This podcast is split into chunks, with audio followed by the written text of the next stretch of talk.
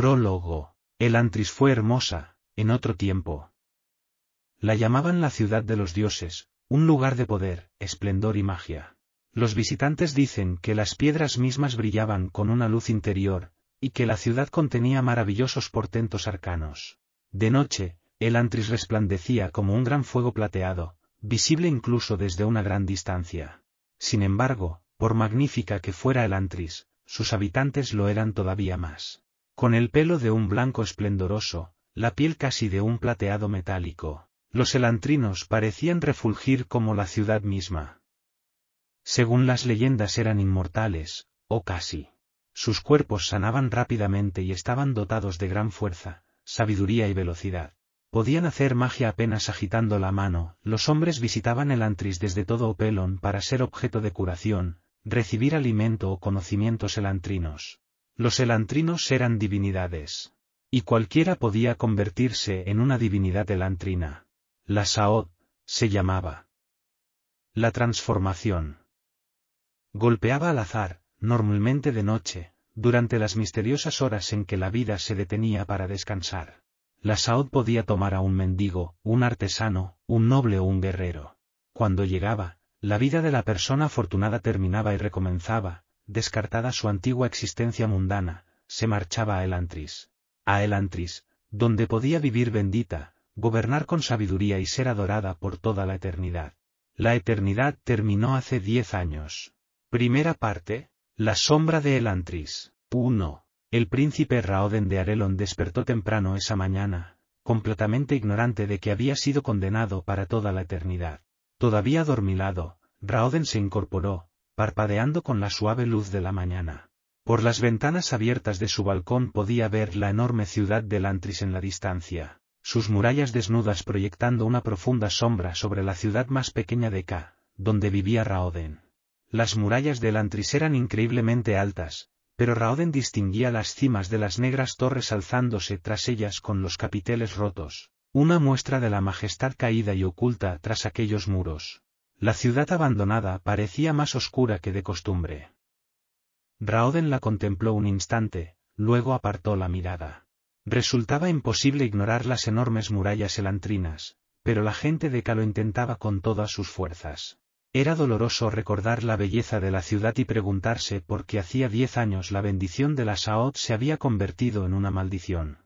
Raoden sacudió la cabeza y se levantó de la cama. Hacía un calor desacostumbrado para una hora tan temprana, no sintió ni siquiera un poco de fresco cuando se puso la túnica. Luego tiró del cordón que pendía junto a la cama para indicar a sus criados que quería el desayuno. Otra cosa extraña, además, tenía hambre, mucha hambre.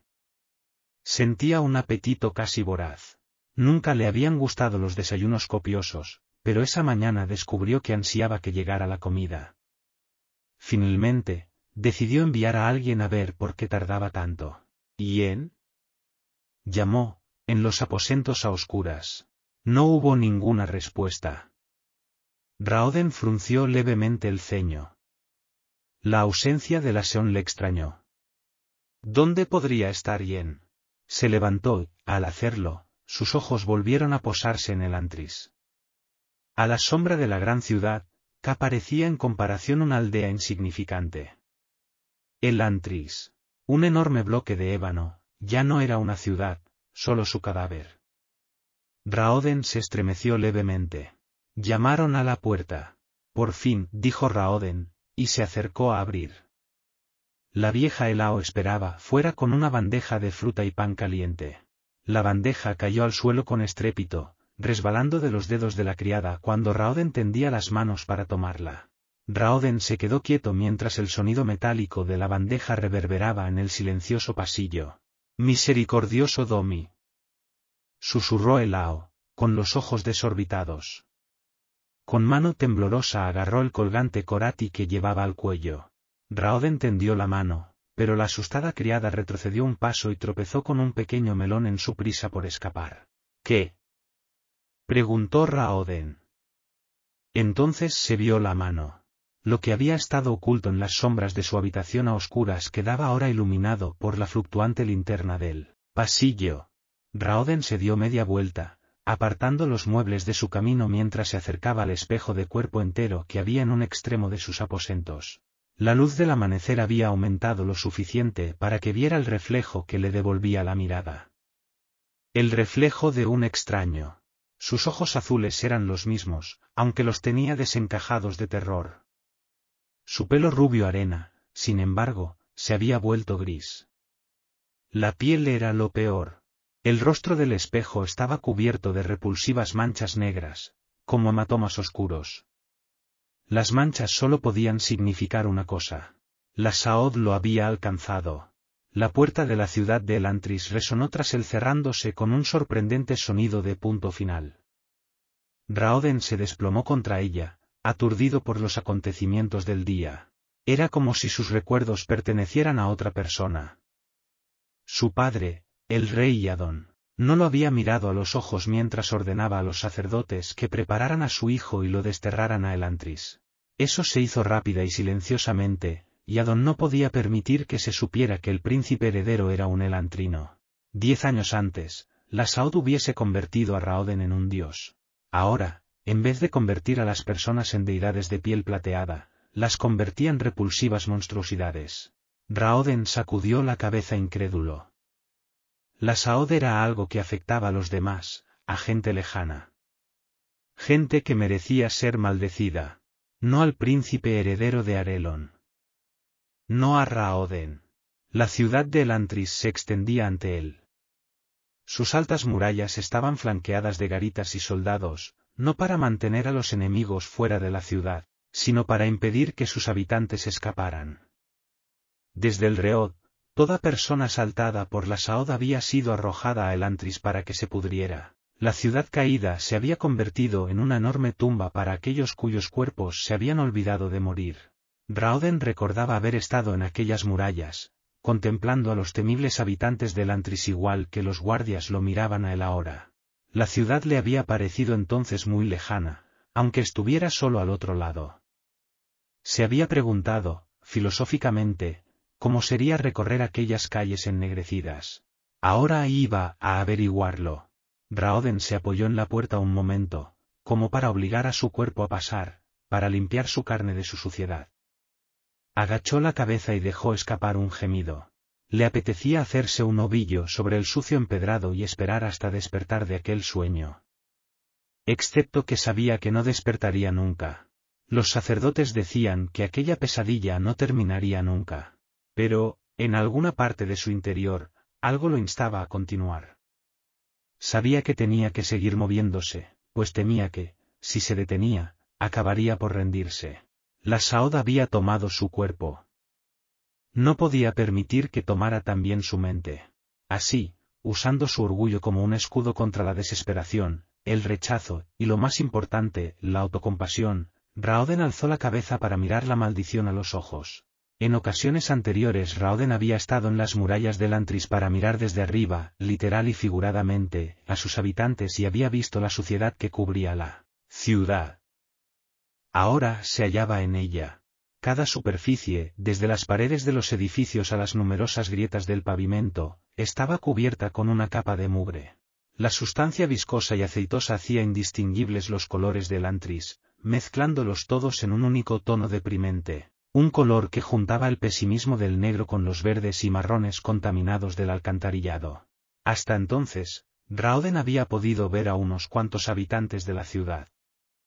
Ahora podía oírlos también. Una docena de elantrinos yacían dispersos en las fétidas piedras del patio. Muchos estaban sentados sin que les importara, o sin que se dieran cuenta, en charcos de agua oscura, los restos de la tormenta de la noche anterior. Y gemían. La mayoría no decía nada, algunos murmuraban para sí o gemían aquejados de algún dolor desconocido. Una mujer, sin embargo, gritaba al fondo del patio con desgarrada angustia. Guardó silencio al cabo de un momento, sin aliento o sin fuerzas. Casi todos vestían una especie de harapos, oscuros y sueltos, tan manchados como las calles. No obstante, al mirar de cerca, Raoden reconoció la ropa. Contempló su propio atuendo funerario blanco, largo y holgado, con lazos cosidos para formar una túnica suelta. El lino, en los brazos y las piernas, estaba ya manchado de mugre por el roce contra la puerta y las columnas de piedra de la ciudad. Raoden sospechó que pronto sería indistinguible de la vestimenta de los otros elantrinos. En esto me convertiré, pensó Raoden. Ya ha comenzado. Dentro de unas pocas semanas no seré más que un cuerpo rechazado, un cadáver gimiendo en las esquinas. Un leve movimiento al otro lado del patio distrajo a Raoden de su autocompasión. Algunos elantrinos se acurrucaban en un portal en sombras. No distinguía con claridad sus siluetas, pero parecían estar esperando algo. Podía sentir sus ojos sobre él. Raoden alzó un brazo para protegerse del sol, y solo entonces recordó la cestita que llevaba en las manos. Contenía la ofrenda ritual Korati que se enviaba con los muertos a la próxima vida, o, en este caso, a Elantris. La cesta contenía una hogaza de pan, unas pocas hortalizas, un puñado de grano y un pequeño odre de vino. Las ofrendas en caso de muerte normal eran mucho más abundantes, pero incluso a una víctima de la Saoda había que darle algo. Raoden miró a las figuras del portal mientras su mente repasaba las historias que había oído en el exterior, historias de la brutalidad elantrina. Las figuras en sombras todavía no se habían movido, pero la forma en que lo estudiaban resultaba enervante. Tras inspirar profundamente, Raoden dio un paso a un lado, moviéndose a lo largo de la muralla de la ciudad en dirección a la cara este del patio. Las formas no dejaban de observarlo, pero no lo siguieron. Al cabo de un momento ya no veía el portal y, un segundo más tarde, había llegado con éxito a una de las calles adyacentes. Raoden soltó un suspiro, tenía la sensación de haber escapado de algo, aunque no sabía de qué.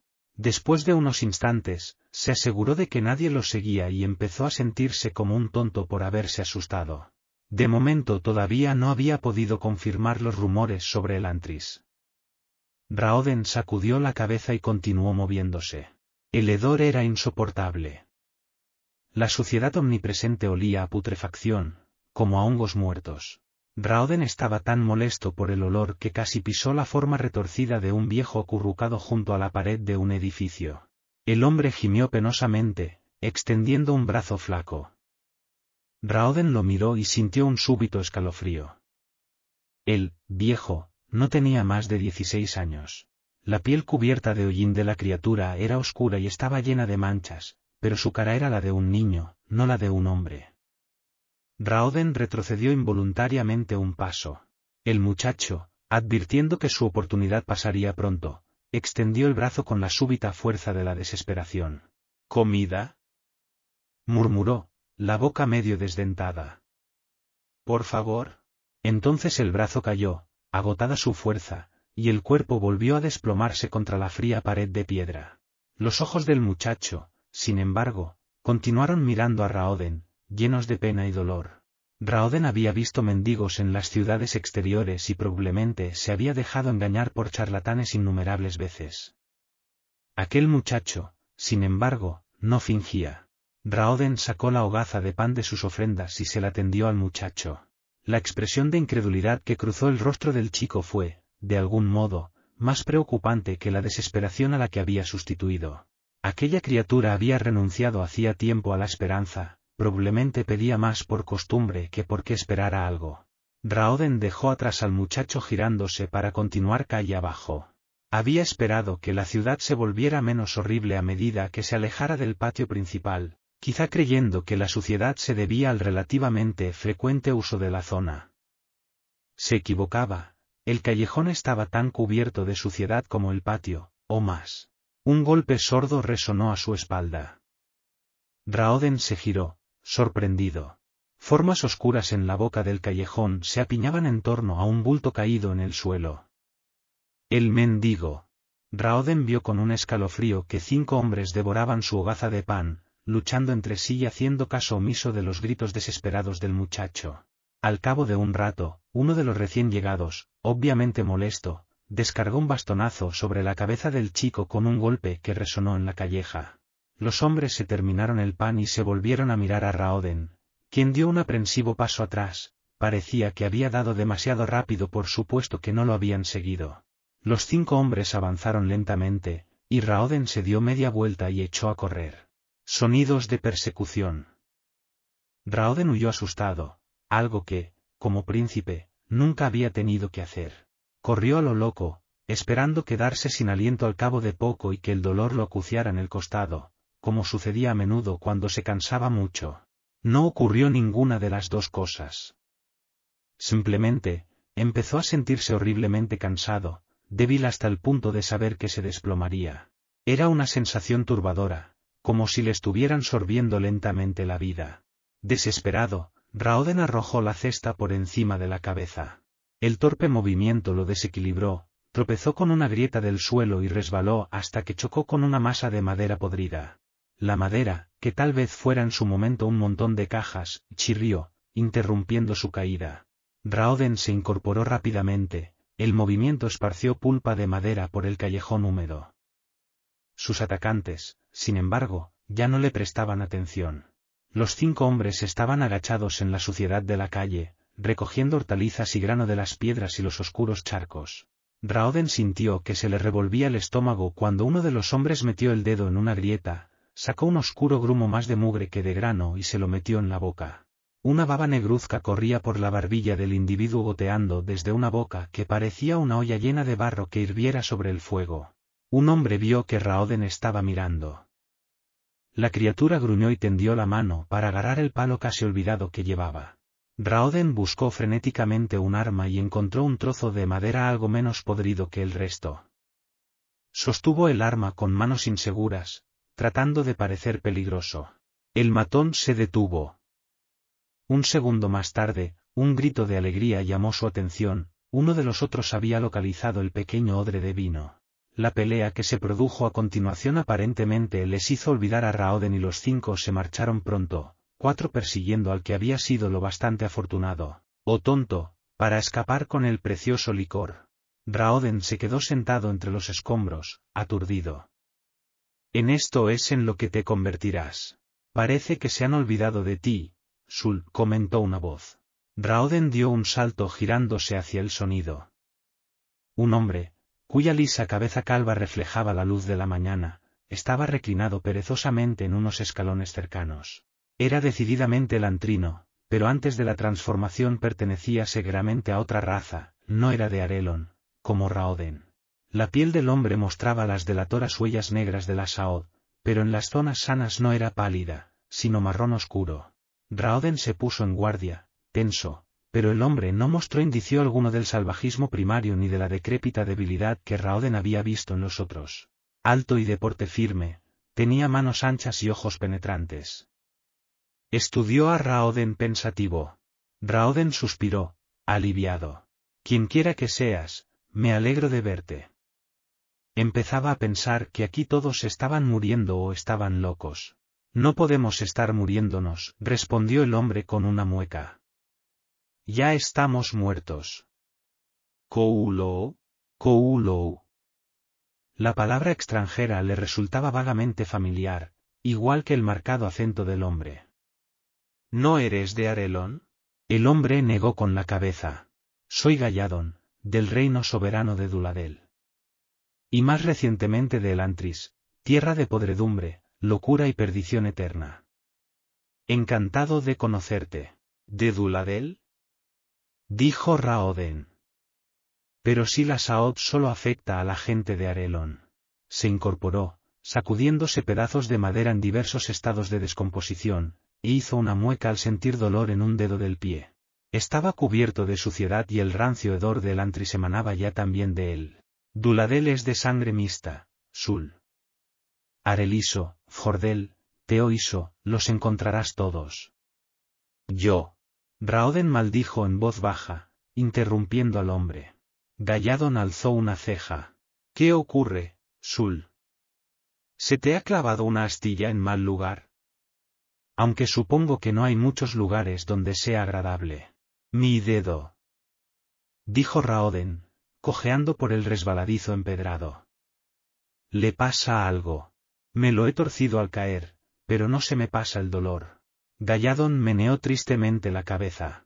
Bienvenido a Elantris, Sul. Estás muerto, tu cuerpo no se curará como debería. ¿Qué? Raoden se desplomó en el suelo junto a los escalones donde estaba Galladon. El dedo continuaba doliéndole con un dolor tan agudo como el que sentía en el momento de torcérselo. Cada dolor, sul, susurró Galladón. Cada corte, cada roce, cada magulladura y cada dolor, permanecerán contigo hasta que te vuelvas loco de sufrimiento. Como te decía, bienvenido a Elantris. ¿Cómo lo soportáis? Preguntó Raoden, frotándose el dedo, un gesto que de nada sirvió. Era una herida tonta, pero tenía que luchar para que no se le saltaran las lágrimas. No lo soportamos. O tenemos mucho cuidado, o acabamos como esos que viste en el patio. En el patio. Idos domi. Raoden se puso en pie y se encaminó cojeando al patio. Encontró al muchacho mendigo en el mismo sitio, cerca de la desembocadura de la calle. Seguía vivo, en cierto modo. Los ojos del muchacho miraban sin ver, temblorosos. Movía los labios en silencio, sin que escapara de ellos ningún sonido. Tenía el cuello completamente aplastado y con un enorme tajo por donde asomaban las vértebras y la tráquea. El chico trataba sin éxito de respirar a través de aquel estropicio. De repente, a Raoden le pareció que su dedo no estaba tan mal. Idos Domi, susurró, volviendo la cabeza con el estómago revuelto. Extendió la mano y se agarró a un edificio para sujetarse, con la cabeza gacha, mientras trataba de no aumentar la suciedad del pavimento. A este no le queda mucho, dijo Galladon como si tal cosa, agachado junto al mendigo. ¿Cuánto? Empezó a decir Raoden, pero se interrumpió cuando el estómago volvió a amenazarlo. Se sentó de golpe en el lodo, después de unas cuantas inspiraciones, continuó. ¿Cuánto tiempo vivirá así? Sigues sin comprenderlo, Sul, dijo Galladon, apenado. No está vivo, ninguno de nosotros lo está. Por eso estamos aquí. Coulo. El muchacho permanecerá así para siempre. Esa es, después de todo, la medida típica de la maldición eterna. No hay nada que podamos hacer. Galladon se encogió de hombros. Podríamos intentar quemarlo, suponiendo que pudiéramos encender un fuego. Los cuerpos elantrinos arden mejor que los de la gente corriente, y algunos opinan que la hoguera es una muerte adecuada para los de nuestra clase. Y, dijo Raoden, todavía incapaz de mirar al muchacho. ¿Y si lo hacemos, qué le pasará a él, a su alma? No tiene alma, contestó Galladón. O eso nos dicen los sacerdotes. Corati, Dereti, Yesque, todos dicen lo mismo. Estamos condenados. Eso no responde a mi pregunta. ¿Cesará el dolor si lo quemamos? Galladon contempló al muchacho. Y acabó por encogerse de hombros. Algunos dicen que si nos queman, o nos cortan la cabeza, o nos hacen algo que nos destruya por completo el cuerpo, dejaremos de existir. Otros dicen que el dolor continúa, que nosotros nos convertimos en el dolor. Piensan que flotaremos sin pensar, incapaces de sentir nada más que agonía. No me gusta ninguna opción, así que intento mantenerme de una pieza. ¿Koulo? Sí, susurró Raoden. Koulo. Se dio la vuelta y finalmente hizo acopio de valor para mirar de nuevo al muchacho herido. El enorme tajo le devolvió la mirada. La sangre manaba lentamente de la herida, como si el líquido estuviera retenido en las venas, como agua estancada en un charco. Con un súbito escalofrío, Raoden se palpó el pecho. No me late el corazón, advirtió por primera vez. Galladon miró a Raoden como si hubiera dicho una completa estupidez. Sul, estás muerto. Coulo. No quemaron al muchacho. No solo carecían de los elementos adecuados para encender un fuego, sino que Galladon lo prohibió. No podemos tomar una decisión así. ¿Y si de verdad no tiene alma? ¿Y si deja de existir cuando quememos su cuerpo? Para muchos, una existencia de agonía es mejor que ninguna existencia. Así que dejaron al muchacho donde había caído, Galladon lo hizo sin pensárselo dos veces y Raoden lo siguió porque no se le ocurría otra alternativa, aunque sentía el dolor de la culpa más agudamente incluso que el dolor de su pie. A Galladon obviamente no le importaba si Raoden lo seguía, se iba en otra dirección o se quedaba mirando una mancha de la pared. El hombretón de piel oscura regresó por donde habían venido, dejando atrás el cuerpo gimoteante en el arroyo, la espalda vuelta hacia Raoden en una postura de completa indiferencia. Al ver marcharse al Dula, Raoden intentó ordenar sus pensamientos. Lo habían educado toda la vida para la política, años de preparación lo habían entrenado para tomar decisiones rápidas. Decidió confiar en Galladon. Había algo agradable en el Dula, algo que Raoden encontraba indefinidamente atractivo aunque estuviera cubierto por una pátina de pesimismo tan gruesa como la capa de mugre del suelo. No era solo la lucidez de Galladon, no solo su actitud tranquila. Raoden había visto los ojos del hombre cuando miraba al muchacho doliente. Galladon decía aceptar lo inevitable, pero sentía tristeza por tener que hacerlo así. El Dula encontró su antiguo opuesto en los escalones y se sentó de nuevo. Tras tomar aliento con decisión, Raoden se acercó y se plantó expectante delante del hombre. Galladon alzó la cabeza. ¿Qué? Necesito tu ayuda, Galladon, dijo Raoden, agachándose ante los escalones.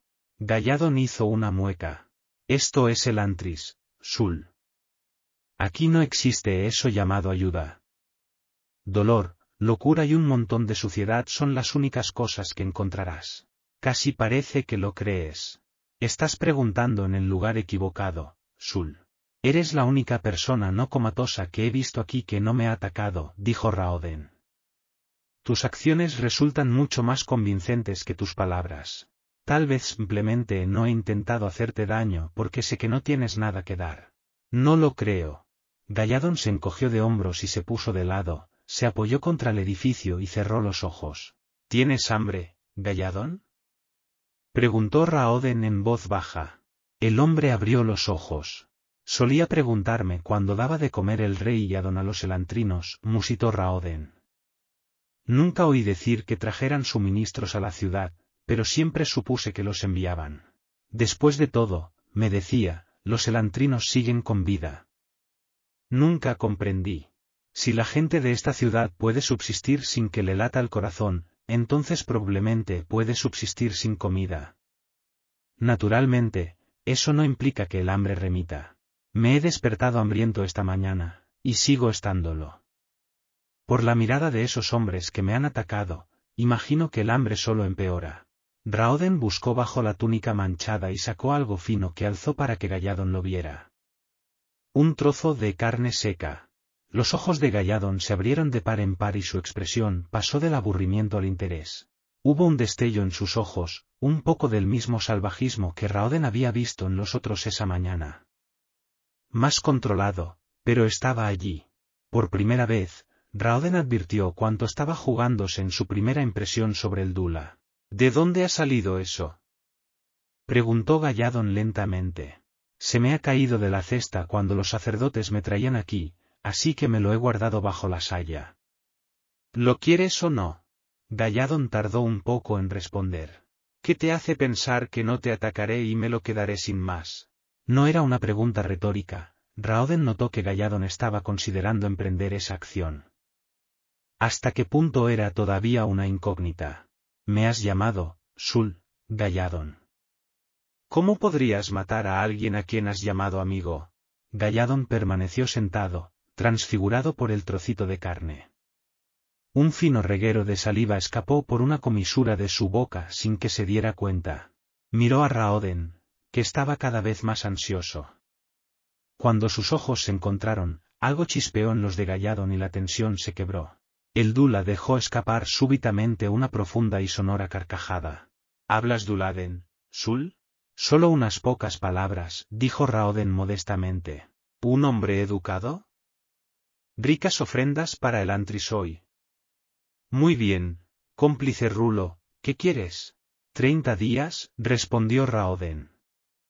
Durante treinta días me guiarás y me contarás lo que sabes. ¿Treinta días? Sul, Estás callana. Tal como yo lo veo, dijo Raoden, haciendo ademán de guardarse la carne en el cinturón, la única comida que entra en este lugar lo hace con los recién llegados. Debe pasarse mucha hambre con tan pocas ofrendas y tantas bocas que alimentar. El hambre tiene que ser enloquecedora. Veinte días, dijo Galladon, mostrando de nuevo un atisbo de su anterior intensidad. Treinta, Galladon. Si tú no me ayudas, otro lo hará. Galladon apretó la mandíbula un instante. Rulo, murmuró, y luego tendió la mano. Treinta días. Por fortuna, no planeaba hacer ningún viaje largo durante el mes próximo. Raoden le lanzó la carne con una risa. Galladon la capturó al vuelo. Entonces, aunque su mano se acercó por reflejo a su boca, se detuvo. Con un cuidadoso movimiento, se guardó la carne en un bolsillo y se levantó. Bien, ¿cómo he de llamarte? Raoden se detuvo. Probablemente sea mejor que por ahora nadie sepa que pertenezco a la realeza. Sul me parece bien. Galladon se echó a reír. Ya veo que eres de los que defienden su intimidad. Muy bien. Es hora de llevarte a hacer el recorrido especial. 2. Serín bajó del barco para descubrir que era viuda. Fue una noticia inesperada, por supuesto, pero no tan devastadora como podría haber sido. Después de todo, no había llegado a conocer a su marido. De hecho, cuando Serín había partido de su tierra, ella y Raoden tan solo estaban prometidos. Había supuesto que el reino de Arelon esperaría su llegada para celebrar la boda. En su patria, al menos, se tenía en cuenta que ambos miembros de la pareja estuvieran presentes cuando contraían matrimonio. Nunca me gustó esa cláusula del contrato nupcial, mi señora, dijo el acompañante de Serín, una bola de luz del tamaño de un melón que flotaba a su lado. Serín dio una patadita de fastidio mientras veía cómo los sirvientes cargaban su equipaje en un carruaje. El contrato de bodas era un documento monstruoso de 50 páginas, y una de sus muchas cláusulas hacía que su compromiso fuera legalmente vinculante si ella o su prometido morían antes de la ceremonia nupcial. Es una cláusula bastante común, así, dijo. De ese modo, el tratado que se deriva de un matrimonio político no se rompe si le sucede algo a uno de los contrayentes. Nunca he visto que la revocaran. Hasta hoy, respondió la bola de luz, la voz grave y las palabras bien enunciadas. Hasta hoy, admitió Serín. ¿Cómo iba yo a saber que el príncipe Raoden no duraría los cinco días que nos ha llevado cruzar el mar de Fjorden? Hizo una pausa, y frunció pensativa el ceño. Cítame la cláusula, Así. Necesito saber qué dice exactamente.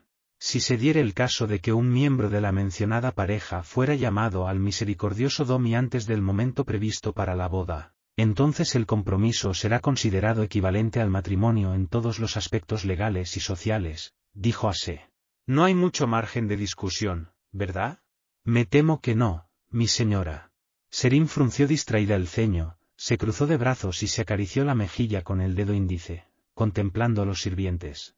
Un hombre alto y recio dirigía el trabajo con ojos aburridos y expresión resignada. El hombre, un ayudante de la corte arelisa llamado Ketol, era la única persona que el rey Adon había enviado a recibirla. Ketol había sido el que le había, informado de que lamentablemente, su prometido, había muerto de una súbita enfermedad, durante su viaje. Hizo la declaración en el mismo tono aburrido y falto de interés que empleaba para dirigir a la cuadrilla. Así que, aclaró Serín, en lo que se refiere a la ley, ahora soy princesa de Arelon. Exacto, mi señora. Y la viuda de un hombre a quien no he conocido. Exacto nuevamente. Serín sacudió la cabeza. Mi padre va a morirse de risa cuando se entere. Nunca dejará de recordármelo. Asé latió levemente, molesto. Mi señora, el rey nunca se tomaría a la ligera un hecho tan solemne. La muerte del príncipe Raoden sin duda ha causado gran pesar en la familia soberana de Arelon. Sí. Tanta pena que ni siquiera han podido venir a recibir a su nueva hija. Tal vez, mi señora, el rey Adon hubiese venido si hubiera tenido noticia de nuestra llegada. Serín frunció el ceño, pero el Seón tenía razón. Su llegada antes de tiempo, varios días antes de la fiesta principal de los esponsales, se había preparado como una sorpresa para el príncipe Raoden. Ella quería unos días al menos para estar con él en privado y en persona. Su secretismo, sin embargo, había actuado en su contra. Dime, Asé. ¿Cuánto tiempo suelen esperar los arelisos entre la muerte de una persona y su entierro?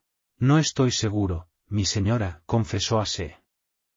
Me marché de Arelon hace mucho tiempo y viví aquí tan poco que no recuerdo muchos detalles.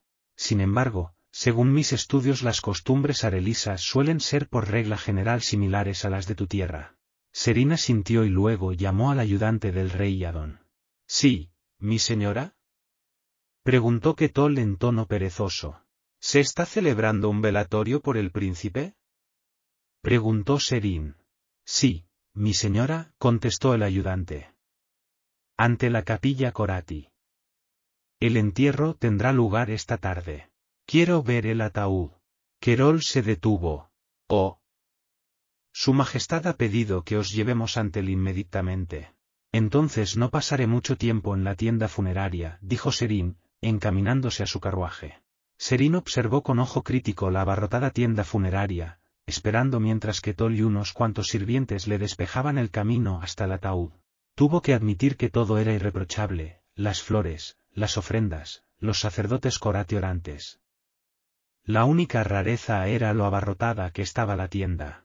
Hay mucha gente, le comentó a Ase. El príncipe era muy apreciado, mi señora, respondió el Seón, flotando tras ella. Según nuestros informes, era la figura pública más popular del país. Serina sintió y recorrió el pasillo que Ketol había abierto para ella. El ataúd del príncipe Raoden se hallaba en el mismo centro de la tienda, guardado por un anillo de soldados que dejaban acercarse a las masas solo hasta un punto. Mientras avanzaba, Serín notó verdadero pesar en el rostro de los asistentes.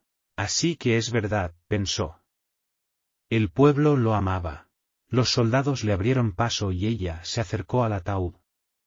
Estaba tallado con aunas, la mayoría símbolos de esperanza y paz, al modo Corati. El féretro de madera estaba rodeado por un anillo de lujosas viandas, una ofrenda para el difunto. ¿Puedo verlo? preguntó, volviéndose hacia uno de los sacerdotes Corati, un hombre pequeño de aspecto amable. Lo siento, hija mía, dijo el sacerdote. Pero la enfermedad del príncipe lo desfiguró desagradablemente. El rey ha pedido que se permita al príncipe dignidad en la muerte. Serina sintió, volviéndose hacia el ataúd. No estaba segura de lo que había esperado sentir al contemplar al hombre muerto con quien se hubiera casado. Se sentía extrañamente, furiosa. Descartó momentáneamente esa emoción dedicándose en cambio a contemplar la tienda. Su aspecto era demasiado formal. Aunque los visitantes estaban obviamente apenados, la tienda, las ofrendas y los decorados parecían estériles. Un hombre de la edad y el supuesto vigor de Raoden, pensó. Muerto de estertores tusivos. Podría ser, pero no parece muy probable. ¿Mi, señora? Preguntó a Se en voz baja. ¿Ocurre algo? Serín hizo una seña al Seón y regresó al carruaje. No sé, respondió. Hay algo que no encaja, Ase. Eres de naturaleza recelosa, mi señora, recalcó Ase. ¿Por qué no está ya don velando a su hijo? Ketol ha dicho que celebraba cortes, como si la muerte de su hijo ni siquiera le molestara. Serín negó con la cabeza. Hablé con Raoden justo antes de salir de Teot y parecía bien. Aquí pasa algo extraño, Ase, y quiero saber qué es. Oh, cielos, dijo Ase. Sabes, mi señora, tu padre me pidió que intentara que no te metieras en líos. Serín sonrió. Esa sí que es una tarea imposible. Vamos, tenemos que ir a ver a mi nuevo padre. Serín se apoyó contra la ventanilla del carruaje, contemplando la ciudad pasar mientras se dirigían a palacio. Guardaba silencio, un solo pensamiento apartaba todo lo demás de su mente. ¿Qué estoy haciendo aquí? Le había hablado a Se con aplomo, pero siempre había sido capaz de ocultar sus preocupaciones. Cierto, sentía curiosidad por la muerte del príncipe, pero Serim se conocía muy bien. En buena parte, esa curiosidad no era otra cosa que un intento por apartar de su mente el sentimiento de inferioridad y torpeza, cualquier cosa antes que reconocer que era una mujer brusca y recia que había dejado atrás su esplendor. Tenía veinticinco años, tendría que haberse casado hacía años. Raoden había sido su última oportunidad. ¿Cómo te atreves a morirte así, príncipe de Arelon? pensó indignada. Sin embargo, lo irónico de la situación no se le escapaba. Era la conclusión adecuada que aquel a quien había creído llegar a apreciar se muriera incluso antes de haberlo conocido. Ahora estaba sola en un país ajeno, atada políticamente a un rey en quien no confiaba. Era una sensación de soledad aterradora. Has estado sola otras veces, Serín se recordó. Lo superarás. Encuentra algo para mantener la mente ocupada. Tienes una corte nueva que explorar. Disfrútala. Con un suspiro, Serín centró la atención en la ciudad. A pesar de tener considerable experiencia en el cuerpo diplomático de su padre, nunca había visitado Arelon. Desde la caída de Elantris, Arelon había estado oficiosamente en cuarentena para la mayoría de los otros reinos. Nadie sabía por qué la ciudad mística había sido maldecida y a todos les preocupaba que la enfermedad elantrina pudiera extenderse. Serín se sorprendió, sin embargo, por el lujo que vio en K. Las avenidas de la ciudad eran anchas y estaban bien cuidadas. La gente de la calle iba bien vestida, y no vio a un solo mendigo.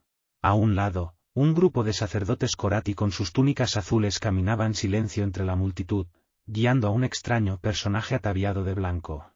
Ella contempló la procesión preguntándose qué podía ser hasta que el grupo dobló una esquina. Desde su punto de vista, no aparentaba pasar por ninguna de las penalidades económicas que se suponía que Arelon estaba sufriendo. El carruaje dejó atrás docenas de mansiones rodeadas de verjas, cada una construida en un estilo arquitectónico diferente. Algunas eran enormes, con grandes alas y tejados pintados, siguiendo la moda de Duladel. Otras tenían aspecto de castillo cuyos muros de piedra hubieran sido transportados directamente desde el ambiente castrense de Fjorden. Sin embargo, Todas las mansiones tenían una cosa en común, riqueza. La gente de aquel país podía estar pasando hambre, pero K, sede de la aristocracia de Arelon, no parecía haberse dado cuenta. Naturalmente, una sombra inquietante planeaba sobre la ciudad. La enorme muralla de Elantris se alzaba en la distancia, y Serín se estremeció al contemplar sus sillares desnudos e imponentes. Había oído historias sobre Elantris durante la mayor parte de su vida adulta, Relatos de la magia que había producido una vez y las monstruosidades que ahora habitaban sus oscuras calles. No importaba lo llamativas que fueran las casas, no importaba lo ricas que fueran las calles, ese único monumento se alzaba como testigo de que no todo iba bien en Arelon. Me pregunto por qué viven siquiera aquí. ¿Mi señora? Dijo a ¿Por qué construyó el rey Yadon su palacio en K? ¿Por qué eligió una ciudad que está tan cerca de Elantris? Sospecho que los motivos son principalmente económicos, mi señora, dijo Ase. Solo hay un par de puertos navegables en la costa norte de Arelon, y este es el mejor. Serina sintió. La bahía formada por la unión del río Aredel con el océano creaba un puerto natural envidiable. Pero con todo, tal vez los motivos sean políticos, musitó. Yadon tomó el poder en tiempos turbulentos, Tal vez piensa que permanecer cerca de la antigua capital le da autoridad. Tal vez, mi señora. No es que importe demasiado, pensó. Aparentemente, la proximidad a Elantris, o a los elantrinos, no aumentaba las posibilidades de que te alcanzara la Saod. Se apartó de la ventanilla y miró a Ase, que flotaba sobre el asiento junto a ella. Todavía tenía que ver a un Seon en las calles de K, aunque las criaturas, que según se decía eran antiguas creaciones de la magia del Antris, se suponía que eran más comunes en Arelon que en su tierra. Si entornaba los ojos, apenas podía distinguir al reluciente An en el centro de la luz de Ase. Al menos el tratado está a salvo, dijo Serín por fin. Suponiendo que te quedes en Arelon, mi señora, comentó Ase con su voz grave. Al menos, eso es lo que dice el contrato nupcial. Mientras te quedes aquí, y seas fiel a tu marido, el rey Adón debe respetar su alianza con Teod. Ser fiel a un muerto, murmuró Serín con un suspiro. Bueno, eso significa que tengo que quedarme, con marido o sin marido. Si así lo decides, mi señora. Necesitamos este tratado, asé. Jorden está expandiendo su influencia a un ritmo increíble. Hace cinco años hubiese dicho que no teníamos de qué preocuparnos, que los sacerdotes de Fjorden nunca serían un poder en Arelon. Pero ahora, Serin sacudió la cabeza. El colapso de la República Duladen había cambiado muchas cosas. No deberíamos habernos mantenido tan apartados de Arelon estos últimos diez años, Ase, dijo. Probablemente no me encontraría en esta situación si hubiéramos forjado fuertes lazos con el nuevo gobierno areliso hace una década. Tu padre tenía miedo de que su revuelo político contagiara Teod, dijo Ase. Por no mencionar al Reod, nadie estaba seguro de que lo que había golpeado a los elantrinos no afectara también a la gente normal. El carruaje frenó su ritmo, y Serín suspiró, dando por terminada la conversación. Su padre sabía que Fjorden representaba un peligro, y comprendía que las antiguas alianzas tenían que ser forjadas de nuevo, por eso ella estaba en Arelon. Ante ellos, las puertas del palacio se abrieron. Sin amigos o con ellos, había llegado, y Teod dependía de ella. Tenía que preparar a Arelon para la guerra que se avecinaba, una guerra que se había vuelto inevitable desde la caída de Elantris. El nuevo padre de Serín, el rey Adon de Arelon, era un hombre delgado de rostro afilado. Conversaba con varios de sus administradores cuando Serín entró en la sala del trono. La joven se pasó de pie casi quince minutos sin que él la saludara siquiera. Personalmente, a Serín no le importaba la espera, eso le daba la oportunidad de observar al hombre a quien había jurado obedecer, pero no podía evitar sentirse un poco herida en su dignidad por el tratamiento. Su título de princesa de Teod debería haberle valido una recepción que fuera, si no grandiosa, al menos puntual. Mientras esperaba, se le ocurrió de inmediato una cosa. Y Adon no parecía un hombre que llorara la muerte de su hijo y heredero. No había ningún signo de pesar en sus ojos, no se veía la fatiga botargada que acompaña generalmente a la desaparición de un ser querido. De hecho, el aire de la corte parecía notablemente libre de signos de duelo. ¿Es Yadon entonces un hombre sin corazón? Se preguntó con curiosidad. ¿O es simplemente alguien que sabe controlar sus emociones? Los años pasados en la corte de su padre habían convertido a Serín en una experta en el carácter de los nobles. Aunque no sabía qué estaba diciendo Yadon, le habían dicho que se quedara al fondo de la sala y esperara a que le dieran permiso para acercarse. La actitud y los modales del rey le daban una idea de su carácter. Yadon hablaba con firmeza, dando instrucciones directas, deteniéndose de vez en cuando para apuntar con un fino dedo el mapa que tenía desplegado sobre la mesa. Era un hombre de fuerte personalidad, decidió, un hombre que tenía las ideas claras sobre cómo quería que se hicieran las cosas. No era mala señal. De momento, Serín decidió que se trataba de un hombre con quien podría trabajar. Iba a revisar esa opinión dentro de muy poco. El rey Adon le indicó que se acercara.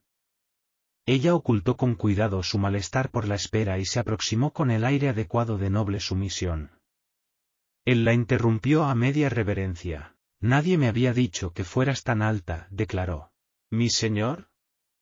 preguntó ella, alzando la cabeza. Bueno, supongo que la única persona a quien le habría importado ya no está aquí para verlo. Essen, exclamó, haciendo que una mujer casi invisible que aguardaba al otro lado de la sala diera un respingo para obedecerlo. Llévala a sus aposentos y encárgate de que tenga muchas cosas que la mantengan ocupada. Bordados o lo que sea que os entretiene a las mujeres. Con eso, el rey se volvió hacia su siguiente cita, un grupo de mercaderes. Serín se detuvo en mitad de la reverencia, aturdida por la completa falta de cortesía de Yadón. Solo años de formación en la corte la impidieron quedarse boquiabierta. Rápida pero sin hacerse notar, la mujer a quien Yadon había llamado, la reina Esen, la esposa del rey, se acercó y tomó a Serín por el brazo. Esen era baja y delgada, su pelo aónico castaño apenas veteado de gris. Ven, niña, dijo Esen con voz aguda. No debemos hacer perder su tiempo al rey. Serín permitió que la condujera por una de las puertas laterales de la sala. Misericordioso Domi, murmuró para sí. ¿Dónde me he metido? Y te encantará cuando salgan las rosas. He ordenado a los jardineros que las planten para que puedas olerlas sin tener siquiera que asomarte a la ventana. Ojalá no fueran tan grandes. Serín frunció el ceño, confundida. ¿Las rosas? No, querida, continuó la reina, sin apenas detenerse, las ventanas. No vas a creer lo mucho que brilla el sol cuando entra a través de ellas por las mañanas. Les pedí, y a los jardineros, quiero decir, que buscaran algunas de color naranja, porque adoro el naranja, pero hasta ahora solo han encontrado algunas amarillo pálido. Si las quisiera amarillas os habría pedido que plantarais amapolas, les dije. Tendrías que haberlos visto pedir disculpas. Estoy segura de que las tendremos naranjas a finales de año. ¿No crees que serán preciosas, querida? Naturalmente, las ventanas seguirán siendo demasiado grandes. Tal vez pueda ordenar sellar un par de ellas. Serina sintió, fascinada, no por la conversación, sino por la reina. Serín daba por supuesto que los conferenciantes de la academia de su padre eran capaces de no decir nada y hablar mucho, pero Esen los superaba a todos. La reina pasaba de un tema a otro como una mariposa buscando un sitio donde posarse, sin encontrar nunca uno adecuado para una estancia prolongada. Cualquiera de los temas habría sido combustible potencial para una conversación interesante, pero aquella mujer no dejaba que Serín se apoderara de uno el tiempo suficiente para hacerle justicia. Serín inspiró para calmarse, diciéndose que tenía que ser paciente. No podía echarle la culpa a la reina por ser lo que era, Domi enseñaba que todas las personalidades eran dones que disfrutar. La reina era encantadora, a propio modo inestable. Desgraciadamente, Después de conocer tanto al rey como a la reina, Serín empezaba a sospechar que tendría problemas para encontrar aliados políticos en Arelon. Algo más molestaba a Serín. Había algo extraño en la manera en que actuaba Esen. Nadie podía hablar tanto como la reina, no hacía una sola pausa. Era casi como si la mujer se sintiera incómoda con ella. Entonces, en un momento de iluminación, Serín comprendió a qué se debía. Esen hablaba de cualquier tema imaginable excepto del más importante, el difunto príncipe. Serín entornó los ojos, recelosa. No podía estar segura, Esen era, después de todo, una persona muy volátil, pero parecía que la reina actuaba con demasiada alegría para ser una mujer que acababa de perder a su hijo. Aquí está tu habitación, querida. Hemos desempaquetado tus cosas y añadido también algunas. Tienes ropa de todos los colores, incluso amarilla, aunque no se me ocurre por qué querrías vestir ese color. Horrible. No es que tu pelo sea horrible, claro. Rubio no es lo mismo que amarillo, no. Igual que un caballo no es una verdura. No tenemos aún un caballo para ti, pero puedes utilizar cualquiera de los que hay en los establos del rey.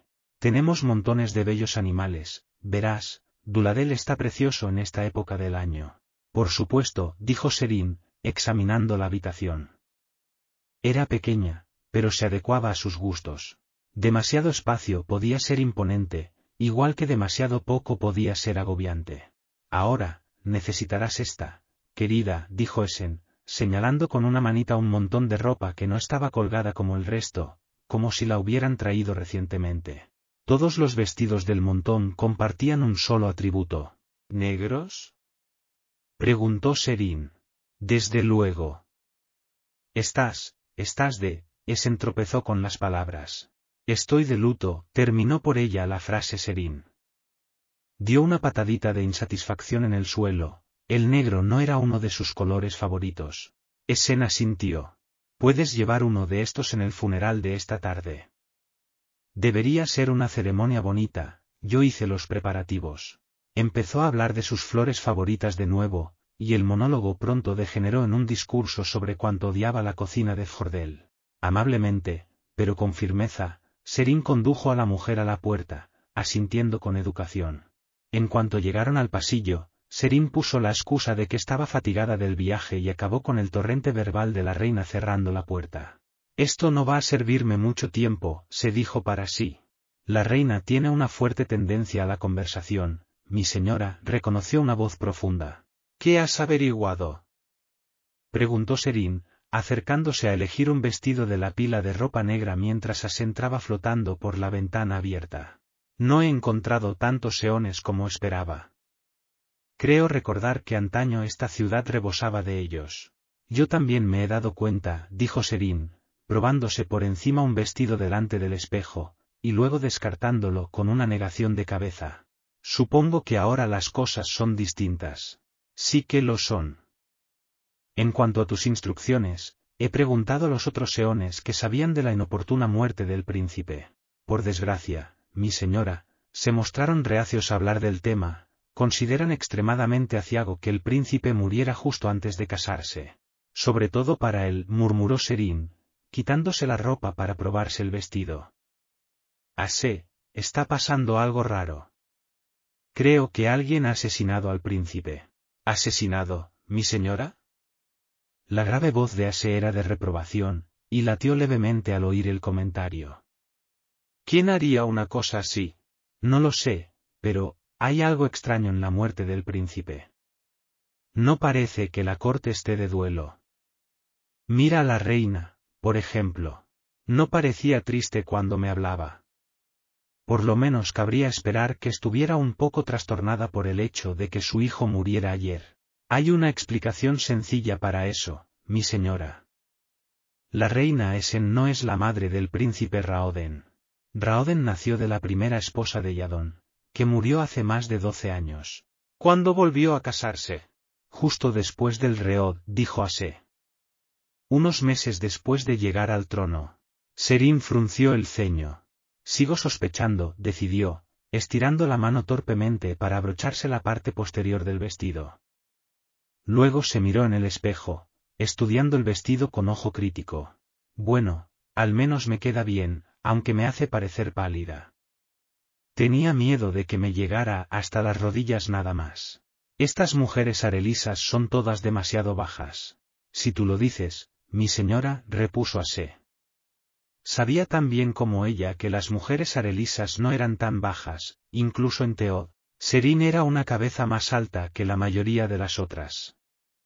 Su padre la llamaba de niña palo de laki, el nombre del alto y fino poste que marcaba la meta de su deporte favorito. Incluso después de ganar algo de peso durante la adolescencia, Serín seguía siendo innegablemente larguirucha. Mi señora, dijo Ase, interrumpiendo sus cavilaciones. Sí, Ase, tu padre está desesperado por hablar contigo. Creo que tienes noticias que se merece oír. Serina sintió, reprimió un suspiro, y Ase empezó a latir brillante. Un momento después la bola de luz que constituía su esencia se convirtió en una cabeza resplandeciente, parecida a un busto. ¿El rey Eventeo de Teo, N? preguntó su padre, mientras los labios de la brillante cabeza se movían. Era un hombre robusto, con una gran cara ovalada y gruesa barbilla. Sí, padre. Estoy aquí. Su padre se encontraba seguramente de pie junto a un seón similar, probablemente dio, ¿quién habría cambiado para convertirse en un simulacro brillante de la cabeza de Serín? ¿Estás nerviosa por la boda? Preguntó Eventeo, ansioso. Bueno, respecto a esa boda, dijo ella lentamente. Probablemente querrás cancelar tus planes de venir la semana que viene. No habrá mucho que ver. ¿Qué?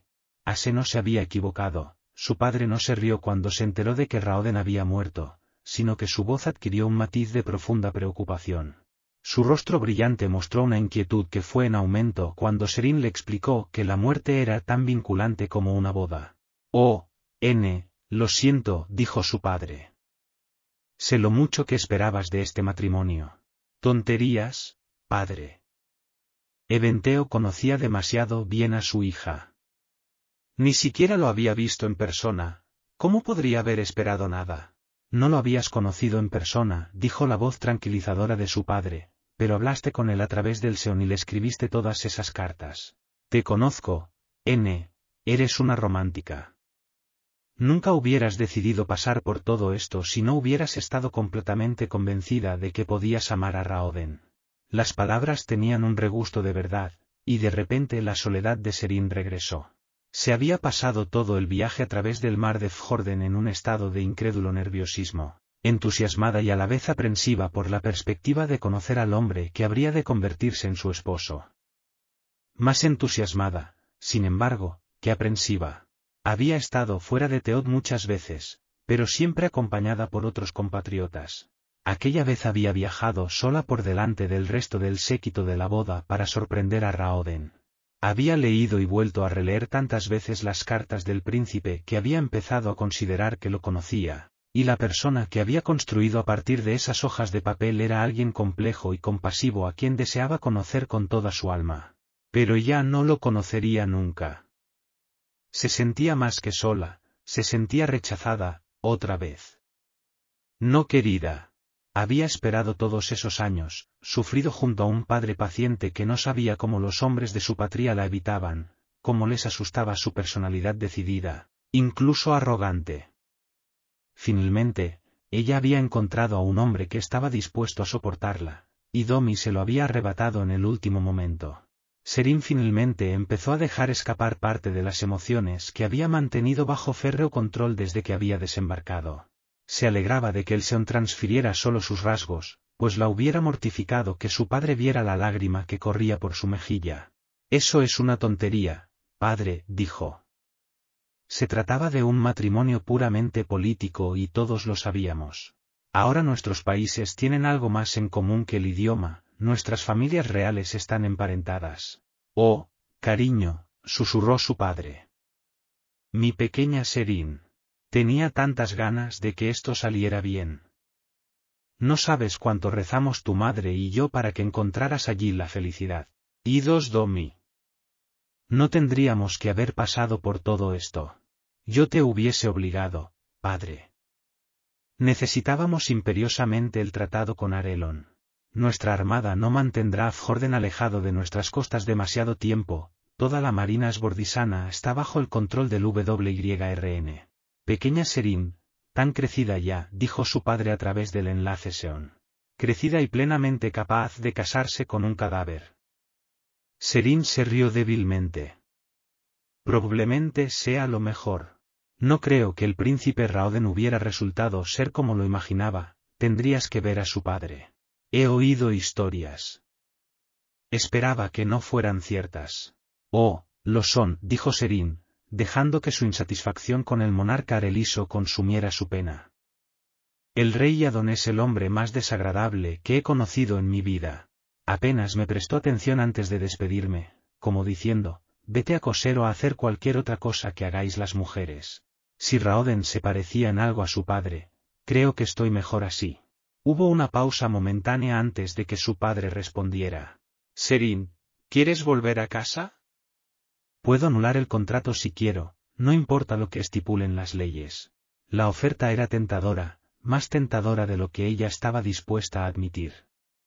Hizo una pausa. No, padre, dijo por fin, negando inconscientemente con la cabeza. Tengo que quedarme. Esto fue idea mía y la muerte de Raoden no cambia el hecho de que necesitamos esta alianza. Además, si regresara a casa incumpliría la tradición, ambos sabemos que Yadon es ahora mi padre. No estaría bien que me acogieras de nuevo en tu casa. Yo siempre seré tu padre, N. Domi maldiga las costumbres, Teod siempre estará abierta para ti. Gracias, padre, respondió Serín en voz baja. Necesitaba oír eso. Pero sigo pensando que debería quedarme. Por ahora, al menos. Además, puede ser interesante. Tengo una corte nueva llena de gente con la que jugar. N, dijo su padre, aprensivo. Conozco ese tono. ¿Qué estás planeando? Nada. Hay unos cuantos asuntos en los que quiero meter las narices antes de dar por perdido definitivamente este matrimonio. Hubo una pausa, tras la cual su padre se echó a reír. Domi los proteja. No saben que les hemos enviado. Ve despacito con ellos, palo de Laki. No quiero recibir una nota del ministro Naolen dentro de un mes diciéndome que el rey Adon se ha escapado para ingresar en un monasterio Korati y el pueblo areliso te ha nombrado. Su monarca. De acuerdo, dijo Serín con una sonrisa débil. Esperaré al menos dos meses, entonces.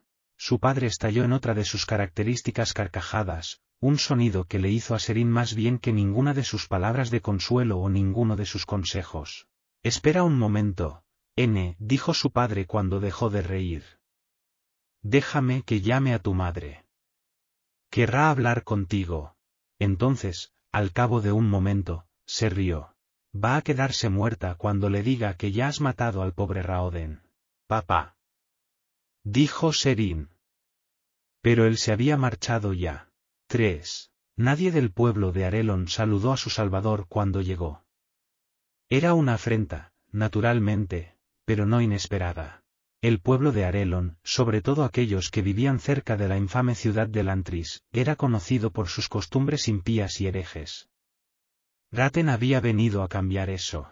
Tenía tres meses para convertir todo el reino, de lo contrario, el santo Haddet, señor de toda la creación, lo destruiría. Por fin había llegado el momento de que Arelon aceptara las verdades de la religión de Ereti. Raten bajó por la plancha. Más allá de los muelles, con su continuo bullicio de cargas y descargas, se extendía la ciudad de K. Un poco más allá, Raten vio una alta muralla de piedra, la antigua ciudad de Lantris. Al otro extremo de K, a la izquierda de Raten, el terreno subía hasta convertirse en una alta colina, al pie de lo que serían las montañas de Atreki. Tras él se hallaba el océano. En general, Raten no estaba impresionado. En épocas pasadas, cuatro ciudades pequeñas rodeaban el Antris, pero solo K, la nueva capital de Arelon, seguía habitada. K era demasiado desorganizada, demasiado extensa, para ser defendible, y su única fortificación parecía ser un pequeño muro de piedra de dos metros de altura, más una frontera que otra cosa. Retirarse al Antris sería difícil, y solo parcialmente efectivo. Los edificios de K proporcionarían una cobertura maravillosa para una fuerza invasora, y unas cuantas de las estructuras periféricas de K habían sido construidas casi contra la muralla de Elantris. Aquella no era una nación acostumbrada a la guerra. Sin embargo, de todos los reinos del continente ciclano, la tierra llamada Opelon por los arelisos, solo Arelon había evitado ser dominada por el imperio de Fjorden. Naturalmente, eso era también algo que Raten cambiaría pronto. Raten se alejó del barco. Su presencia causaba cierto revuelo entre la gente. Los estibadores detuvieron su trabajo al verlo pasar, mirándolo con asombro. Las conversaciones murieron cuando los ojos cayeron sobre él. Raten no se detuvo por nadie, pero eso no importaba, pues la gente se apartaba rápidamente de su camino. Podría haberse debido a sus ojos, pero se debía más bien a su armadura. Rojo sangre y brillante a la luz del sol, el peto de un sumo sacerdote imperial de Reti era impresionante incluso para quien estaba acostumbrado a verlo. Estaba empezando a pensar que tendría que encontrar él solo el camino a la capilla de Reti de la ciudad cuando divisó una mancha roja entre la multitud. La mota pronto se convirtió en una figura gruesa y calva ataviada con la túnica roja de Reti. Mi señor Raten. Llamó el hombre. Raten se detuvo, permitiendo que Fjon, el Artet jefe de Reti de K, se acercara. Fjon bufó y se secó la frente con un pañuelo de seda.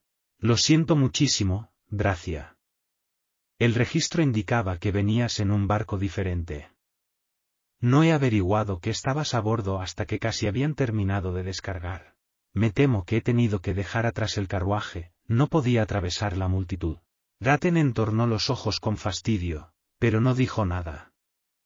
Fjon continuó farfullando un momento antes de decidir finalmente acompañar a Raten a la capilla de Reti, pidiendo de nuevo disculpas por la falta de transporte. Raten siguió a su grueso guía con paso medido, insatisfecho. Fjon trotó a su lado con una sonrisa en los labios, saludando ocasionalmente a la gente que se cruzaba en la calle, gritando amabilidades.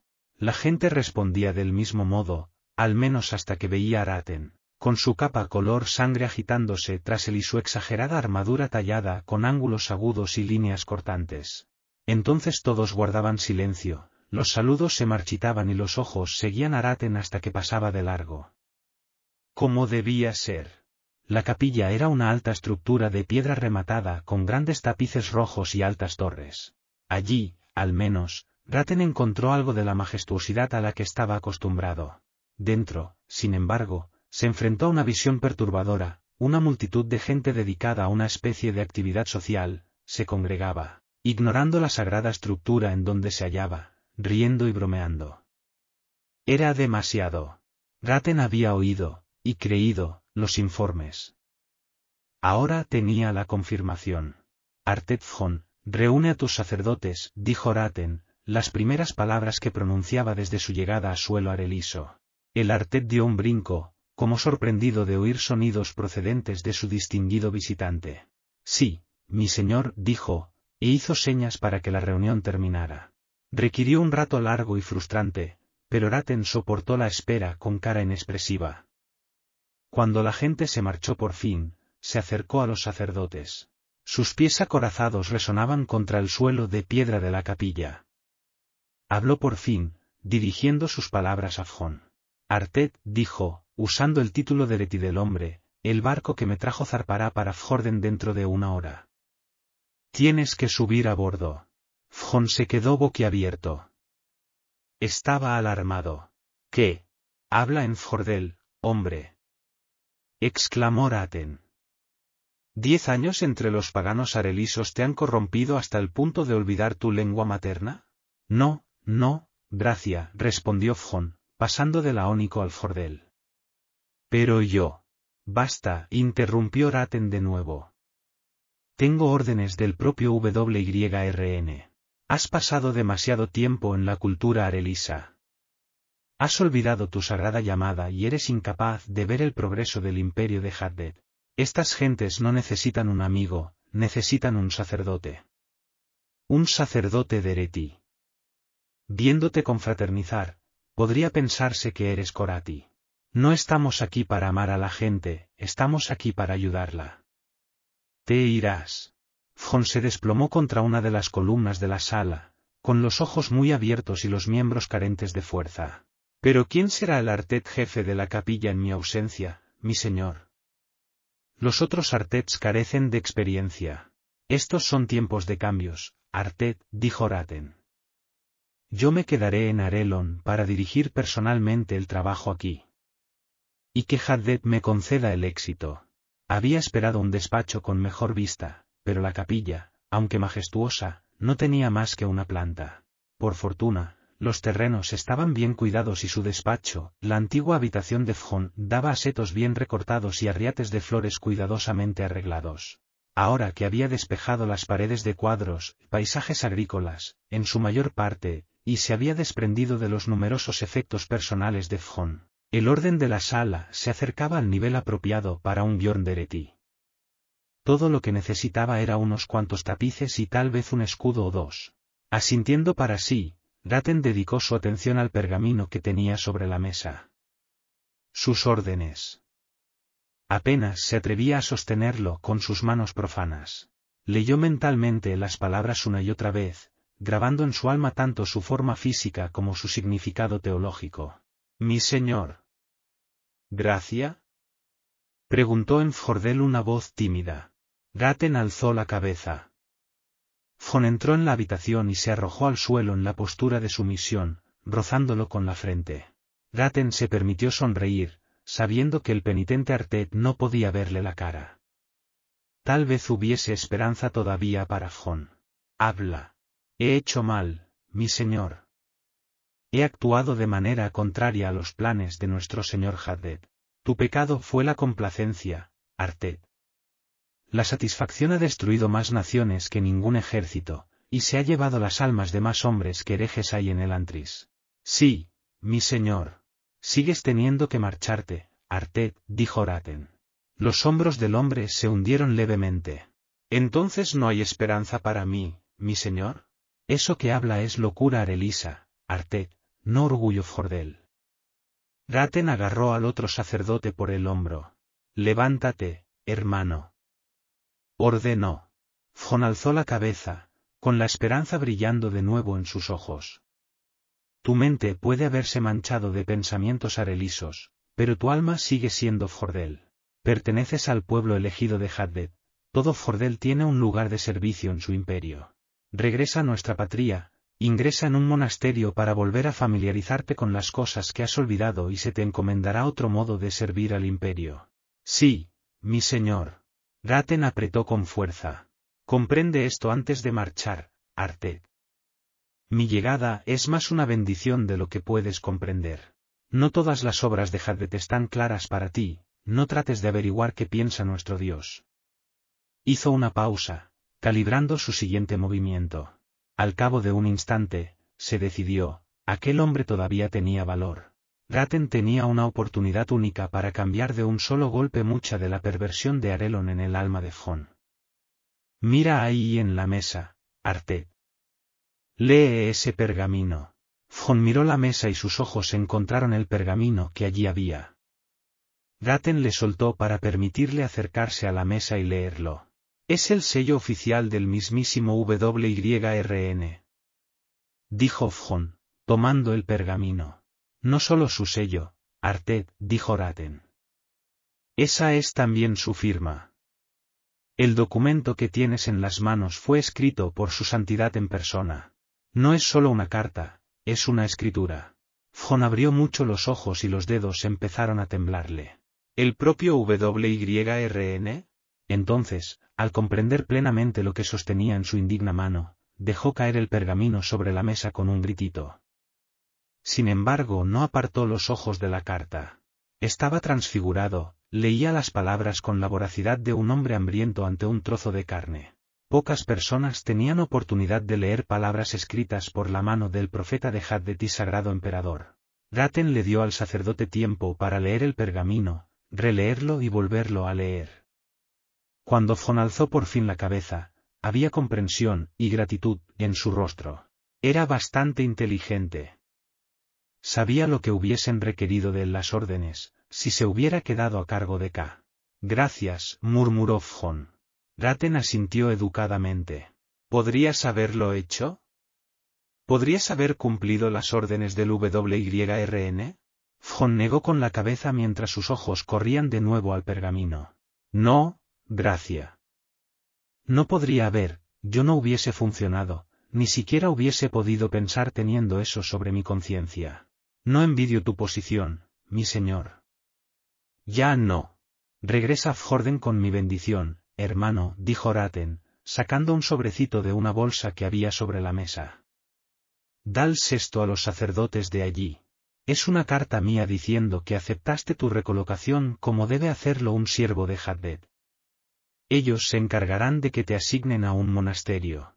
Tal vez algún día se te permita dirigir de nuevo una capilla, dentro de las fronteras de Fjorden. Sí, mi señor. Gracias, mi señor. Fjon se retiró, cerrando la puerta tras de sí. Raten se acercó a la mesa y sacó otro sobre, idéntico al que le había entregado a Fjon. Lo sostuvo unos instantes, luego lo acercó a una de las velas de la mesa. Las palabras que contenía, condenando al Artet Fjon por traidor y apóstata, nunca serían leídas y el pobre y agradable Artet nunca sabría cuánto peligro había corrido. Con tu permiso, mi señor Bjorn, dijo el sacerdote, un Dorben menor que había servido a las órdenes de Fon durante más de una década. Raten agitó la mano, permitiendo al hombre que se marchara. La puerta se cerró en silencio mientras el sacerdote salía de la habitación sin levantar la cabeza. Fon había causado estragos entre sus subordinados. Incluso una pequeña debilidad se convertiría en un fallo enorme en dos décadas, y los problemas de Fon eran cualquier cosa menos pequeños. El hombre había sido negligente hasta el escándalo.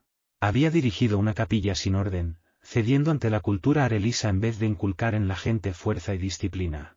La mitad de los sacerdotes que servían en Ca eran irremediablemente corruptos, incluso hombres que apenas llevaban seis meses en la ciudad.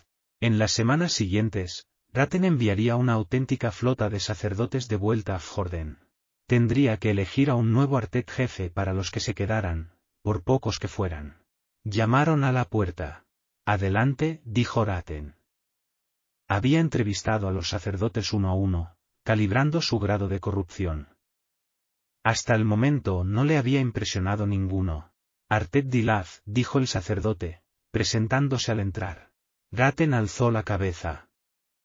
El nombre y las palabras eran Fordel, pero el acento no casaba del todo. Parecía casi. ¿Eres Areliso?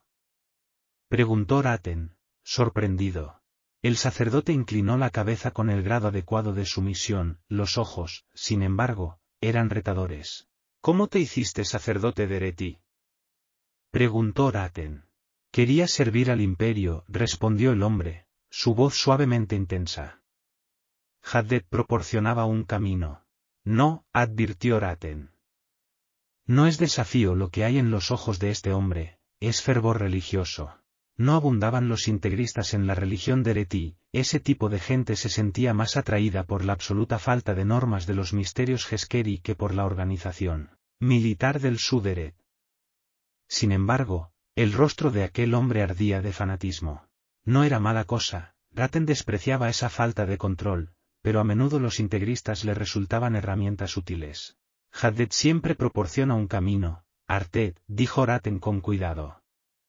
Sé más específico. Conocí a un Artet de Retienduladel, hace doce años. Me predicó, y creí. Me dio ejemplares del Dokesek y el Doderet, y los leí ambos en una noche. El santo Artet me envió de vuelta a Arelon para que ayudara a convertir a la gente de mi país, y me establecí en Rein. Enseñé allí durante once años, hasta el día en que me enteré de que habían construido una capilla de Ereti en la misma K. Superé mi desagrado por los elantrinos, consciente de que el sagrado Haddet los había abatido con un castigo eterno, y vine a unirme a mis hermanos Fordel. Traje conmigo a mis conversos, la mitad de los creyentes de K son los que vinieron conmigo de Rein. Fjon se impresionó con mi diligencia. Me concedió el título de Artet y me permitió seguir enseñando. Raten se frotó pensativo la mandíbula, observando al sacerdote Areliso. ¿Sabes que lo que hizo el Artet Fjon está mal? Sí, mi señor. Un Artet no puede nombrar a otro. Cuando hablo con el pueblo, nunca me refiero a mí mismo como sacerdote de Dereti, solo como maestro. Un maestro muy bueno, implicaba el tono de Dilaz. ¿Qué opinas del Artetfjon? Preguntó Raten. Era un necio sin disciplina, mi señor. Su laxitud impidió que el reino de Haddet creciera en Arelon, y ha dejado en ridículo a nuestra religión. Raten sonrió, Dilaz, aunque no pertenecía a la raza elegida, era obviamente un hombre que comprendía la doctrina y la cultura de su religión. Sin embargo, ese ardor podía ser peligroso. La salvaje intensidad de los ojos de Dilaz apenas estaba bajo control. Habría que vigilarlo con mucha atención, o habría que eliminarlo. Parece que el Artetfon hizo al menos una cosa bien, aunque no tuviera la autoridad requerida, dijo Raten. Los ojos de Dilaz ardieron aún con más fuerza al oír aquello. Te nombro Artet de pleno derecho, Dilaz. Dilaz se inclinó, tocando el suelo con la cabeza. Sus modales eran completamente Fordel, Iraten nunca había oído hablar tan bien a un extranjero la lengua sagrada. Aquel hombre podría ser útil, en efecto, después de todo, una queja común contra el suderetera que favorecía a los Fordel. Un sacerdote areliso contribuiría a demostrar que todos eran bienvenidos al imperio de Haddet, aunque los Fordel fueran más bienvenidos. Raten se felicitó por crear una herramienta tan útil, completamente satisfecho hasta el momento en que Dilaf alzó la cabeza. La pasión seguía brillando en sus ojos, pero también había algo más. Ambición. Raten frunció levemente el ceño, preguntándose si no acababan de manipularlo. Solo podía hacer una cosa. Artet, ¿has jurado ser Odip de algún hombre? Sorpresa. Los ojos de Dilaf se abrieron de par en par mientras miraban a Raten, brillando de inseguridad. No, mi señor. Bien. Entonces lo serás mío. Mi señor, soy, por supuesto, tu humilde servidor. Serás más que eso, Artet, dijo Raten, si eres mi Odid, yo seré tu Roden. Tú serás mío, en corazón y alma. Si sigues a Haddet, lo seguirás a través de mí. Si sirves al imperio, lo harás bajo mis órdenes. Lo que quiera que pienses, hagas o digas será por orden mía. ¿Comprendido? En los ojos de Dilaz ardía fuego. Sí, susurró, el fervor del hombre no le permitía rechazar una oferta semejante. Aunque su rango inferior de Artet no cambiaría, ser Odip de un guion representaba un enorme aumento del poder y la respetabilidad de Dilaz. Estaba dispuesto a ser el esclavo de Raten, si esa esclavitud lo llevaba más arriba. Era algo muy fordel, la ambición era la única emoción que Haddet aceptaba con tanto agrado como la devoción. Bien, dijo Raten. Entonces tu primera orden es seguir al sacerdote Fjon. Tiene que estar subiendo al barco que vuelve a Fjorden en este mismo momento. Quiero que te asegures de que así lo hace. Si desembarca por algún motivo, mátalo. Sí, mi Jorn. Dilaz se levantó del suelo. Por fin podía dar salida a su entusiasmo. Todo lo que Daten tenía que hacer era mantener ese entusiasmo enfocado en la dirección adecuada. Raten se quedó de pie un momento cuando el loco Areliso se hubo marchado, luego sacudió la cabeza y regresó a su mesa. El pergamino todavía se encontraba tal como había caído de los dedos indignos de Fjon, Raten lo recogió con una sonrisa, reverente. No era un hombre que se complaciera con las posesiones, ponía la mirada en logros mucho mayores que la simple acumulación de bagatelas inútiles. Sin embargo, de vez en cuando aparecía un objeto tan único que Raten simplemente gozaba sabiendo que le pertenecía. Tales cosas no se poseían por su utilidad, ni por su poder para impresionar a los demás, sino porque poseerlas era un privilegio. El pergamino era uno de esos objetos. La propia mano del WYRN lo había escrito delante de Raten. Era una revelación que procedía directamente de Haddad, una escritura con un único destinatario. Pocas personas llegaban a conocer a los nombrados por Haddad, e incluso entre los Yorns las audiencias privadas eran raras. Recibir órdenes directamente de la mano del WYRN era la más exquisita de las experiencias. Raten contempló de nuevo las sagradas palabras, aunque hacía tiempo que había memorizado hasta el último detalle. Atiende las palabras de Haddad, a través de su siervo el WYRN Wulfden IV, emperador y rey. Sumo sacerdote e hijo, tu petición ha sido concedida. Ve a los pueblos paganos del oeste y anúnciales mi advertencia final, pues aunque mi imperio es eterno, mi paciencia se acabará pronto. No dormiré mucho más dentro de una tumba de roca. El día del imperio está cercano, y mi gloria pronto brillará, un segundo sol surgido de Fjorden. Las naciones paganas de Arelon y Teot han sido negras manchas en mi tierra durante demasiado tiempo. Trescientos años han servido mis sacerdotes entre aquellos manchados por el Antris, y pocos han atendido su llamada.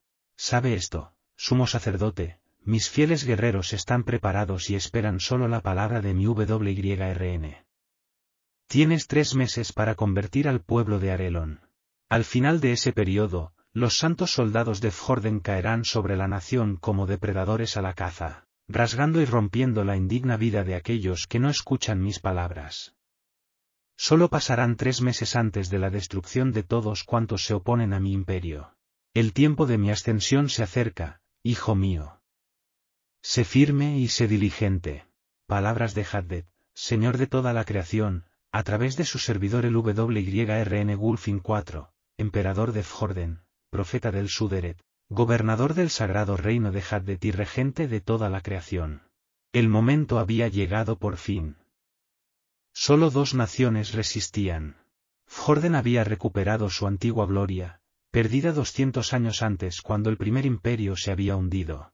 Una vez más, Arelon y Teod eran los dos únicos reinos que se resistían al dominio Fjordel. Esta vez, con el poder de la llamada Santa de Haddad detrás, Fjorden vencería. Luego, con toda la humanidad unida bajo el mandato del WYRN, Haddad podría alzarse de su trono subterráneo y reinar con gloriosa majestad. Iraten sería el responsable de ello. La conversión de Arelon y Teot era su urgente deber. Tenía tres meses para cambiar el temperamento religioso de una cultura entera, una tarea monumental, pero era vital que tuviera éxito. Si no lo tenía, los ejércitos de Fjorden destruirían todo ser viviente de Arelon, y de Teod después, las dos naciones, aunque separadas por el agua, eran iguales en raza, religión y obstinación. La gente tal vez no lo supiera todavía, pero Raten era lo único que se interponía entre ellos y la aniquilación. Habían desafiado arrogantes a Haddet y su pueblo durante demasiado tiempo. Raten era su última oportunidad. Algún día lo llamarían su salvador. 4. La mujer gritó hasta agotarse, pidiendo ayuda, suplicando piedad, llamando a Domi. Arañó la ancha puerta dejando marcas de uñas en la película de mugre. Al cabo de un rato, se desplomó en un silencioso montón, temblando con sollozos ocasionales. Ver su agonía le recordó a Raoden su propio dolor, el agudo aguijonazo de su dedo del pie, la pérdida de su vida exterior. No esperarán mucho más, susurró Galladon, la mano firme sobre el hombro de Raoden, conteniendo al príncipe. La mujer finalmente se puso en pie, tambaleándose, aturdida, como si hubiera olvidado dónde se encontraba. Dio un único e inseguro paso a la izquierda, la mano apoyada en la muralla, como si eso fuera un consuelo, una conexión con el mundo exterior, en vez de la barrera que la separaba de él. Se acabó, dijo Galladón. ¿Así de fácil? Preguntó Raoden. Galladon asintió. Ella ha elegido bien, o al menos lo mejor que se puede elegir. Observa. En un callejón situado directamente al otro lado del patio se agitaron unas sombras, Raoden y Galladon estaban observando desde el interior de un desvencijado edificio de piedra, uno de los muchos que flanqueaban la entrada al patio de Elantris. Las sombras se convirtieron en un grupo de hombres que se acercaron a la mujer con paso decidido y controlado, hasta rodearla. Uno tendió la mano y se apoderó de su cesta de ofrendas. A la mujer no le quedaban fuerzas para resistirse, simplemente, volvió a desplomarse. Raoden sintió los dedos de Galladon clavarse en su hombro cuando involuntariamente tiró hacia adelante con intención de enfrentarse a los ladrones. No es una buena idea. Coulo. Susurró Galladon. Guarda tu valor para ti mismo. Si torcerte un dedo estuvo a punto de dejarte fuera de combate, piensa cómo será uno de esos garrotes golpeando tu valiente cabecita. Raoden asintió, relajándose. Habían robado a la mujer, pero no parecía que corriera ningún otro peligro. Dolía, sin embargo, mirarla. No era una joven doncella, tenía la recia figura de una mujer acostumbrada a parir hijos y a llevar adelante una casa. Una madre, no una damisela. Las profundas arrugas de su rostro hablaban de sabiduría ganada duramente y de valor, y de algún modo eso hacía que mirarla fuera más difícil. Si una mujer así podía ser derrotada por el Antris, ¿qué esperanza había para Raoden? Te he dicho que había elegido bien, continuó Galladon. Puede que tenga un poco menos de comida, pero no tiene ninguna herida. Ahora bien, si se hubiera vuelto a la derecha, como hiciste tú, Sul, habría quedado a la dudosa merced de los hombres de Schae. Si hubiera seguido adelante, entonces Anden habría tenido derecho a sus ofrendas. El giro a la izquierda es decididamente mejor, los hombres de Karata se quedan con tu comida, pero rara vez te hacen daño. Es mejor tener hambre que pasarte los próximos años con un brazo roto. ¿Los próximos años? Preguntó Raoden, volviéndose para mirar a su alto y oscuro compañero. ¿No habías dicho que nuestras heridas durarían una eternidad? Solo lo suponemos, Sul. Muéstrame un elantrino que haya conseguido no volverse loco hasta el fin de la eternidad, y tal vez pueda demostrar la teoría. ¿Cuánto suele durar aquí la gente? ¿Un año? Tal vez dos. ¿Qué? ¿Creías que éramos inmortales? ¿Qué por qué no envejecemos duraremos para siempre? No sé, dijo Raoden. Dijiste que no podíamos morir, ¿no? No podemos, respondió Galladón. Pero los cortes, las magulladuras, los dedos torcidos, se acumulan. Solo se puede soportar hasta cierto punto. ¿Se suicidan? Preguntó Raoden en voz baja. Esa no es una opción. No, la mayoría se quedan tirados, murmurando o gritando. Pobres rulos. ¿Cuánto tiempo llevas tú aquí, entonces? Unos pocos meses. Eso fue otra impresión más que añadir a un montón ya bastante inestable. Raoden había supuesto que Galladon llevaba en el Antris unos cuantos años. El Dula hablaba de la vida en aquel lugar como si hubiera sido su hogar durante décadas y fuera impresionantemente diestro en navegar por la enorme ciudad. Raoden miró hacia el patio, pero la mujer se había ido ya. Podría haber sido una de las criadas del palacio de su padre, la esposa de un rico mercader o una simple ama de casa. La Saud no respetaba las clases, de todas tomaba por igual. Ella se había marchado tras entrar en el pozo abierto que era el Antris. Él debería haber podido ayudarla. Y todo por una simple hogaza de pan y unas cuantas hortalizas mustias, murmuró Raoden. Puede que no te parezca mucho ahora, pero espera unos cuantos días y verás. La única comida que entra en este lugar es en los brazos de los recién llegados. Espera, Sul. Sentirás también el deseo. Hay que ser fuerte cuando llama el hambre. Tú lo haces. No muy bien, y solo llevo aquí unos meses. No sé qué me impulsará a hacer el hambre dentro de un año. Raoden hizo una mueca. Espera a que pasen mis treinta días antes de convertirte en una bestia primitiva, por favor. Odiaría pensar que no valgo mi precio en carne. Galladon guardó silencio un instante, luego se echó a reír. ¿No te asusta nada, Sul? La verdad es que todo lo que hay aquí me asusta, pero soy bueno ignorando el hecho de que estoy aterrorizado. Si alguna vez me doy cuenta de lo asustado que estoy, probablemente me encontrarás intentando esconderme debajo de aquellas piedras del empedrado. Ahora, cuéntame más sobre esas bandas. Galladon se encogió de hombros, se apartó de la puerta rota y tomó una silla rota. Estudió sus patas y luego, cuidadosamente, se sentó. Se levantó justo a tiempo cuando las patas crujieron. Arrojó la silla con disgusto y se sentó en el suelo. Hay tres secciones en el Antris, Sul, y tres bandas. La sección del mercado la gobiernas Chae, ya conociste ayer a unos cuantos miembros de su corte, aunque estaban demasiado ocupados lamiendo la mugre de tus ofrendas para presentarse. En la sección del palacio encontrarás a Karata, ella es quien tan amablemente ha librado a esa mujer de su comida hoy. El último es a. Se pasa la mayor parte del tiempo en la zona de la universidad. ¿Un hombre culto? No, un oportunista. Fue el primero en darse cuenta de que muchos de los textos más antiguos de la biblioteca estaban escritos en vitela. Los clásicos de ayer se han convertido en el almuerzo de mañana. Koulo, idos domi. Juró Raoden. Eso es atroz. Los antiguos pergaminos del Antris contienen innumerables obras originales. Tienen un precio incalculable. Galladon le dirigió una mirada resignada.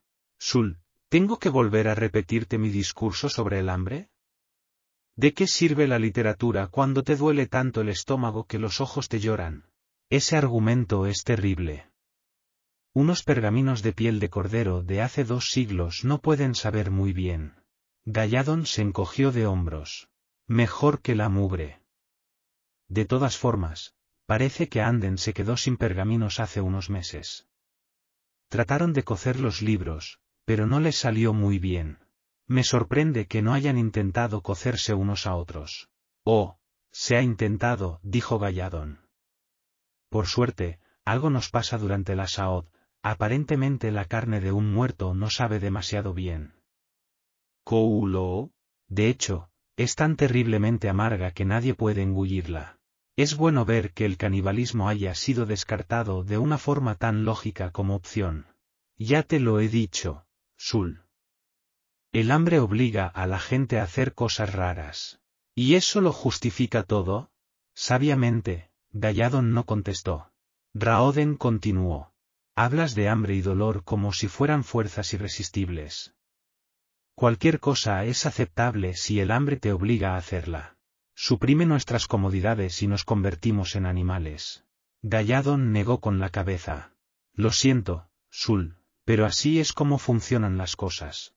No tiene por qué ser así. Diez años no era tiempo suficiente.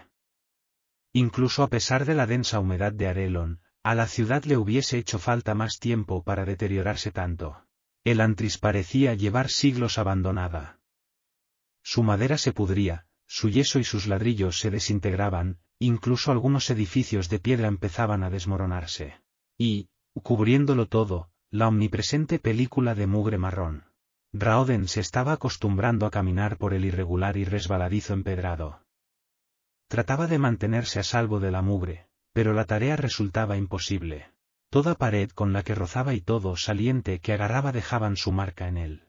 Los dos hombres recorrían despacio una calle ancha, mucho más que ninguna de las de K. El antris había sido construida a una escala enorme, y aunque el tamaño resultaba impresionante desde fuera, Solo ahora comenzaba Raoden a comprender lo gigantesca que era la ciudad.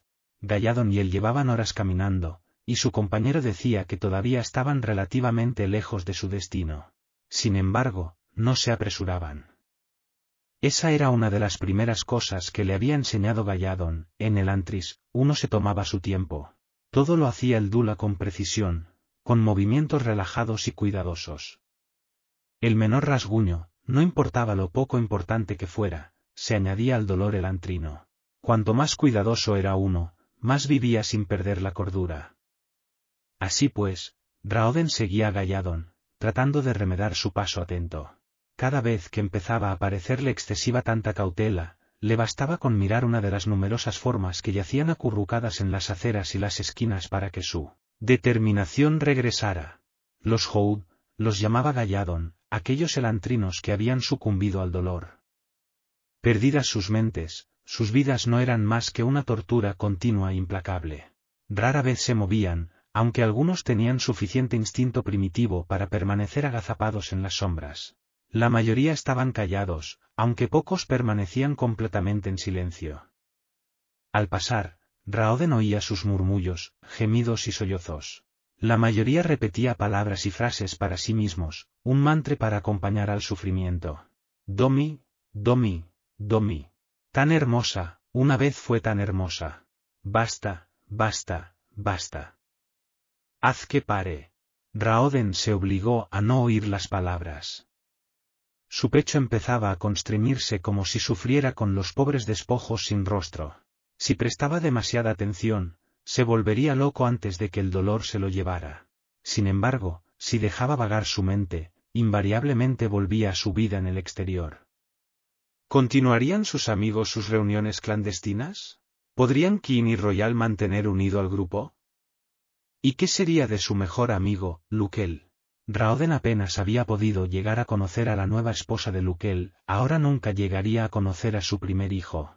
Aún peores eran los pensamientos sobre su propio matrimonio. Nunca había conocido a la mujer con la que iba a casarse, aunque había hablado con ella a través del son en muchas ocasiones. ¿Era en verdad tan lista e interesante como parecía? Nunca lo sabría. Y Adon probablemente había ocultado la transformación de Raoden y fingido que su hijo había muerto. Serin nunca llegaría a Arelon, en cuanto se enterara de la noticia, se quedaría en Teot y buscaría otro marido. Si al menos hubiera podido verla una sola vez. Pero esos pensamientos eran inútiles. Ya era un elantrino más. Así que se concentró en la ciudad. Resultaba difícil creer que Elantris hubiera sido alguna vez la ciudad más hermosa de Opelon, probablemente del mundo. La mugre era todo lo que veía, la podredumbre y la erosión. Sin embargo, Bajo la suciedad se hallaban los restos de la antigua grandeza de Elantris. Una torre, lo que quedaba de un delicado bajorrelieve, grandes capillas y enormes mansiones, arcos y columnas. Diez años antes esa ciudad había resplandecido con su propio brillo místico, una ciudad de puro blanco y dorado. Nadie sabía que había causado el reod. Había quienes tenían la teoría, la mayoría, sacerdotes de Reti, de que la caída de Elantris había sido causada por Dios. Los elantrinos anteriores al Reod habían vivido como dioses ellos mismos, permitiendo otras religiones en Arelon, pero sufriéndolas igual que una modeja que su perro lama la comida caída al suelo. La belleza de Elantris, los poderes que poseían sus habitantes, habían impedido que el común de la población se convirtiera al Suqueseg. ¿Por qué buscar una deidad invisible cuando tenías a dioses viviendo ante ti? Llegó con una tempestad, eso sí lo recordaba Raoden. La tierra se estremeció, una enorme grieta se abrió en el sur y todo Arelon tembló. Con la destrucción, el Antris había perdido toda su gloria. Los elantrinos habían pasado de ser brillantes seres de pelo blanco a criaturas de piel tumefacta y cabeza calva, como si sufrieran una horrible enfermedad, en avanzado estado de deterioro. El Antris había dejado de brillar para volverse oscura. Y eso había sucedido hacía solo diez años. Diez años no era tiempo suficiente. La piedra no se desintegraba después de solo una década de negligencia. La suciedad no tendría que haberse amontonado tan rápidamente, no con tan pocos habitantes, la mayoría de los cuales estaban incapacitados. Era como si el Antris estuviera empeñada en morir, una ciudad suicida. La zona del mercado de Elantris, dijo Galladon. Este era uno de los mercados más colosales del mundo, Aquí venían mercaderes de todo Opelon para vender sus exóticos artículos a los elantrinos. Aquí también se podían comprar las más lujosas magias elantrinas. No lo daban todo gratis. Koulo se encontraban en el terrado de un edificio, al parecer, algunos elantrinos preferían los terrados a los tejados a dos aguas o las cúpulas, pues en las azoteas podían sembrarse jardines. Ante ellos se extendía una zona de la ciudad muy parecida al resto de Elantris, oscura y ruinosa. Raoden suponía que sus calles habían estado decoradas con los pintorescos toldos de los vendedores callejeros, pero los únicos restos de aquello eran el ocasional harapo cubierto de mugre. ¿Podemos acercarnos más? Preguntó Raoden, asomándose al alféizar para contemplar el mercado. Puedes hacerlo tú si quieres, Sul, respondió Galladon. Pero yo me quedo aquí. A los hombres de Schae les gusta cazar gente, probablemente sea uno de los pocos placeres que les quedan. Háblame entonces de Schae. Galladon se encogió de hombros. En un lugar como este, muchos buscan líderes, alguien que los proteja un poco del caos. Como en cualquier sociedad, los que son más fuertes a menudo acaban al mando. Sha es alguien que encuentra placer en controlar a los demás, y por algún motivo los elantrinos más salvajes y moralmente corruptos encuentran el modo de contactar con él. ¿Y consigue recibir las ofrendas de un tercio de los recién llegados? Preguntó Raoden. Bueno, Shae se ocupa pocas veces de tales cosas, pero sí, sus seguidores se quedan con un tercio de las ofrendas.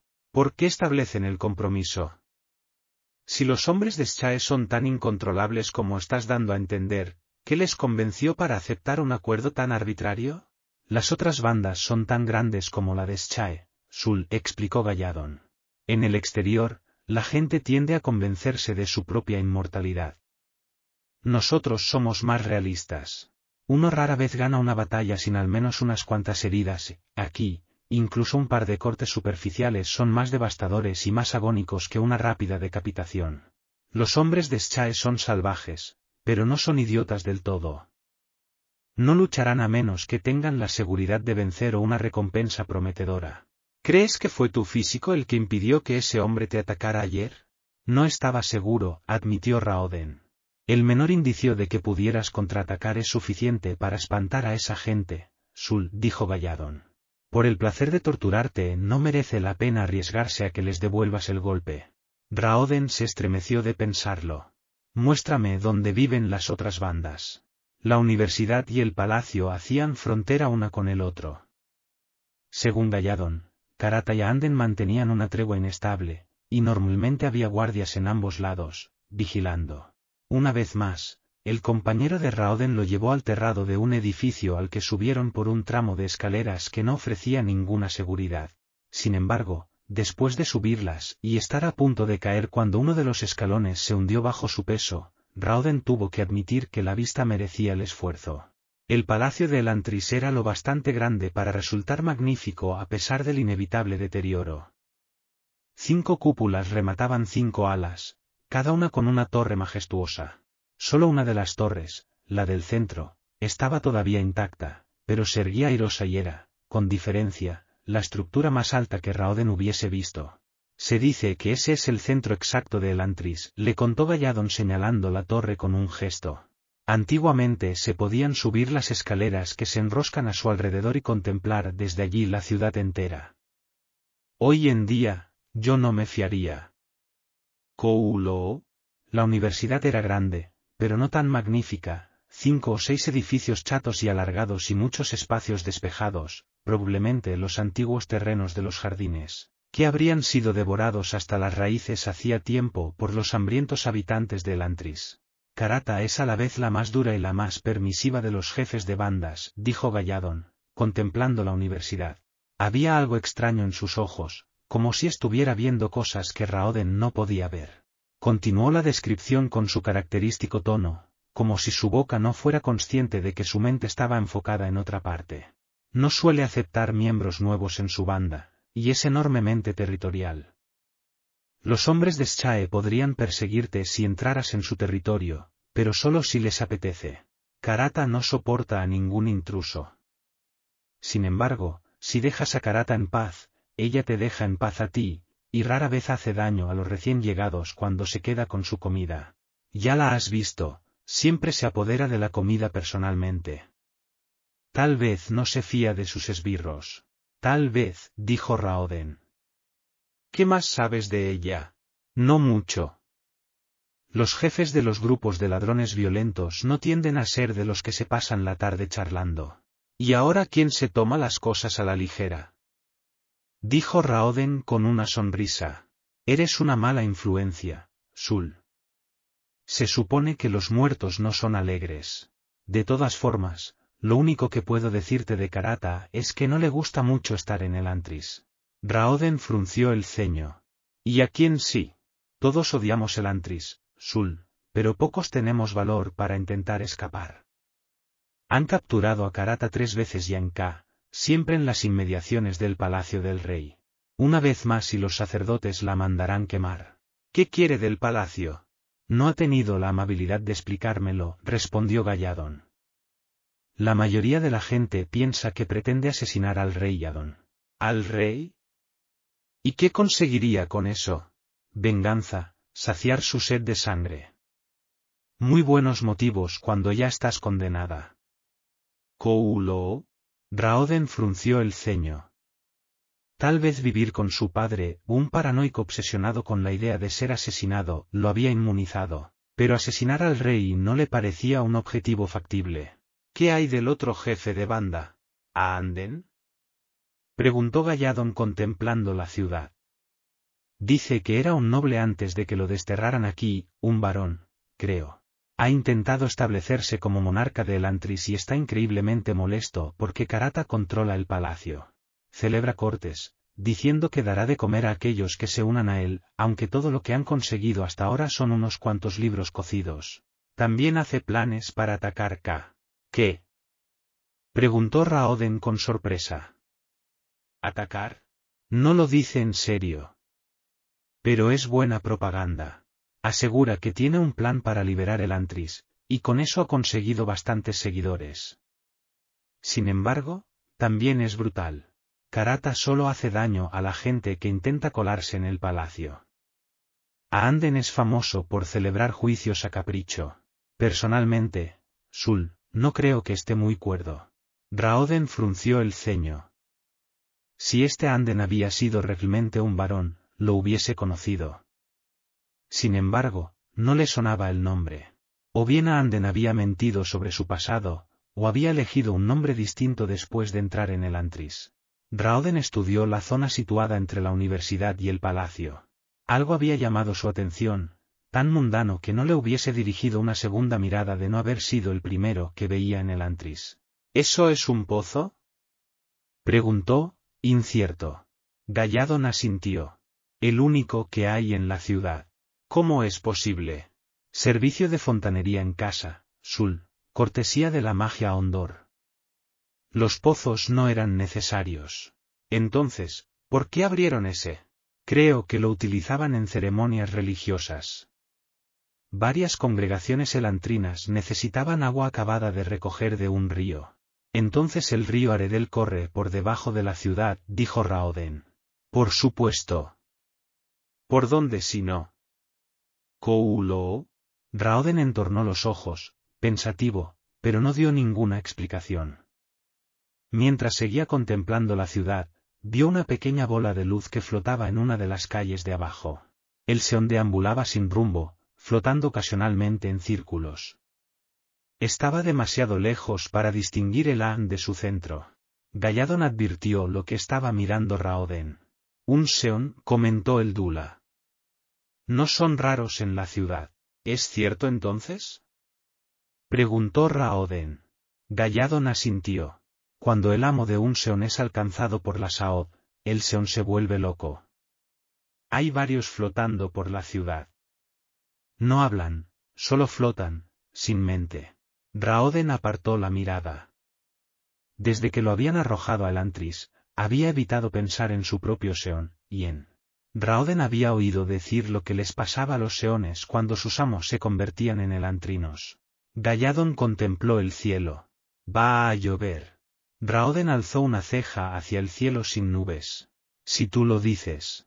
Fíate de mí. Tendríamos que ponernos a cubierto, a menos que quieras pasarte los próximos días con la ropa mojada. Es difícil encender fuego en el antris, la madera está demasiado mojada o demasiado podrida para arder. ¿A dónde debemos ir? Galladon se encogió de hombros. Elige una casa, Sul. Es muy posible que no esté habitada. Habían dormido la noche anterior en una casa abandonada, pero Raoden tuvo una idea. ¿Dónde vives, Galladón? En Duladel, respondió inmediatamente Galladón. Me refiero a hoy en día. Galladón pensó un momento, mirando a Raoden con incertidumbre. Entonces, tras encogerse de hombros, le indicó que lo siguiera por las inestables escaleras. Ven. Libros. exclamó Raoden, entusiasmado. No tendría que haberte traído aquí, murmuró Galladón. Ahora no me libraré nunca de ti. Galladon había guiado a Raoden a lo que parecía una bodega vacía pero que había resultado ser algo bastante distinto.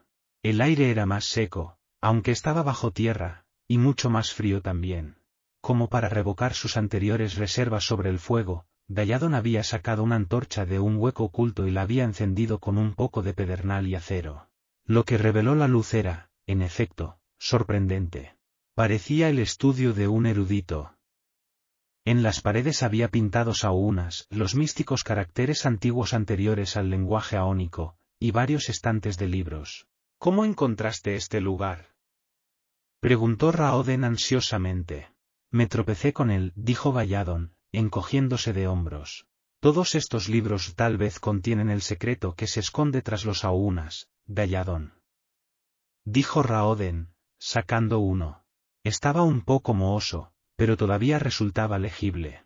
¿Lo has pensado alguna vez? ¿Los aunas? La magia de Elantris. Dicen que antes del Reod, los elantrinos podían crear hechizos poderosos solo dibujando aunas. Oh, ¿te refieres a esto? Preguntó el hombretón de piel oscura, alzando la mano. Dibujó un símbolo en el aire, Andeo, y su dedo dejó una brillante línea blanca detrás. Raoden se quedó boquiabierto y el libro se le cayó de las manos. Los Aounas. Históricamente, solo los elantrinos habían podido convocar el poder oculto en ellos. Ese poder se suponía desaparecido, se decía que se había perdido con la caída de Elantris. Galladon le sonrió a través del brillante símbolo que flotaba en el aire entre ambos. 5. Misericordioso Domi, ¿de dónde ha salido ese? Preguntó sorprendida Serín. El guion avanzó hacia el trono del rey con la arrogancia característica de su clase. Llevaba la brillante armadura rojo sangre de un sumo sacerdote de Eretí y una extravagante capa escarlata ondeando tras de sí, aunque iba desarmado. El suyo era un traje para impresionar, y, a pesar de lo que pensaba Serín sobre los Bjorns, tuvo que admitir que resultaba efectivo. Naturalmente, era más que nada para alardear, incluso en la sociedad castrense de Fjorden, pocos podían caminar tan fácilmente como ese Bjorn con la armadura completa. El metal era probablemente tan fino y liviano que de nada hubiese servido en una batalla. El Bjorn pasó ante ella sin dirigirle una segunda mirada, los ojos enfocados directamente en el rey. Era joven para tratarse de un Bjorn, probablemente de cuarenta y tantos años, y en su pelo negro, corto y bien cuidado, había apenas trazas de gris. ¿Sabías que había presencia de Retinelantris, mi señora? dijo Asé, flotando junto a ella como de costumbre, uno de los dos únicos seones presentes en la sala. ¿Por qué debería sorprenderte ver a un sacerdote Fjordel? Ese es todo un Bjorn, Asé. Solo hay veinte en el imperio Fjordel. Puede que algunos creyentes de Retienka, pero no lo suficientes para recibir la visita de un sumo sacerdote. Los Bjorns son extremadamente avaros de su tiempo.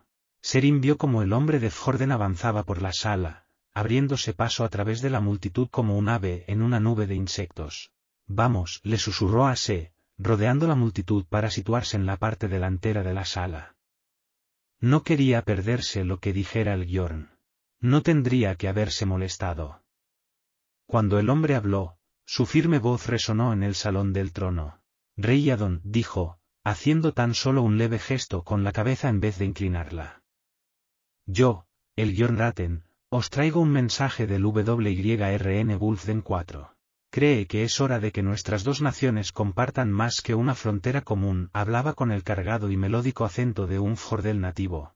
Y Adon alzó la mirada de los legajos que estaba consultando, sin molestarse en disimular su ceño fruncido.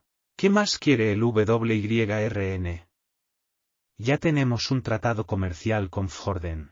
Su santidad teme por las almas de vuestros súbditos, majestad, dijo Raten. Bien, entonces que los convierta. Siempre he dado a vuestros sacerdotes completa libertad para predicar en Arelon. El pueblo responde demasiado lentamente, majestad. Requiere un empujón, una señal, si queréis. El WYRN piensa que es hora de que vos mismo os convirtáis al Suderet. Esta vez Yadon no se molestó en disimular su malestar.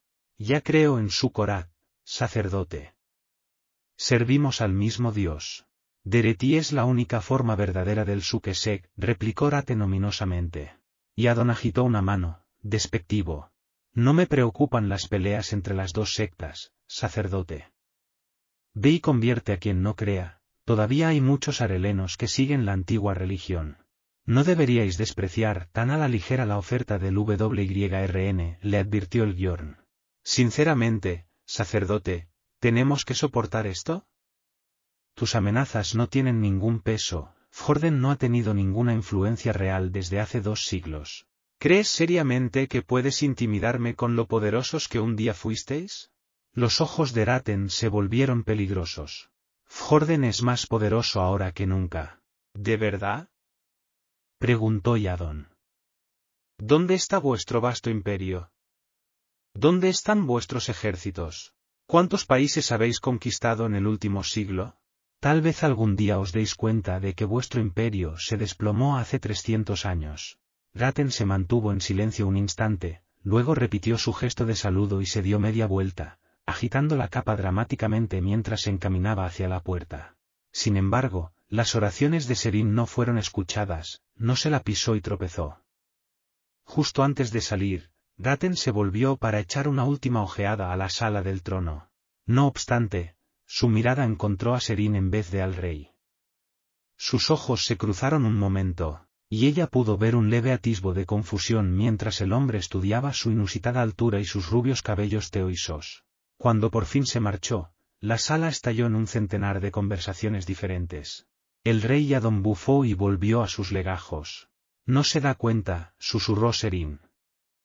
No lo comprende. ¿Comprender qué, mi señora? Preguntó a Se. Lo peligroso que es ese Bjorn. Su Majestad es un mercader, mi señora, no un verdadero político. No ve las cosas igual que tú. Incluso así, dijo Serín, hablando tan bajo que solo Se podía oírla. El rey Adon debería tener la suficiente experiencia para reconocer que lo que le ha dicho Raten es completamente cierto, al menos en lo referido a Fjorden. Los WYRNS son más poderosos ahora que hace siglos, incluso que en la cima del antiguo imperio. Es difícil ver más allá del poder militar, sobre todo cuando se es un monarca relativamente nuevo, dijo Ase. Al rey Yadon no le cabe en la cabeza que el ejército de sacerdotes de Fjorden pueda ser más influyente de lo que fueron sus guerreros. Serín se frotó la mejilla un instante, pensativa. Bueno, Ase, al menos ahora no tienes que preocuparte de que yo cause demasiado revuelo entre la nobleza de K. Lo dudo mucho, mi señora. ¿Cómo si no vas a pasar el tiempo? Oh, asé, dijo ella dulcemente. ¿Por qué perderlo con un puñado de nobles incompetentes cuando puedo probar mi inteligencia con todo un Bjorn? Entonces, más seria, añadió, el WYRN elige bien a sus sacerdotes. Si Yadon no vigila a ese hombre, y no parece probable que lo haga, Raten convertirá a esta ciudad bajo sus barbas. ¿De qué servirá el sacrificio de mi matrimonio para Teod y la propia Arelon si se entrega a nuestros enemigos? Puede que estés exagerando, mi señora, dijo Ase con un latido. Las palabras le resultaban familiares, parecía que Ase sentía la necesidad de decírselas cada día. Serín negó con la cabeza. Esta vez no.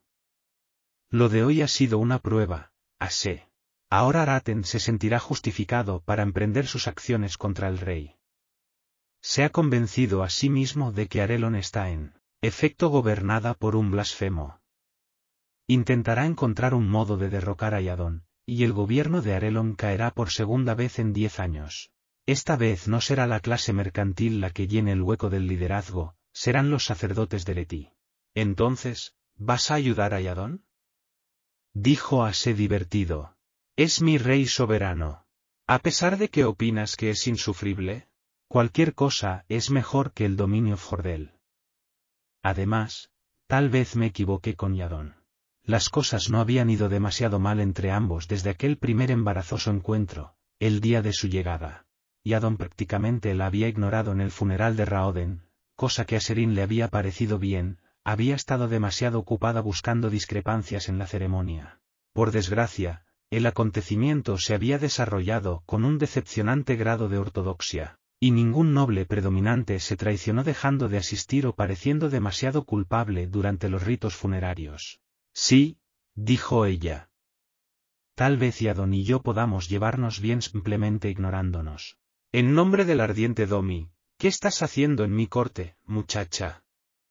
exclamó el rey tras ella. Serín alzó los ojos al cielo con resignación, y Ase latió una risa silenciosa mientras ella se volvía para enfrentarse al rey Yadón. ¿Qué? preguntó, tratando de parecer inocente. ¿Tú? ladró Yadón, señalándola. Estaba comprensiblemente de mal humor, aunque por supuesto, según había oído ella, Yadón estaba rara vez de buenas. ¿No comprendes que las mujeres no pueden venir a mi corte a menos que hayan sido invitadas? Serín parpadeó, confundida. Nadie me había dicho nada, Majestad dijo, tratando intencionadamente de parecer que no tenía nada en la cabeza. Y Adón gruñó algo sobre la estupidez de las mujeres, sacudiendo la cabeza por su obvia falta de inteligencia. Solo quería ver las pinturas, dijo Serín, fingiendo temblor en la voz, como si estuviera a punto de llorar. Y Adón levantó la mano enseñando la palma, como para detener la llantina, y volvió a sus legajos. Serín apenas pudo evitar sonreír mientras se secaba los ojos y pretendía estudiar el cuadro que tenía detrás. Eso no me lo esperaba, dijo Ase en voz baja. Me ocuparé de Yadon más tarde, murmuró Serín. Tengo a alguien más importante de quien preocuparme ahora. Nunca creí que llegaría a ver el día en que tú, nada menos, te adaptarías al estereotipo femenino, aunque haya sido solo una actuación. ¿Qué? preguntó Serín, parpadeando. Yo, actuar. Ase bufó. ¿Sabes? Nunca he entendido cómo los seones conseguís hacer sonidos como ese. No tenéis nariz, ¿cómo podéis bufar? Años de práctica, mi señora, repuso Ase. ¿De verdad que voy a tener que sufrir tus lloros cada vez que hables con el rey? Serín se encogió de hombros. Espera que las mujeres sean tontas, así que seré tonta. Es mucho más fácil manipular a la gente cuando cree que no tienes eso suficiente para acordarte de tu nombre. ¿N? Gritó de pronto una voz. ¿Eres tú? La voz profunda y ronca le resultaba extrañamente familiar. Era como si quien hablaba tuviera la garganta irritada, aunque Serín nunca había oído a nadie con la garganta irritada gritar tan fuerte. Serín se volvió, vacilante. Un hombre enorme, más alto, más ancho, más grueso y más musculoso de lo que parecía posible, se abrió paso hacia ella entre la multitud. Iba vestido con un ancho jubón de seda azul, Serín se estremeció al pensar en cuántos gusanos habían hecho falta para tejerlo, y los pantalones de organdí de los cortesanos. Haré lisos. ¿Eres tú? exclamó el hombre. Creíamos que no vendrías hasta dentro de una semana. Asé, murmuró Serín, ¿Quién es este lunático y qué quiere de mí? Me resulta familiar, mi señora. Lo siento, mi memoria no es lo que era. Ja. Dijo el hombretón, envolviéndola en un abrazo de oso. Fue una extraña sensación, su mitad inferior quedó semiaplastada contra su enorme tripa, mientras que la cara se le hundía en un pecho duro y musculoso.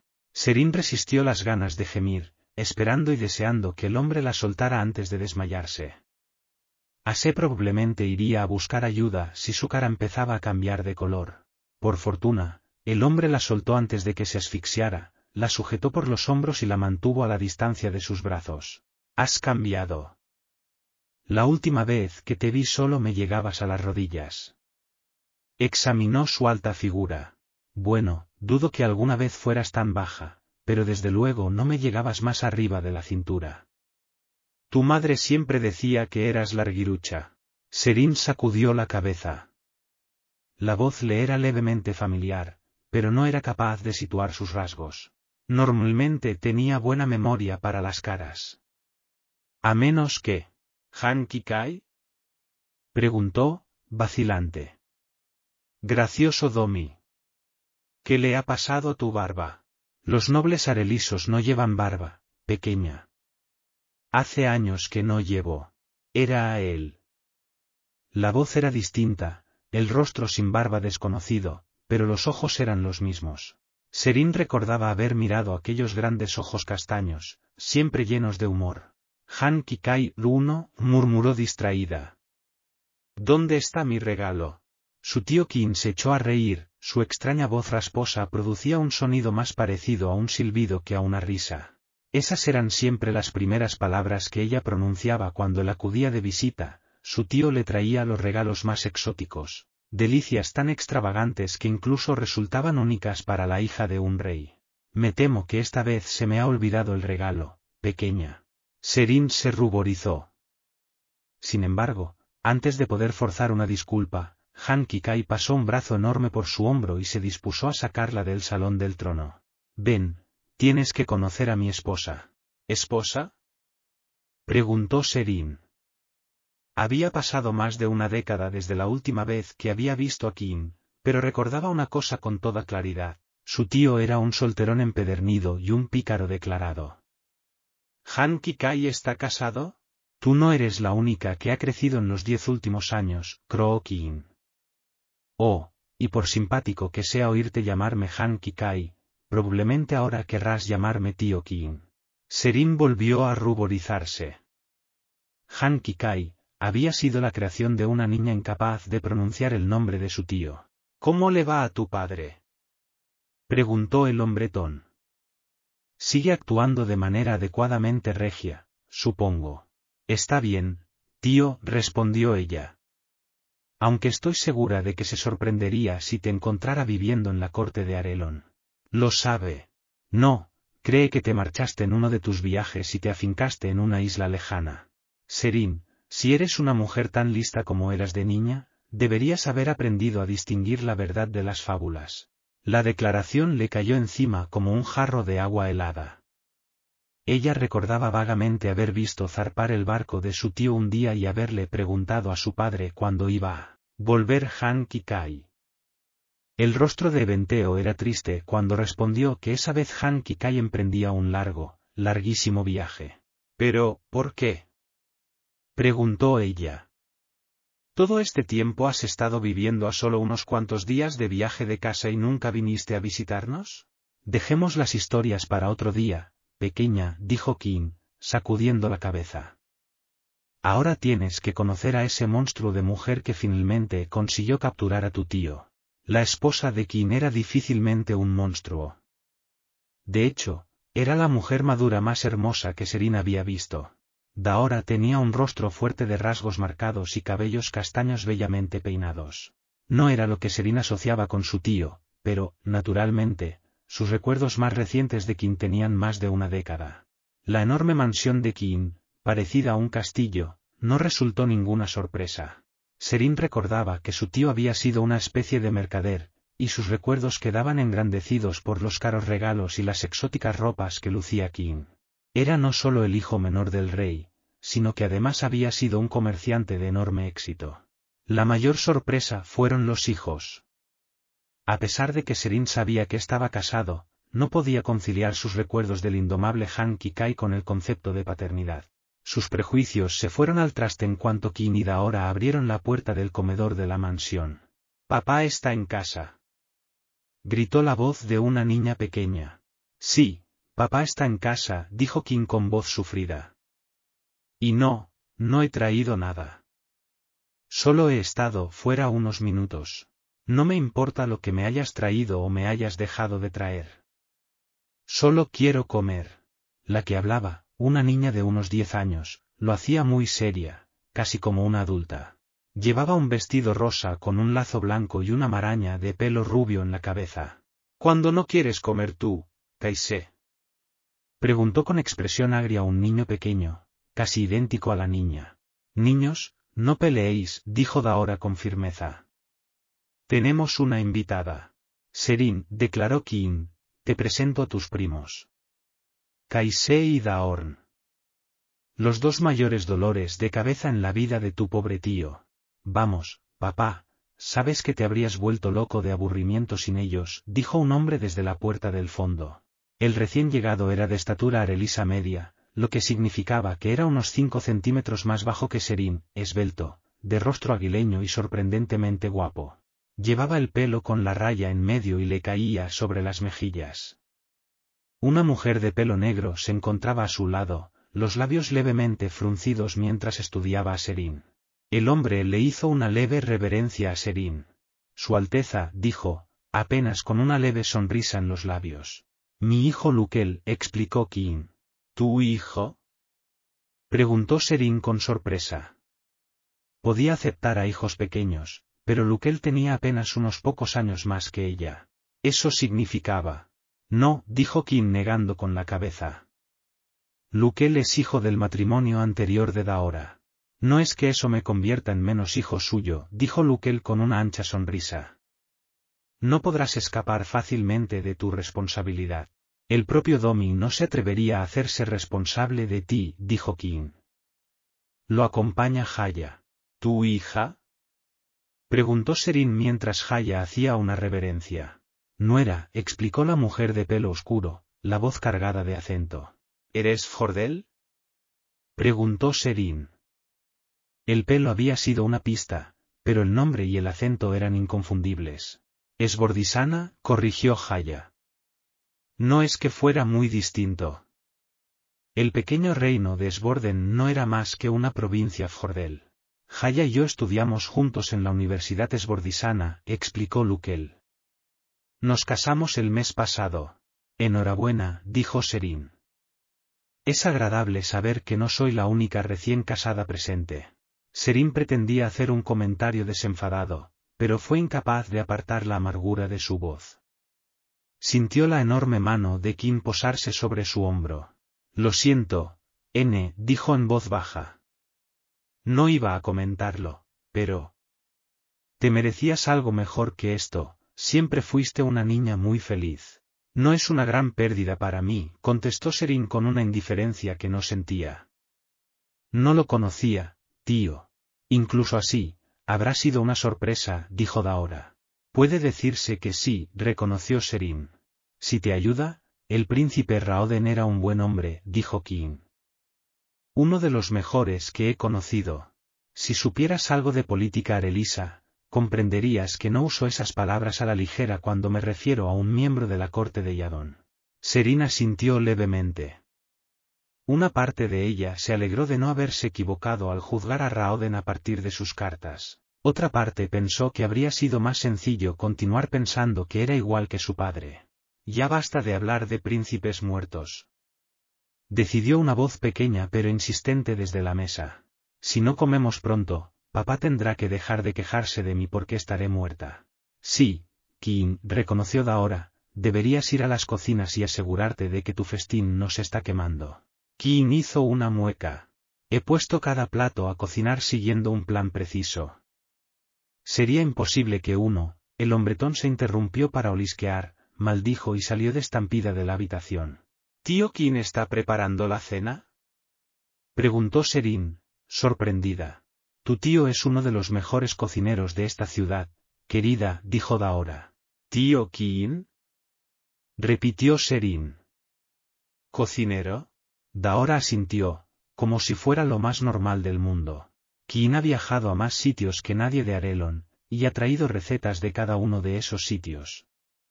Creo que esta noche está preparando algo que aprendió en Yindou. ¿Significa eso que vamos a comer? Insistió Kaise. Odio la comida jindoesa, se quejó Daorn, su voz casi indistinguible de la de su hermana. Lleva demasiadas especias. No te gusta nada menos que lleve un montón de azúcar, se burló Luquel, revolviendo el pelo de su hermanastro. Daorn, ve y llama a Adien. ¿Otro? Preguntó Serín. Daora asintió. El último. Hermano de Luquel. Probablemente estará durmiendo, dijo Kaise. Adien siempre está durmiendo. Creo que es porque su mente solo está medio despierta. Kaise, las niñas pequeñas que dicen esas cosas de sus hermanos suelen acabar en la cama sin cenar, le advirtió Daora. Daorn, venga. No pareces una princesa, dijo Kaise. La niña estaba sentada primorosamente en su silla junto a Serín. El comedor tenía un aspecto cogedor, casi como si se tratara de un estudio, forrado de paneles de madera oscura y lleno de recuerdos de los viajes de King. ¿Qué quieres decir? preguntó Serín, tratando de deducir cómo se manejaban los extraños cubiertos hindoeses. Había dos, uno con un extremo afilado y el otro con un extremo plano. Todos los demás los utilizaban como si fueran una segunda naturaleza para ellos, y Serín estaba decidida a no preguntar nada. Lo descubriría por su cuenta o no conseguiría comer mucho.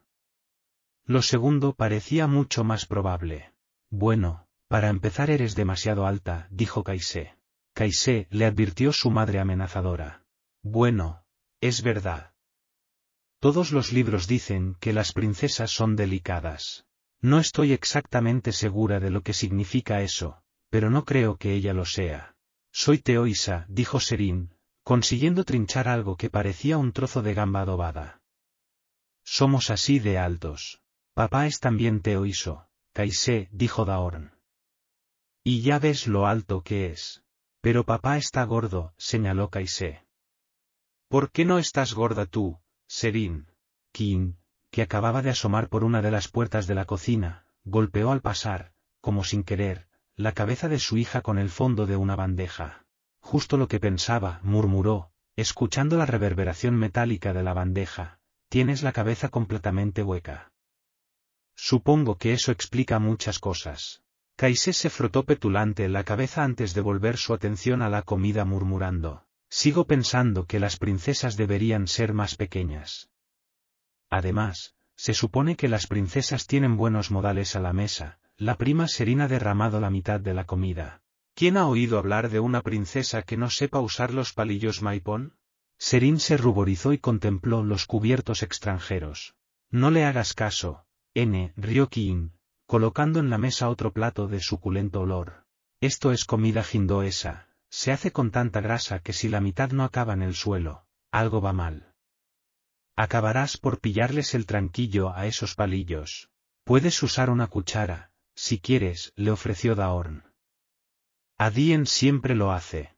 Los ojos de Serín se dirigieron inmediatamente al cuarto hijo. Adien era un muchacho de rostro delgado, adolescente. Tenía la tez blanca y una expresión extraña e inquietante. Comía con torpeza, con movimientos bruscos y sin control. Mientras lo hacía murmuraba para sí, repetía números, le pareció a Serín. Ella había visto a otros niños así antes, niños cuyas mentes no estaban completamente sanas. Papá, la comida está deliciosa, dijo Luquel, distrayendo la atención de su hermano. Creo que es la primera vez que preparas este plato de gambas. Se llama Aikao, dijo King con voz rasposa. Lo aprendí de un mercader que estuvo de paso mientras tú estudiabas en Esborden el año pasado. 17.400.772, murmuró Adien. Son los pasos que hay hasta Esborden. Serín se distrajo un momento con la suma de Adien, pero el resto de la familia no le prestó atención, así que ella hizo lo mismo. Está verdaderamente rico, tío, dijo Serín. Nunca te habría imaginado de cocinero. Siempre me ha gustado, explicó Kim, sentándose en su silla. Os habría preparado algunas cosas cuando os visitaba en Teod, pero la jefa de cocineros de tu madre tenía la absurda idea de que la realeza no tenía nada que hacer en las cocinas. Intenté explicarle que, en cierto modo, las cocinas eran un poco mías, pero ella siguió sin dejarme meter un pie allí dentro para preparar una comida. Bueno, pues no nos hizo ningún favor, dijo Serín. Tú no preparas siempre la comida, ¿no? Kim negó con la cabeza. Afortunadamente, no. Daora es bastante buena cocinera. Serín parpadeó sorprendida. ¿Quieres decir que no tenéis una cocinera que os prepare las comidas? Kim y Daora negaron con la cabeza al unísono. Papá es nuestro cocinero, dijo Kaise. ¿No hay criados ni mayordomos tampoco? Preguntó Serín. Había supuesto que la falta de servicio se debía a un extraño deseo por parte de Kim de hacer que aquella comida concreta Fuera íntima. Ninguno, dijo Kim. Pero, ¿por qué? Kim miró a su esposa, luego a Serín. Serín, ¿sabes qué ocurrió aquí hace diez años? ¿El reo? Preguntó Serín. ¿El castigo? Sí, pero, ¿sabes lo que significa eso? Serín reflexionó un momento, luego se encogió levemente de hombros. El fin de los elantrinos. Kim asintió. Probablemente nunca has visto a un elantrino, todavía eras joven cuando apareció el Reod. Es difícil explicar cuánto cambió este país cuando golpeó el desastre. Elantris era la ciudad más hermosa del mundo, créeme, he estado en todas partes. Era un monumento de piedra resplandeciente y metal lustroso, y sus habitantes parecían cincelados en los mismos materiales. Entonces, cayeron. Sí, Lo he estudiado, asintió Serín. Su piel se volvió oscura con manchas negras y empezó a caérseles el pelo de la cabeza. Puedes decirlo como lo cuentan los libros, dijo King, pero no estabas aquí cuando sucedió.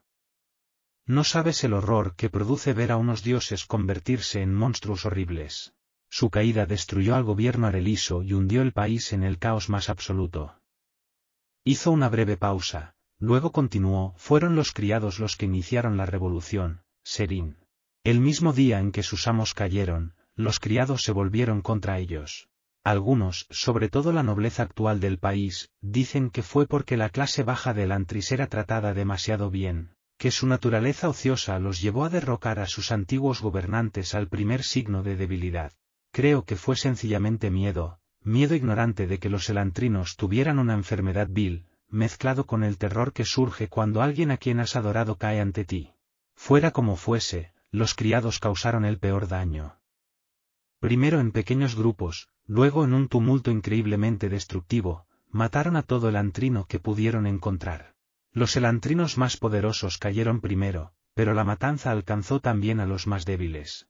No se limitó tampoco a los elantrinos, la gente atacaba a las familias, los amigos e incluso a aquellos a quienes los elantrinos habían nombrado para un cargo.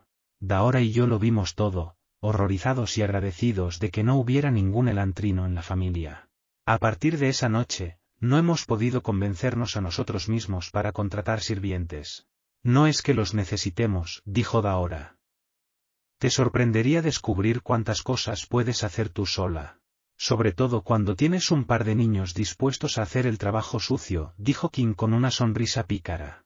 Para eso es para lo único que servimos, papá. Preguntó Luquel con una carcajada. ¿Para fregar suelos? Es el único motivo que he encontrado jamás para tener hijos, dijo King. Tu madre y yo tuvimos a Daorn porque decidimos que necesitábamos otro par de manos para limpiar las escupideras. Papá, por favor, dijo Kaise. Estoy intentando comer.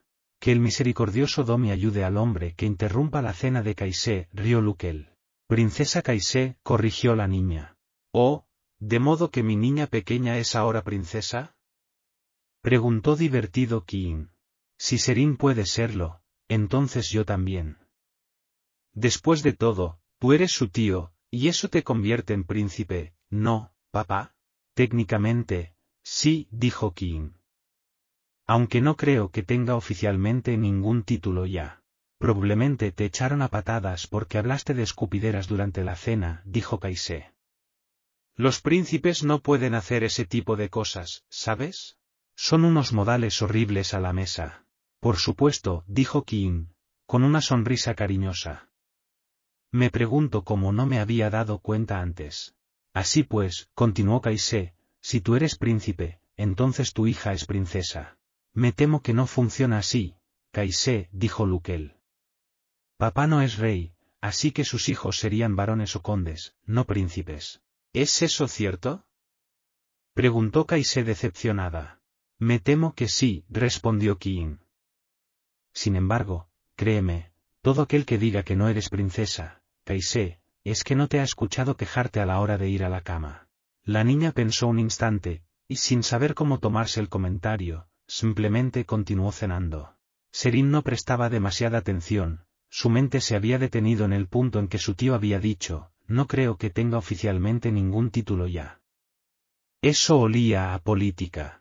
Serín creía conocer todos los acontecimientos importantes que habían tenido lugar en la corte de Teod durante los últimos 50 años, y no sabía nada de que a quien lo hubieran despojado oficialmente de su título. Antes de que pudiera reflexionar más sobre aquello, As entró flotando por una ventana.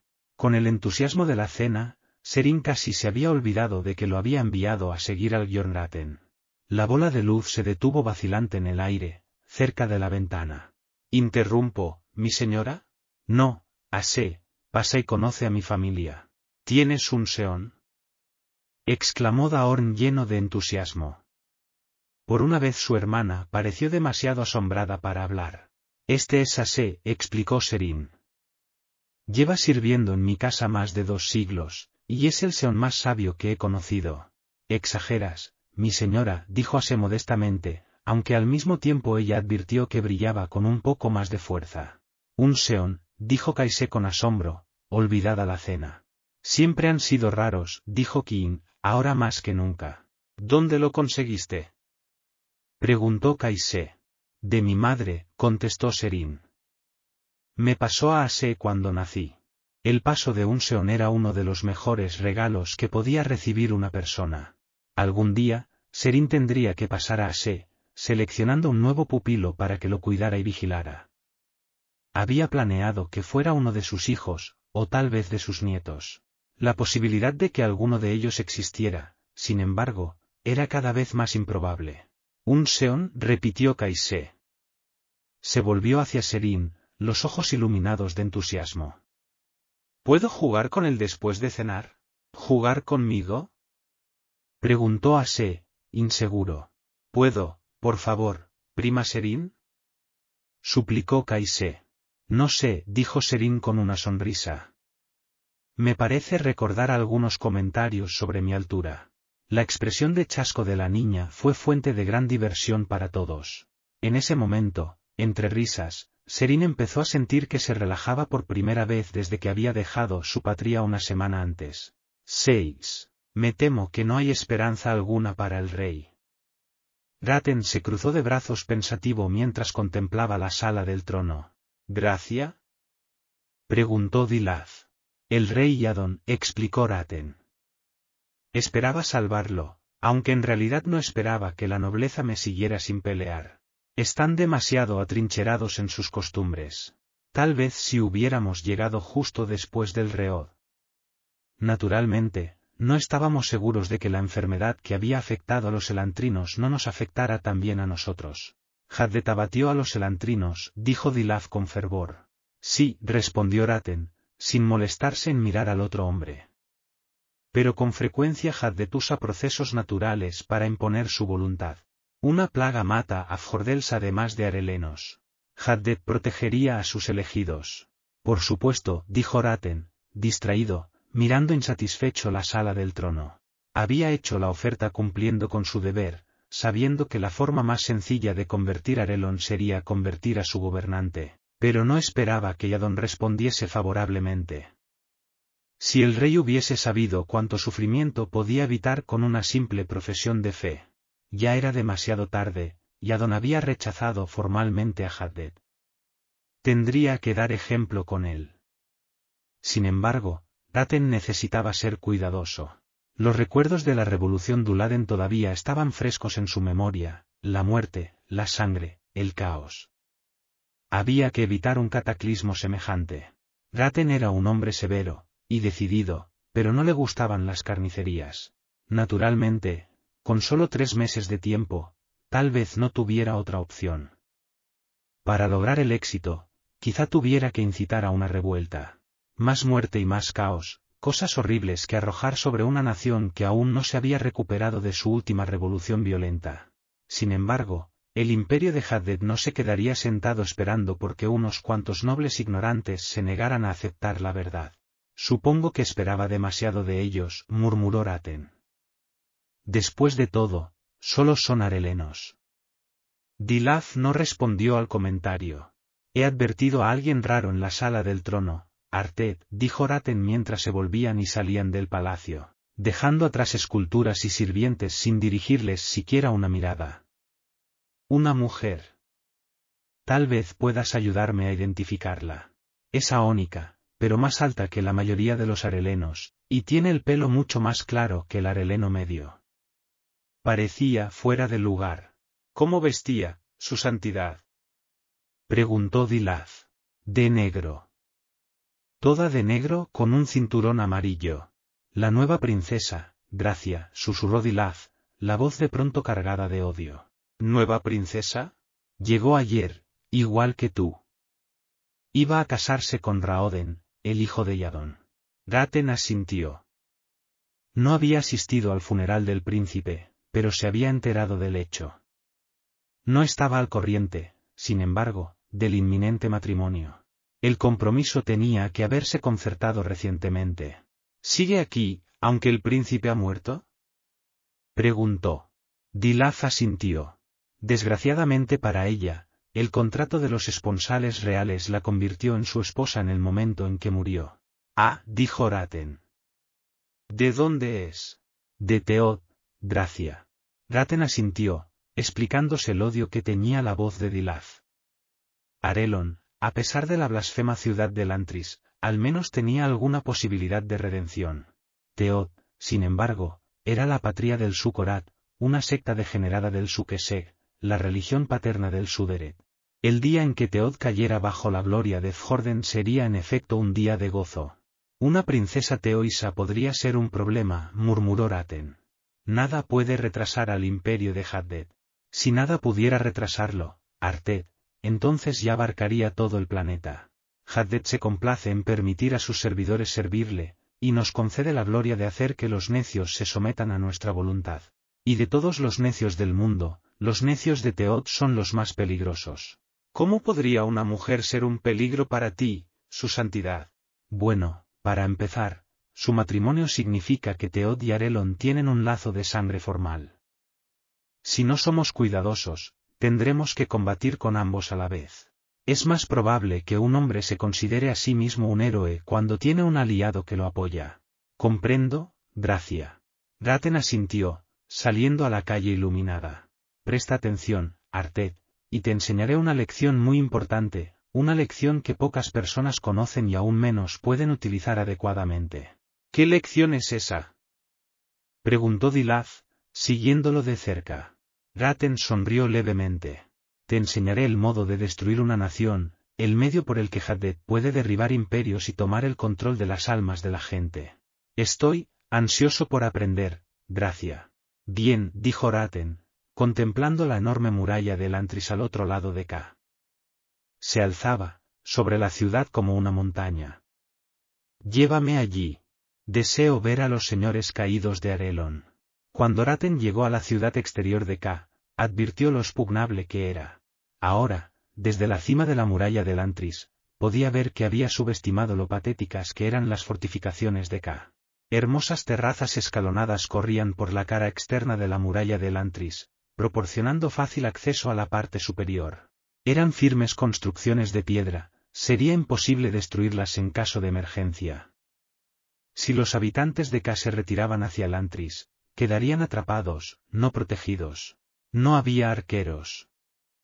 Los miembros de la guardia de la ciudad de Elantris llevaban grandes lanzas que parecían demasiado pesadas como armas arrojadizas. Se pavoneaban orgullosos con su uniforme amarillo y marrón sin coraza, obviamente, se consideraban mejores que la milicia regular de la ciudad. Sin embargo, por lo que Raten había oído, la guardia ni siquiera era necesaria para mantener a los elantrinos allí dentro. Las criaturas rara vez intentaban escapar, y la muralla de la ciudad era demasiado extensa para que la guardia la patrullara intensamente. La fuerza era más una demostración pública que un auténtico ejército. El pueblo de K se sentía mucho más cómodo viviendo junto a Elantris si un contingente de soldados vigilaba la ciudad. No obstante, Raten sospechaba que en una guerra los miembros de la guardia apenas serían capaces de defenderse a sí mismos, mucho menos a la población de K. Arelon era un tesoro esperando a ser saqueado. Raten había oído hablar de los días de caos posteriores a la caída de Elantris, y de los incalculables bienes que habían sido expoliados en la magnífica ciudad. Todo lo de valor estaba ahora concentrado en K, donde la nueva nobleza vivía prácticamente desprotegida. También había oído que, a pesar de todo, buena parte de la riqueza de Elantris, obras de arte demasiado grandes para su traslado objetos más pequeños que no habían sido robados antes de que Yadon pusiera en práctica el aislamiento de la ciudad, permanecía dentro de las murallas prohibidas del Antris. Solo la superstición y la inaccesibilidad impedían que el Antrisica fueran violadas por los invasores.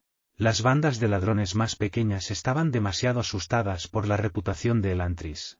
Las bandas grandes estaban o bien bajo control Jordel, y por tanto no atacarían hasta que se les ordenara hacerlo, o habían sido sobornadas por los nobles de K para mantenerse apartadas. Ambas situaciones eran de naturaleza extremadamente provisional. Y básicamente ese era el motivo por el que, según Raten, estaba justificado emprender una acción extrema para poner a Arelon bajo el control de Fjorden, y bajo su protección. La nación era un huevo en equilibrio en la cima de una montaña, esperando que la primera brisa lo despeñara. Si Fjorden no conquistaba pronto Arelon, el reino se desplomaría bajo el peso de una docena de problemas diferentes. Más allá un gobernante inepto, Arelon sufría las lacras de una clase trabajadora acosada por los impuestos, la incertidumbre religiosa y la escasez de recursos. Todos estos factores competían para descargar el golpe final. Los pensamientos de Raten fueron interrumpidos por una respiración entrecortada a su espalda. Dilaf se encontraba al otro lado del paseo de la muralla, contemplando el antris. Tenía los ojos muy abiertos, como los de un hombre a quien han golpeado en el estómago, y la mandíbula apretada. A Raten le extrañó que no echara espuma por la boca. Los odio, susurró Dilaf con voz áspera, casi ininteligible. Raten cruzó el paseo para situarse junto a Dilaf. Como la muralla no había sido construida para propósitos militares, carecía de almenas, pero en ambos lados habían levantado parapetos de seguridad.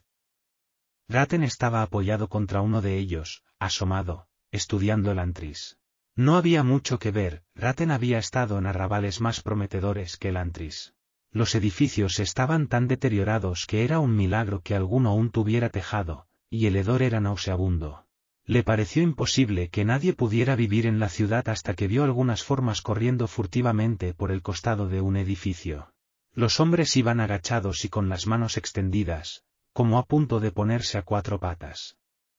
Uno se detuvo, alzó la cabeza, y Raten vio a su primer elantrino. Era calvo, y al principio Raten pensó que su piel era oscura, como la de un miembro de la casta noble Yindou. Sin embargo, podía ver también manchas gris claro en la piel de la criatura, grandes zonas irregulares, como líquen sobre piedra. Entornó los ojos, inclinándose contra el parapeto. No distinguía los ojos del elantrino, pero de algún modo Raten sabía que serían salvajes y feroces, furtivos como los de un animal acosado. La criatura se marchó con sus compañeros, su manada. Así que esto es lo que hizo el Reod, se dijo Raten. Convirtió a dioses en bestias. Haddet simplemente había tomado lo que había en sus corazones y lo había mostrado al mundo para que lo viera. Según la filosofía de Reti, lo único que separaba a los hombres de los animales era la religión. Los hombres podían servir al imperio de Haddet, las bestias solo podían servir a su propia lujuria. Los elantrinos constituían el colmo de la arrogancia humana, se habían considerado a sí mismos dioses. Su orgullo desmedido les había valido su destino. En otras circunstancias, Raten se hubiese contentado con dejarlos con su castigo. Sin embargo, los necesitaba. Raten se volvió hacia Dilaz. El primer paso para tomar el control de una nación, Artet, es el más sencillo. Busca a alguien a quien odiar. Háblame de ellos, Artet, pidió Raten, entrando en su habitación en la capilla. Quiero saber todo lo que sabes. Son criaturas horribles y repulsivas, susurró Dilaf, entrando después de Raten. Pensar en ellos hace que mi corazón enferme y mi mente se sienta manchada. Rezo cada día por su destrucción. Raten cerró la puerta de sus aposentos, insatisfecho. Era increíble que un hombre fuera tan apasionado.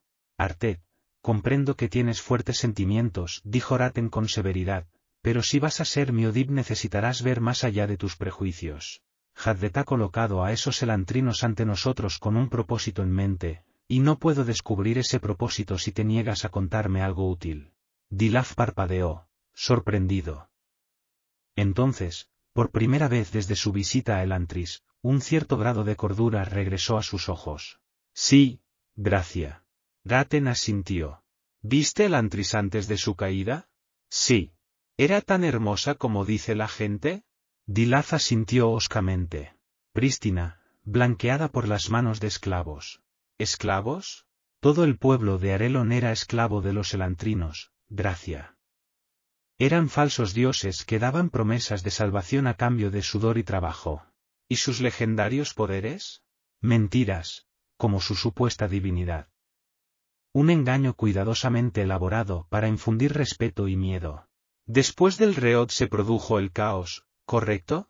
Hubo caos, matanzas, disturbios y pánico, gracia. Entonces los mercaderes se hicieron con el poder. ¿Y los elantrinos? Preguntó Raten, tornando asiento ante su mesa. Quedaron pocos, dijo Dilaf. La mayoría murió en los tumultos. Los que quedaban fueron confinados en el antris, igual que todos aquellos a los que alcanzó la Saod a partir de ese día. Tenían el aspecto que acabas de ver hoy, encogido e infrahumano. Su piel estaba cubierta de negras cicatrices, como si alguien les hubiera arrancado la carne y revelado la oscuridad de debajo. ¿Y las transformaciones? ¿Remitieron después del reo? Preguntó Raten. Continúan, gracia. Se producen por todo Arelon. ¿Por qué los odias tanto, Arted? La pregunta había sido repentina, y Dilaz dudó un instante. Porque son pecadores. Y, nos mintieron, gracia. Hicieron promesas de eternidad, pero ni siquiera pudieron mantener su propia divinidad. Los escuchamos durante siglos y fuimos recompensados con un grupo de lisiados viles e impotentes. Los odias porque te decepcionaron. A mí no, al pueblo. Yo era seguidor de Ereti años antes del Reod. Raten frunció el ceño. ¿Entonces estás convencido de que no hay nada sobrenatural en los elantrinos aparte del hecho de que Haded los maldijo? Sí, gracia. Como decía, los elantrinos difundieron muchas falsedades para reforzar su divinidad. Raten sacudió la cabeza, luego se levantó y empezó a quitarse la armadura. Dilaf se dispuso a ayudarlo, pero Raten rechazó al arte. ¿Cómo explicas entonces la súbita transformación de gente corriente en elantrinos, Artet? Dilaf no tenía respuesta a eso. El odio ha debilitado tu capacidad de discernimiento, Artet, dijo Raten, colgando su peto en la pared, junto a su mesa, y sonriendo. Acababa de experimentar un destello de inspiración, una parte de su plan de pronto encajaba en su lugar. Suponemos que porque Haddet no les dio poderes, no tenían ninguno. Dilaf se puso pálido. Lo que dices es. Blasfemia no, Artet. Doctrina. Hay otra fuerza sobrenatural además de nuestro Dios. Los esbraquís, dijo Dilaf en voz baja. Sí, esbraquís. Las almas de los hombres muertos que odiaban a Haddet, los enemigos de todo lo sagrado. Según el Suderet, no había nada más amargo que un alma que hubiera tenido su oportunidad y la hubiera rechazado. ¿Crees que los elantrinos son esbraquís? Preguntó Dilaz. Es doctrina aceptada que los esbraquís pueden controlar los cuerpos del mal, dijo Raten, desatándose las grebas. Es tan difícil creer que hayan estado controlando los cuerpos de los elantrinos, haciéndolos parecer dioses para engañar a los bobos faltos de espiritualidad. Los ojos de Dilaf se iluminaron, Raten advirtió que la idea era nueva para el arte. De repente, su destello de inspiración no le pareció ya tan brillante. Dilaf observó a Raten un momento, luego habló. No lo crees en serio, ¿verdad? Preguntó, en un tono indebidamente acusador para tratarse de alguien que se dirigía a Suroden. Raten tuvo cuidado de no dejar ver su incomodidad. No importa, Arte. Tiene lógica, la gente lo creerá. Ahora mismo todo lo que ven son los restos inmundos de lo que antaño fueron aristócratas, los hombres no odian esos restos, los compadecen. Los demonios, sin embargo, son algo que todo el mundo puede odiar. Si acusamos a los elantrinos de ser demonios, entonces tendremos éxito. Tú ya odias a los elantrinos, eso está bien. Sin embargo, para que los demás se unan a ti, tendrás que darles otros motivos aparte de, nos decepcionaron. Sí, gracia. Somos hombres religiosos, Artet, y debemos tener enemigos religiosos. Los elantrinos son nuestros esbraquís, tanto da que posean las almas de hombres malignos muertos hace mucho o de hombres malignos vivos. Por supuesto, su santidad. ¿Los destruiremos? Había ansiedad en el rostro de Dilaz. A su debido tiempo. De momento, los utilizaremos. Descubrirás que el odio puede unir a la gente más rápida y más fervientemente que la devoción. 7. Raoden apuñaló el aire con el dedo. El aire sangró luz. La yema de su dedo dejó un brillante rastro blanco mientras movía el brazo, como si estuviera escribiendo con pintura en una pared, pero sin pintura, y sin pared. Se movió con cautela, cuidando de no permitir que el dedo le temblara. Dibujó una línea de un palmo de izquierda a derecha, luego bajó el dedo con una leve inclinación, trazando una línea similar y formando un ángulo. A continuación levantó el dedo del lienzo invisible y lo volvió a adelantar para dibujar un punto en el centro. Esas tres marcas, dos líneas y un punto, eran el inicio de todo Ahn. Continuó dibujando la misma pauta de tres líneas en ángulos distintos, y luego añadió varias diagonales. El dibujo terminado parecía un reloj de arena, o quizá dos cajas colocadas una encima de la otra, tocándose levemente por el centro. Era Agnase, el antiguo símbolo de la luz. El carácter brilló momentáneamente, como si la tierra de vida, luego destelló débilmente como un hombre que suelta su último suspiro, desapareció. Su luz pasó del brillo a la oscuridad, a la nada. Eres mucho mejor que yo en esto, Sul, dijo Galladón. Normalmente hago una línea demasiado grande, o la inclino demasiado, y todo el dibujo se desvanece antes de que termine. Se supone que no es así, se quejó Raoden. Hacía un día que Galladon le había enseñado a dibujar a unas, y había pasado casi cada instante desde entonces practicando. Cada an que había terminado adecuadamente había hecho lo mismo, desaparecer sin ningún efecto aparente. Su primer encuentro con la legendaria magia de los elantrinos había sido decididamente desalentador. Lo más sorprendente era lo fácil que resultaba. En su ignorancia, había supuesto que la hondor, la magia de los aunas, requería algún tipo de encantamiento ritual.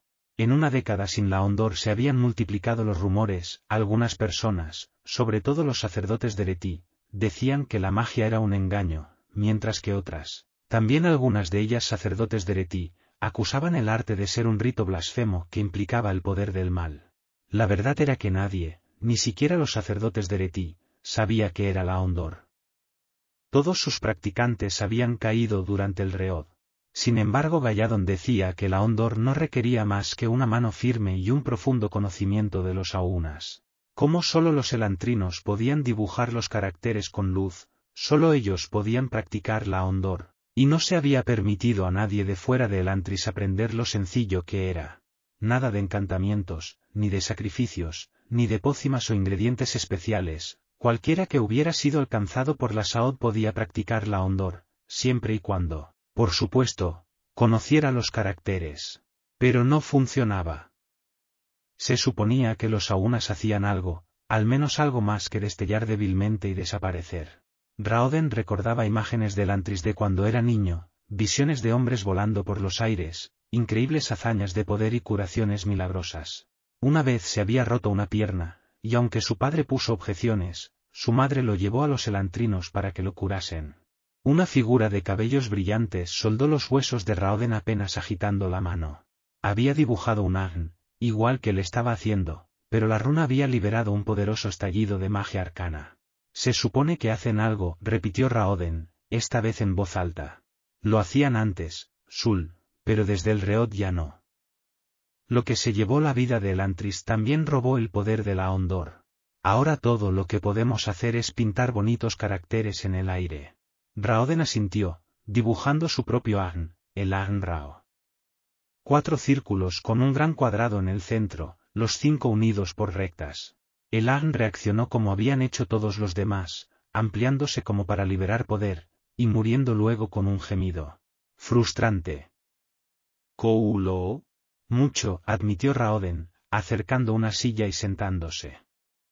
Todavía se encontraban en el pequeño estudio subterráneo de Galladón. Seré sincero contigo, Galladón. Cuando vi el primer Agn flotando en el aire delante de ti, me olvidé de todo, de la mugre, de la depresión, incluso de mi pie. Galladon sonrió. Si la Hondor funcionara, los elantrinos todavía gobernarían en Arelon, con Reod o sin Reod. Lo sé. Me pregunto qué ocurrió. ¿Qué cambió? El mundo se lo pregunta contigo, Sul, dijo Galladon, encogiéndose de hombros. Tiene que haber una relación, musitó Raoden. Entre el cambio de Elantris, la manera en que la Saod empezó a convertir a la gente en demonios en vez de en dioses, la ineficacia de la Hondor. No eres la primera persona en advertirlo. Ni de lejos. Sin embargo, es probable que nadie encuentre la respuesta. Los poderosos de Arelon están muy cómodos con el antristal como es. Créeme, lo sé, dijo Raoden. Si hay que descubrir el secreto, tendremos que hacerlo nosotros. Raoden examinó el pequeño laboratorio. Notablemente limpia de la mugre que cubría el resto de Elantris, la habitación tenía un aspecto casi hogareño, como el estudio de una gran mansión. Tal vez la respuesta esté aquí, Galladon. En estos libros, en alguna parte. Quizá, respondió Galladon, indiferente. ¿Por qué te mostraste tan reacio al traerme aquí? Porque es un sitio especial, Sul, ¿no lo notas? Haz correr el secreto y no podré salir por miedo a que lo saquen cuando esté fuera. Raoden se levantó, asintiendo. Entonces, ¿por qué me has traído?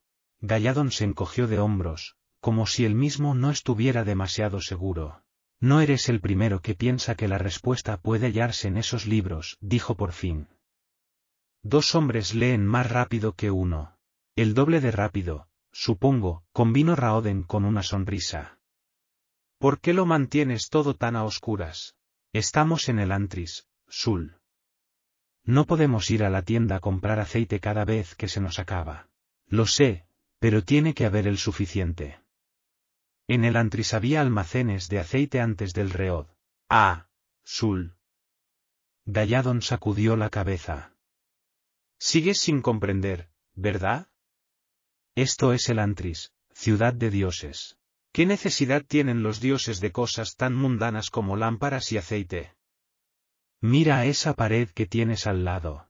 Raoden se volvió. Había una placa de metal en la pared. Aunque estaba sucia por el tiempo, Raoden aún pudo distinguir la forma esbozada en su superficie, el agnase, el carácter que había dibujado hacía unos momentos. Esas placas brillaban con más intensidad que ninguna lámpara, Sul explicó Galladon. Los elantrinos podían apagarlas apenas rozándolas con los dedos. En el antris no necesitaban aceite, tenían una fuente de luz mejor. Por el mismo motivo no encontrarás carbón, ni siquiera hornos, en el antris, ni tampoco muchos pozos, pues el agua fluía de tubos como ríos atrapados dentro de las paredes. Sin la hondor, esta ciudad apenas puede ser habitada. Raoden rozó con el dedo la placa, palpando las líneas del Agnase. Algo catastrófico tenía que haber sucedido, un hecho olvidado en apenas diez años. Algo tan terrible que hizo que la tierra se estremeciera y los dioses se tambalearan. Sin embargo, sin comprender cómo funcionaba la hondor, él no podía ni imaginar que había causado su desplome. Se dio la vuelta y contempló las dos estanterías. Era improbable que ninguno de los libros contuviera explicaciones directas de la hondor. Sin embargo, si habían sido escritos por el Antrinos, Tal vez hubiera en ellos referencias a la magia. Referencias que llevaran al lector atento a comprender cómo funcionaba la hondor. Tal vez. Sus pensamientos quedaron interrumpidos por un dolor en el estómago. No era como el hambre que había experimentado en el exterior. Su estómago no gruñía. Sin embargo, el dolor estaba allí, de algún modo, más exigente.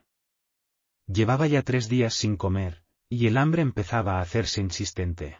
Solo estaba empezando a ver por qué eso, y los otros dolores, eran suficientes para convertir a hombres en las bestias que lo habían atacado el primer día. Den, le dijo a Galladon. Hay algo que tenemos que hacer. La plaza estaba igual que antes, mugre, desgraciados gimiendo, altas puertas implacables. El sol casi había cubierto tres cuartas partes de su recorrido celeste. Era hora de que los nuevos inducidos fueran arrojados a Elantris. Raoden estudió la plaza, apostado en lo alto de un edificio, junto a Galladon. Mientras miraba, advirtió algo distinto. Había una pequeña multitud congregada en la muralla. ¿Quién es ese?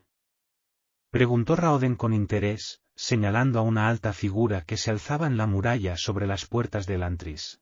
El hombre tenía los brazos extendidos y su capa rojo sangre ondeaba al viento. Sus palabras eran apenas audibles desde la distancia, pero quedaba claro que estaba gritando. Galladon gruñó, sorprendido. Un Bjorn Dereti. No sabía que hubiera uno en Arelon. ¿Un Bjorn? ¿Un sumo sacerdote? Raoden entornó los ojos, tratando de distinguir los detalles de la figura. Me sorprende que haya venido tan al este, dijo Galladon. Esos odiaban a Arelon incluso antes del reod. ¿Por los elantrinos? Galladon asintió. Aunque no únicamente por la adoración elantrina, digan lo que digan.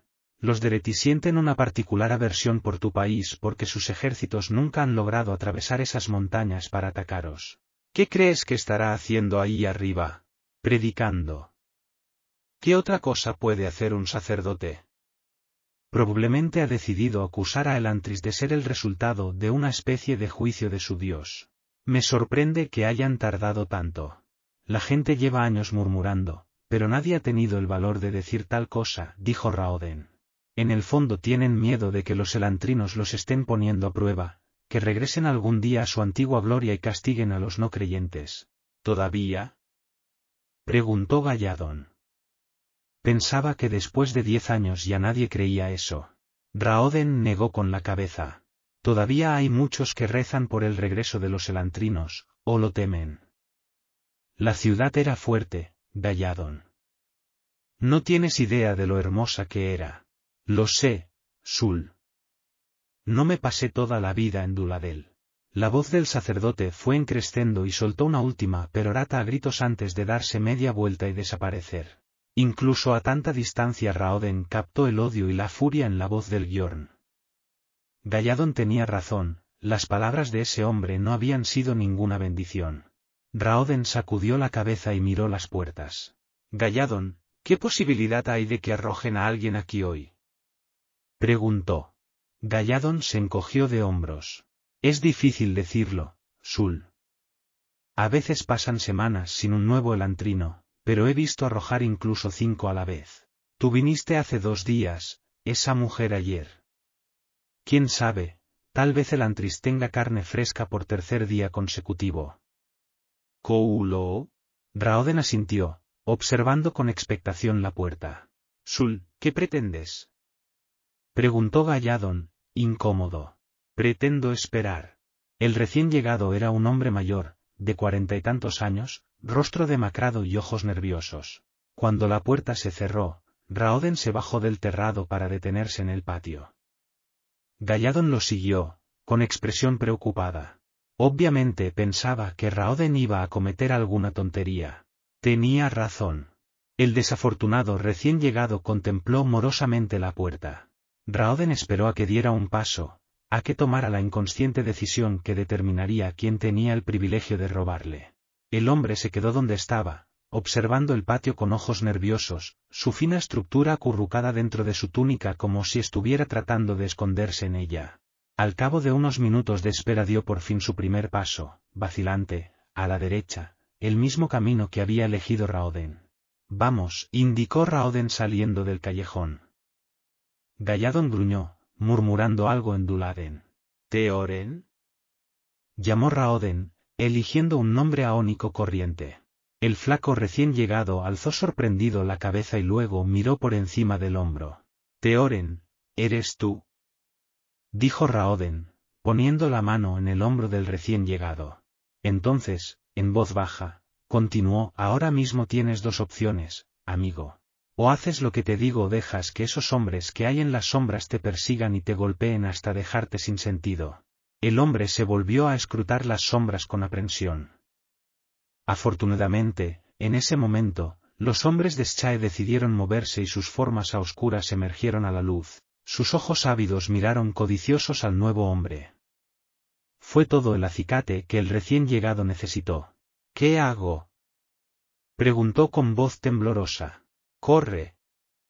ordenó Raoden, y luego se dirigió hacia uno de los callejones a toda prisa. No hizo falta que se lo dijera dos veces, el hombre corrió tan rápido que Raoden temió que se desviara por un callejón lateral y se perdiera.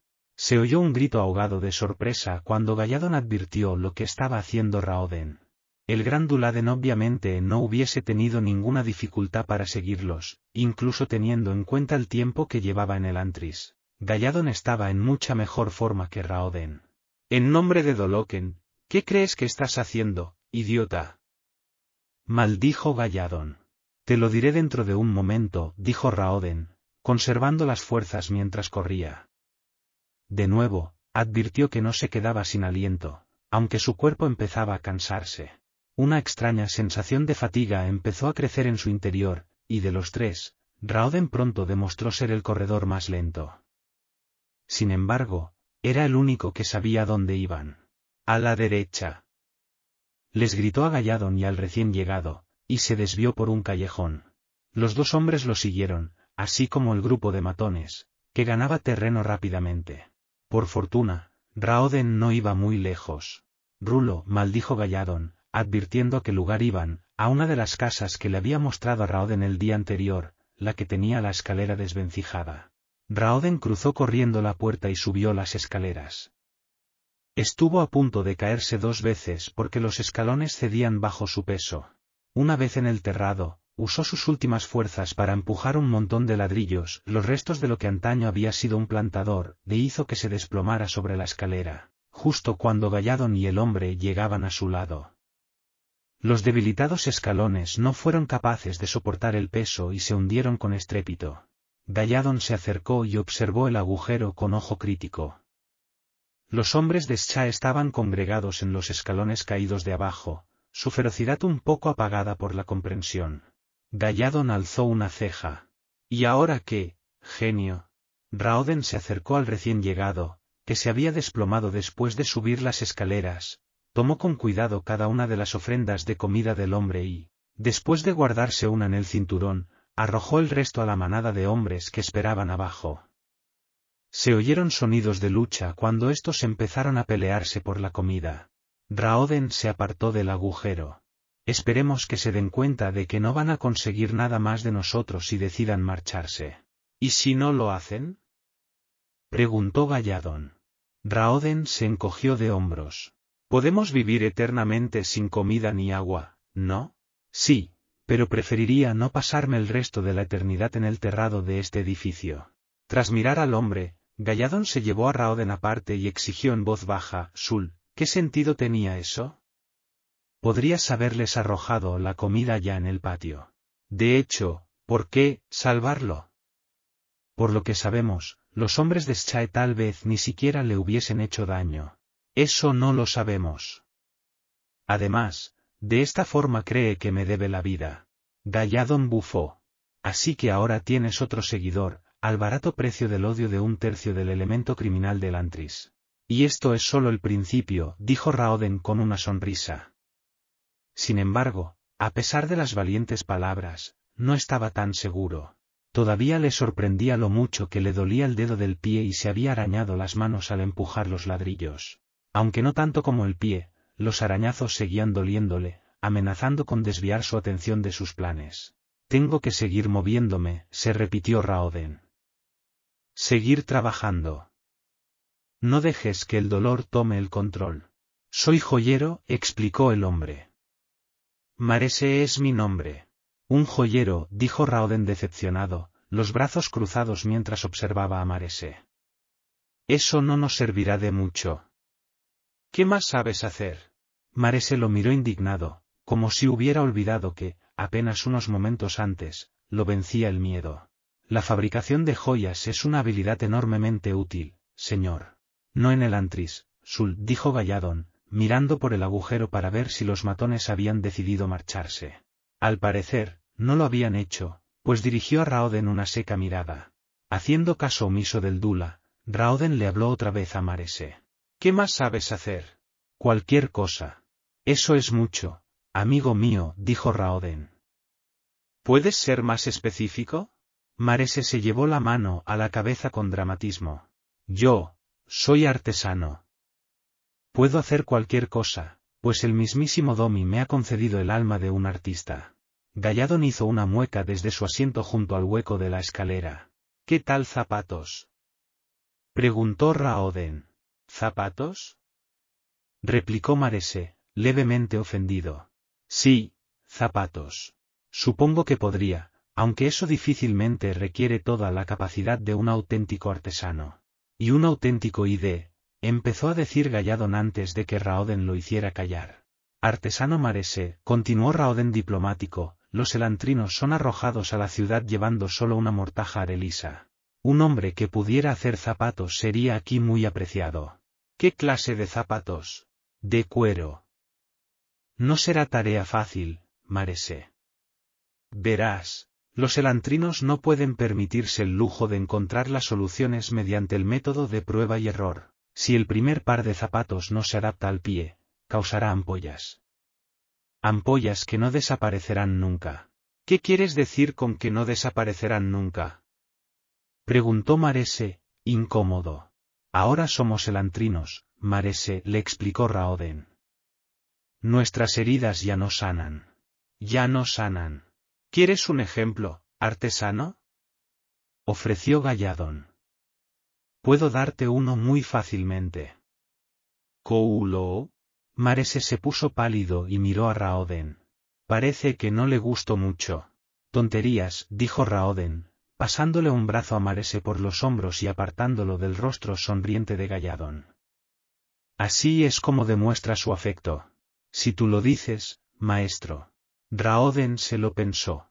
Llámame espíritu, decidió, usando la traducción de Anrao. Maestro espíritu. Mare se entornó los ojos. Me resultas familiar por algún motivo. No me has visto en tu vida.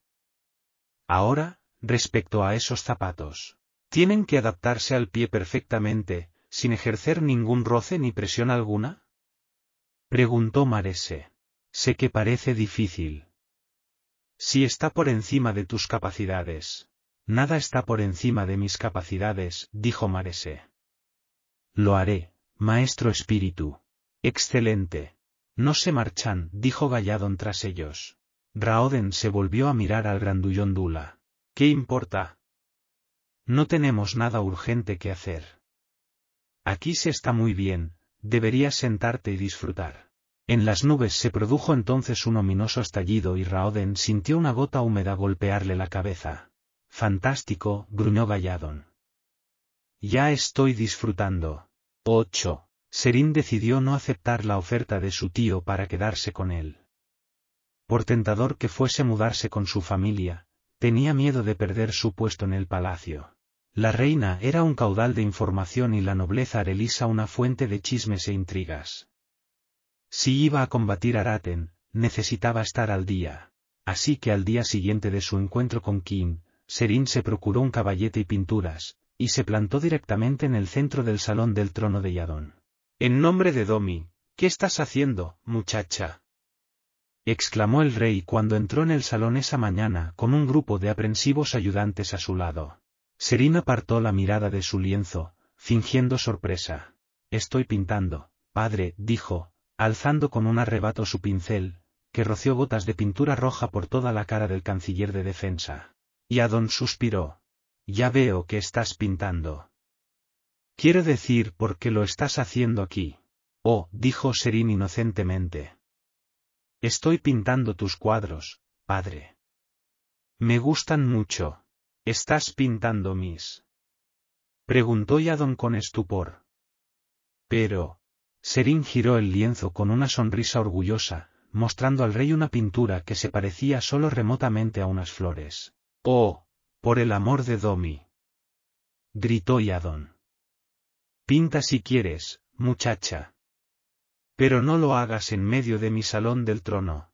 Serín abrió mucho los ojos, parpadeó unas cuantas veces y luego acercó el caballete y la silla a una pared del salón, junto a las columnas, se sentó, y continuó pintando. Y a don gruñó. Quería decir. Va, Domi la maldiga. No merece la pena el esfuerzo. Con eso, el rey se dio media vuelta, ocupó su trono y ordenó a su secretario que anunciara el primer asunto del día, una pugna entre dos nobles menores respecto a unas posesiones. Asé se acercó flotando al lienzo de Serín y le habló en voz baja. Creía que iba a echarte, mi señora. Serín negó con la cabeza, con una sonrisita de satisfacción en los labios. Y Adón es de temperamento fuerte, y se frustra con facilidad. Cuanto más lo convenza de mi falta de inteligencia, menos órdenes me dará. Sabe que, simplemente, lo malinterpretaré y acabará agraviado. Estoy empezando a preguntarme cómo alguien así pudo hacerse con el trono, advirtió Ase. Buena pregunta, admitió Serín, frotándose la mejilla, pensativa. Aunque quizá no le estamos dando el crédito suficiente. Puede que no sea un buen rey, pero al parecer fue un hombre de negocios muy bueno. Para él, soy una inversión finalizada, ya tiene su tratado. Ya no le preocupo más. No estoy convencido, mi señora. Parece demasiado cegato para continuar siendo rey mucho tiempo. Y por eso probablemente perderá el trono, dijo Serín. Sospecho que esa es la causa de la presencia del guion aquí. Bien pensado, mi señora, recalcó Ase con su voz grave. Flotó delante del cuadro un momento, estudiando sus manchas irregulares y sus líneas torcidas. Estás mejorando, mi señora. No te burles de mí. No, en serio, Alteza. Cuando empezaste a pintar hace cinco años nunca era capaz de ver que intentabas representar. Y esto es un cuadro de, Ase se detuvo. ¿Un cuenco de fruta? preguntó esperanzado. Serín suspiró, frustrada. Normalmente era buena en todo lo que se proponía, pero los secretos de la pintura se le escapaban por completo.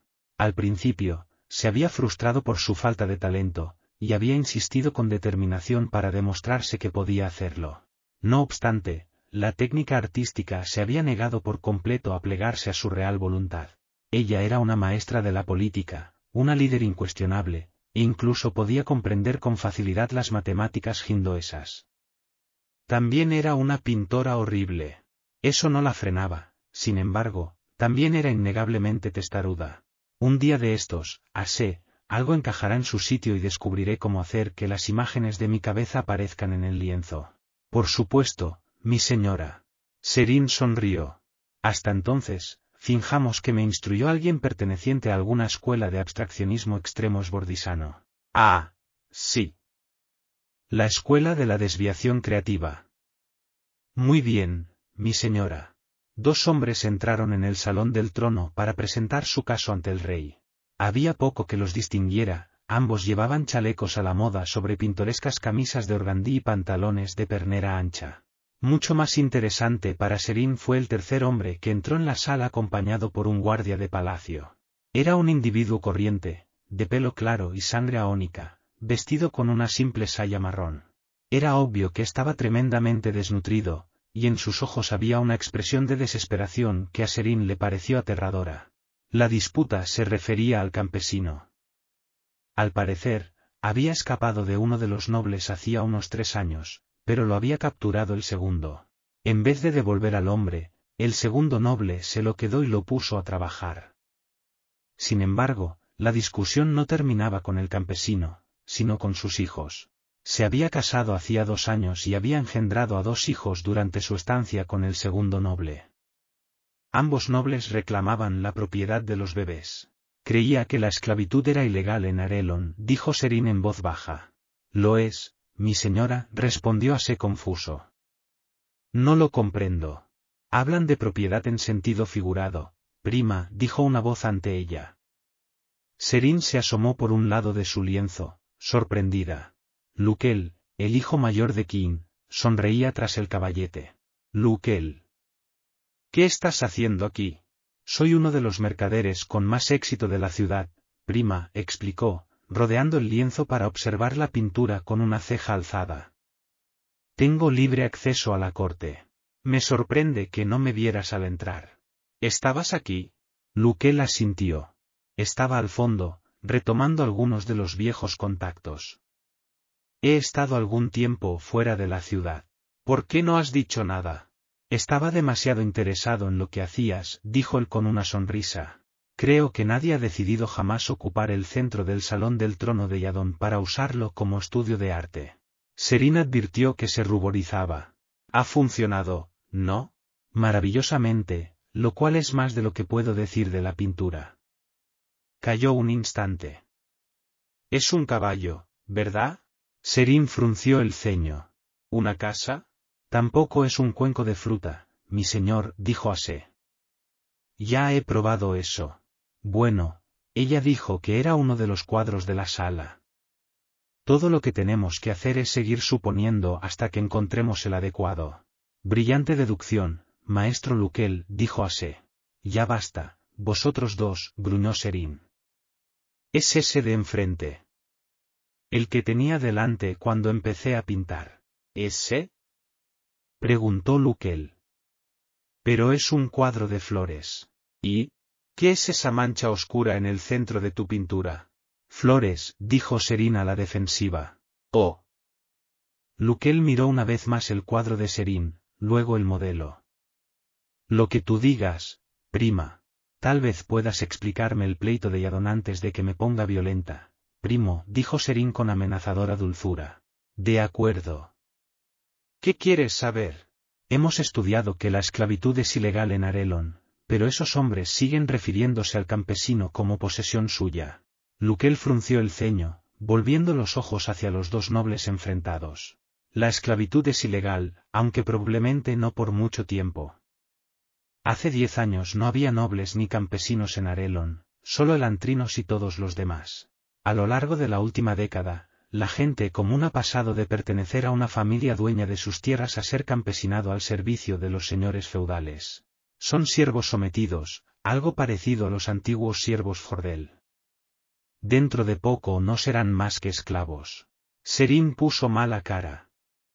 El simple hecho de que el rey escuchara un caso semejante, que considerara quitarle a un hombre sus hijos por salvar el honor de un noble, era atroz. Se suponía que la sociedad había progresado más allá de ese punto. El campesino observaba el desarrollo de los hechos con ojos sombríos, ojos de los que sistemática y deliberadamente habían apagado la luz a golpes. Esto es peor de lo que me temía, dijo Serín. Luquel asintió. Lo primero que hizo Yadon cuando ocupó el trono fue abolir los derechos de propiedad individual de las tierras. Arelon no tenía ejército, pero Yadon pudo permitirse contratar mercenarios para obligar a la gente a acatar su decreto. Declaró que todas las tierras pertenecían a la corona, y luego recompensó con títulos y propiedades a aquellos mercaderes que habían apoyado su ascenso al trono. Solo unos pocos hombres, como mi padre, tenían suficiente tierra y dinero para que Yadon no se atreviera a intentar quedarse con sus propiedades. Serín sintió que su disgusto hacia su nuevo padre aumentaba. Hubo un tiempo en que Arelon había alardeado de ser la sociedad más feliz y avanzada del mundo. Y Adon había aplastado esa sociedad, transformándola en un sistema que ni siquiera Forden usaba ya. Serín miró a Yadon, luego se volvió hacia Luquel. Ven, dijo, empujando a su primo hacia un lado de la sala, donde podían escuchar un poco mejor. Estaban lo bastante cerca como para poder ver a Yadon, pero lo bastante lejos de otros grupos de personas para que no pudiera oír nadie una conversación en voz baja. Ase y yo estábamos discutiendo esto antes, dijo. ¿Cómo consiguió llegar al trono un hombre así? Luquel se encogió de hombros. Y Adonés, un hombre complejo, prima.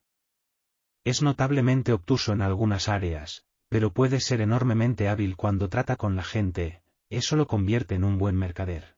Era jefe de la cofradía de mercaderes locales antes del Reod, cosa que probablemente lo convertía en el hombre más poderoso de la zona que no estaba directamente emparentado con los elantrinos.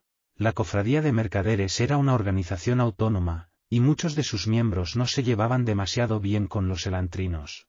Verás, Elantris proporcionaba comida gratis a todo el mundo en la zona, algo que hacía feliz al populacho pero era terrible para los mercaderes. ¿Por qué no importaban otras cosas? Cosas que no fueran comida. Los elantrinos podían hacer casi cualquier cosa, prima.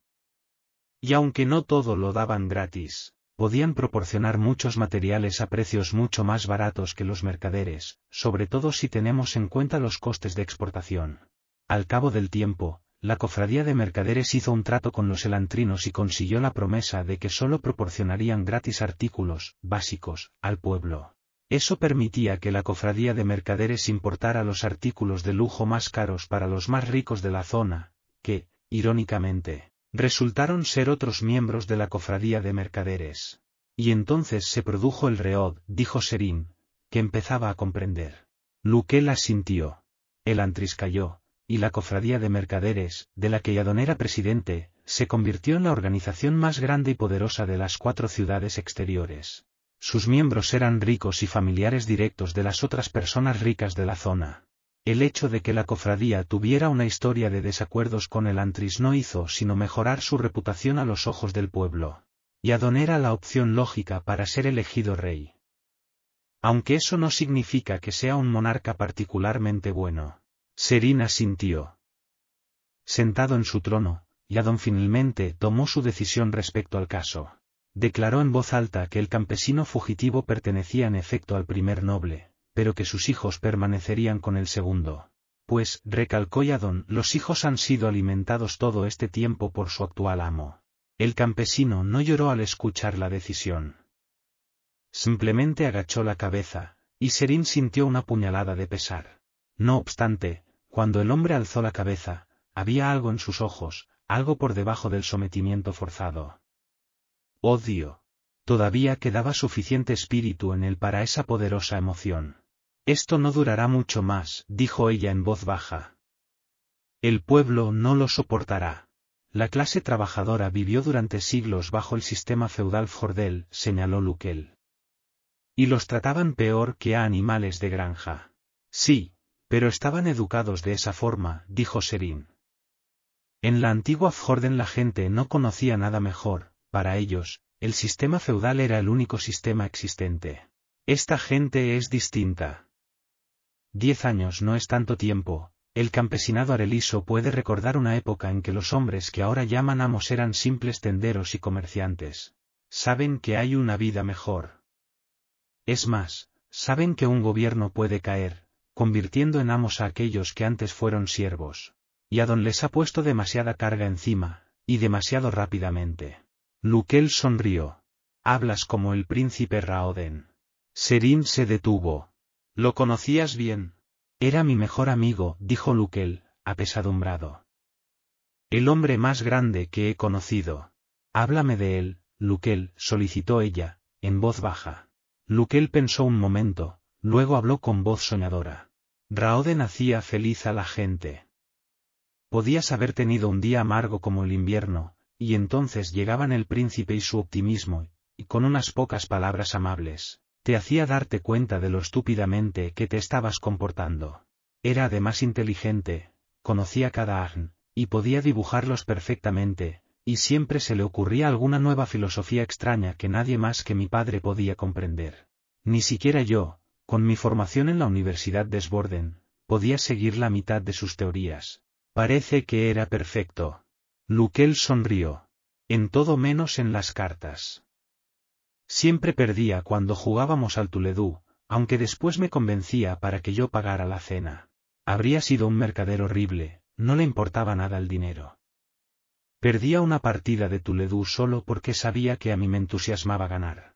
Nunca lo vi triste, ni enfadado, excepto cuando estuvo en una de las plantaciones exteriores, visitando a la gente.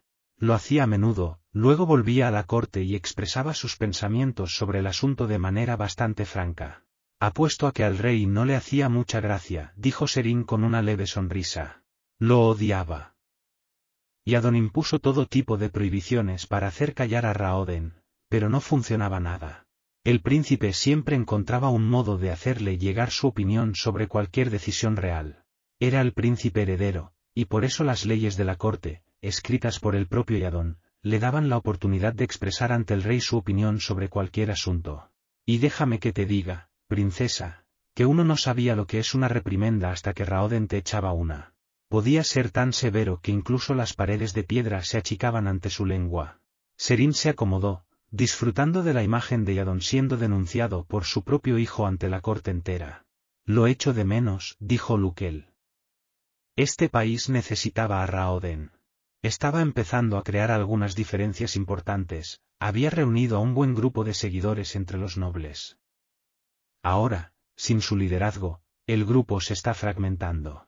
Papá y yo intentamos mantenerlos unidos, pero he estado fuera tanto tiempo que he perdido el contacto. Y, por supuesto, pocos confían en mi padre. ¿Qué?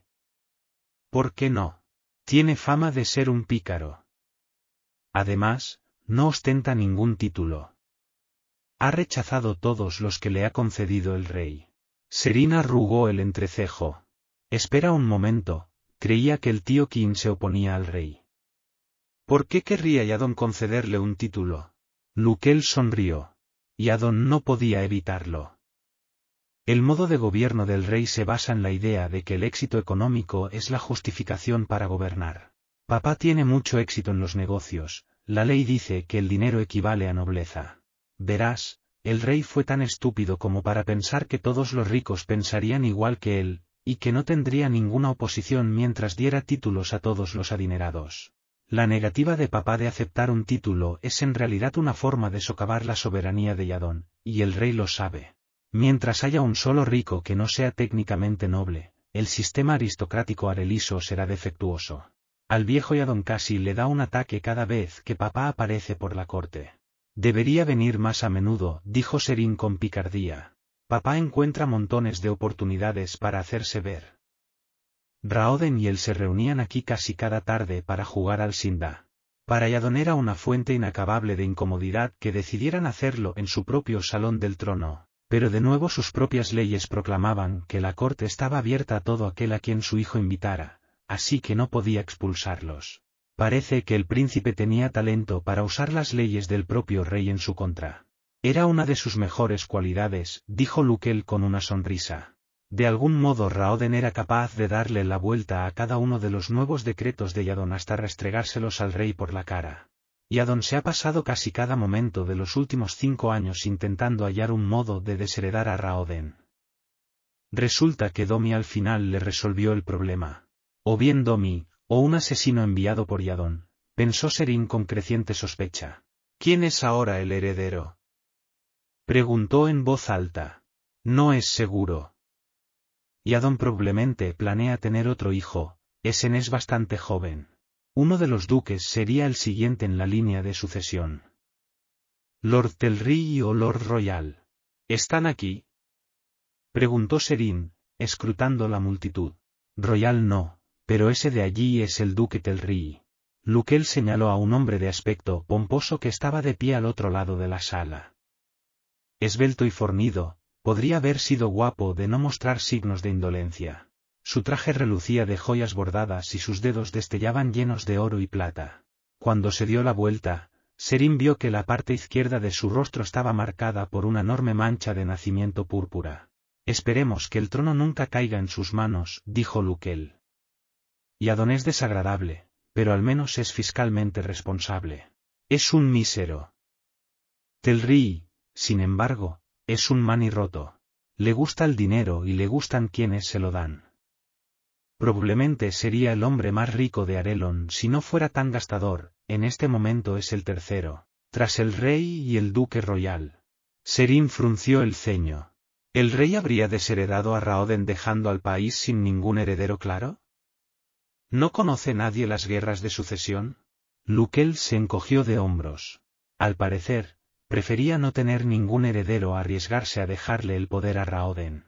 No podía dejar que cosas como la libertad y la compasión estropearan su pequeña monarquía perfecta, dijo Serín. Exactamente. Esos nobles que seguían a Raoden. ¿Se reúnen alguna vez? No, dijo Luquel con el ceño fruncido. Tienen demasiado miedo de continuar sin la protección del príncipe. Estamos convencidos de que algunos de los más decididos se reunirán mañana por última vez, pero dudo que de ahí salga algo. Quiero estar presente. A esos hombres no les gustan los recién llegados, prima, advirtió Luquel. Se han puesto muy nerviosos, saben que sus reuniones podrían ser consideradas traición. Es la última vez que planean reunirse, de todas formas. ¿Qué van a hacer si yo aparezco? ¿Negarse a seguir viéndose? Luquel hizo una pausa, luego sonrió. Muy bien, se lo diré a papá, y él encontrará un modo de que asistas. Podemos decírselo los dos en el almuerzo, propuso Serín, dirigiendo una última mirada insatisfecha a su lienzo, y disponiéndose a recoger sus pinturas. ¿Entonces vas a venir a almorzar, después de todo? Bueno, el tío Kim prometió que iba a preparar revoltillo jordel. Además, después de lo que he descubierto hoy, creo que no puedo seguir aquí sentada escuchando mucho más tiempo las decisiones de Yadón. Es posible que empiece a arrojarle pinturas si me sigue enfadando. Luquel se echó a reír. Eso no sería buena idea, seas princesa o no. Vamos, a Kaise le va a encantar tu presencia. Papá siempre cocina mejor cuando tenemos compañía. Luquel tenía razón. Ella está aquí. Chilló Kaise entusiasmada cuando vio a Serin entrar por la puerta. Papá, tienes que preparar tú el almuerzo. Jaya apareció por una puerta cercana para recibir a su esposo con un abrazo y un breve beso.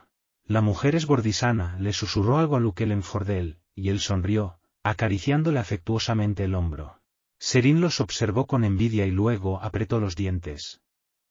Era una princesa real Teoisa, no era cosa suya quejarse de la necesidad de los matrimonios de Estado. Si Domi se había llevado a su marido antes de conocerlo, entonces estaba claro que quería que tuviera la mente despejada para otras preocupaciones. El tío Kim salió de la cocina, se metió un libro en el delantal, y luego le dio a Serín uno de sus aplastantes abrazos. Así que no has podido negarte. El atractivo de la cocina mágica de Kim es demasiado para ti, ¿eh? No, papá, solo tiene hambre, anunció Kaise. Oh, es eso. Bien, siéntate, Serín. El almuerzo estará listo en unos instantes. La comida fue igual que la cena la noche anterior, Kaise quejándose por la lentitud, Daorn tratando de actuar de manera más madura que su hermana y Lukel burlándose implacablemente de ambos, como era el solemne deber de todo hermano mayor. Adien llegó tarde, con expresión distraída murmurando números para sí. Quien sirvió varios humeantes platos de comida, pidiendo disculpas por la ausencia de su esposa a causa de un compromiso previo.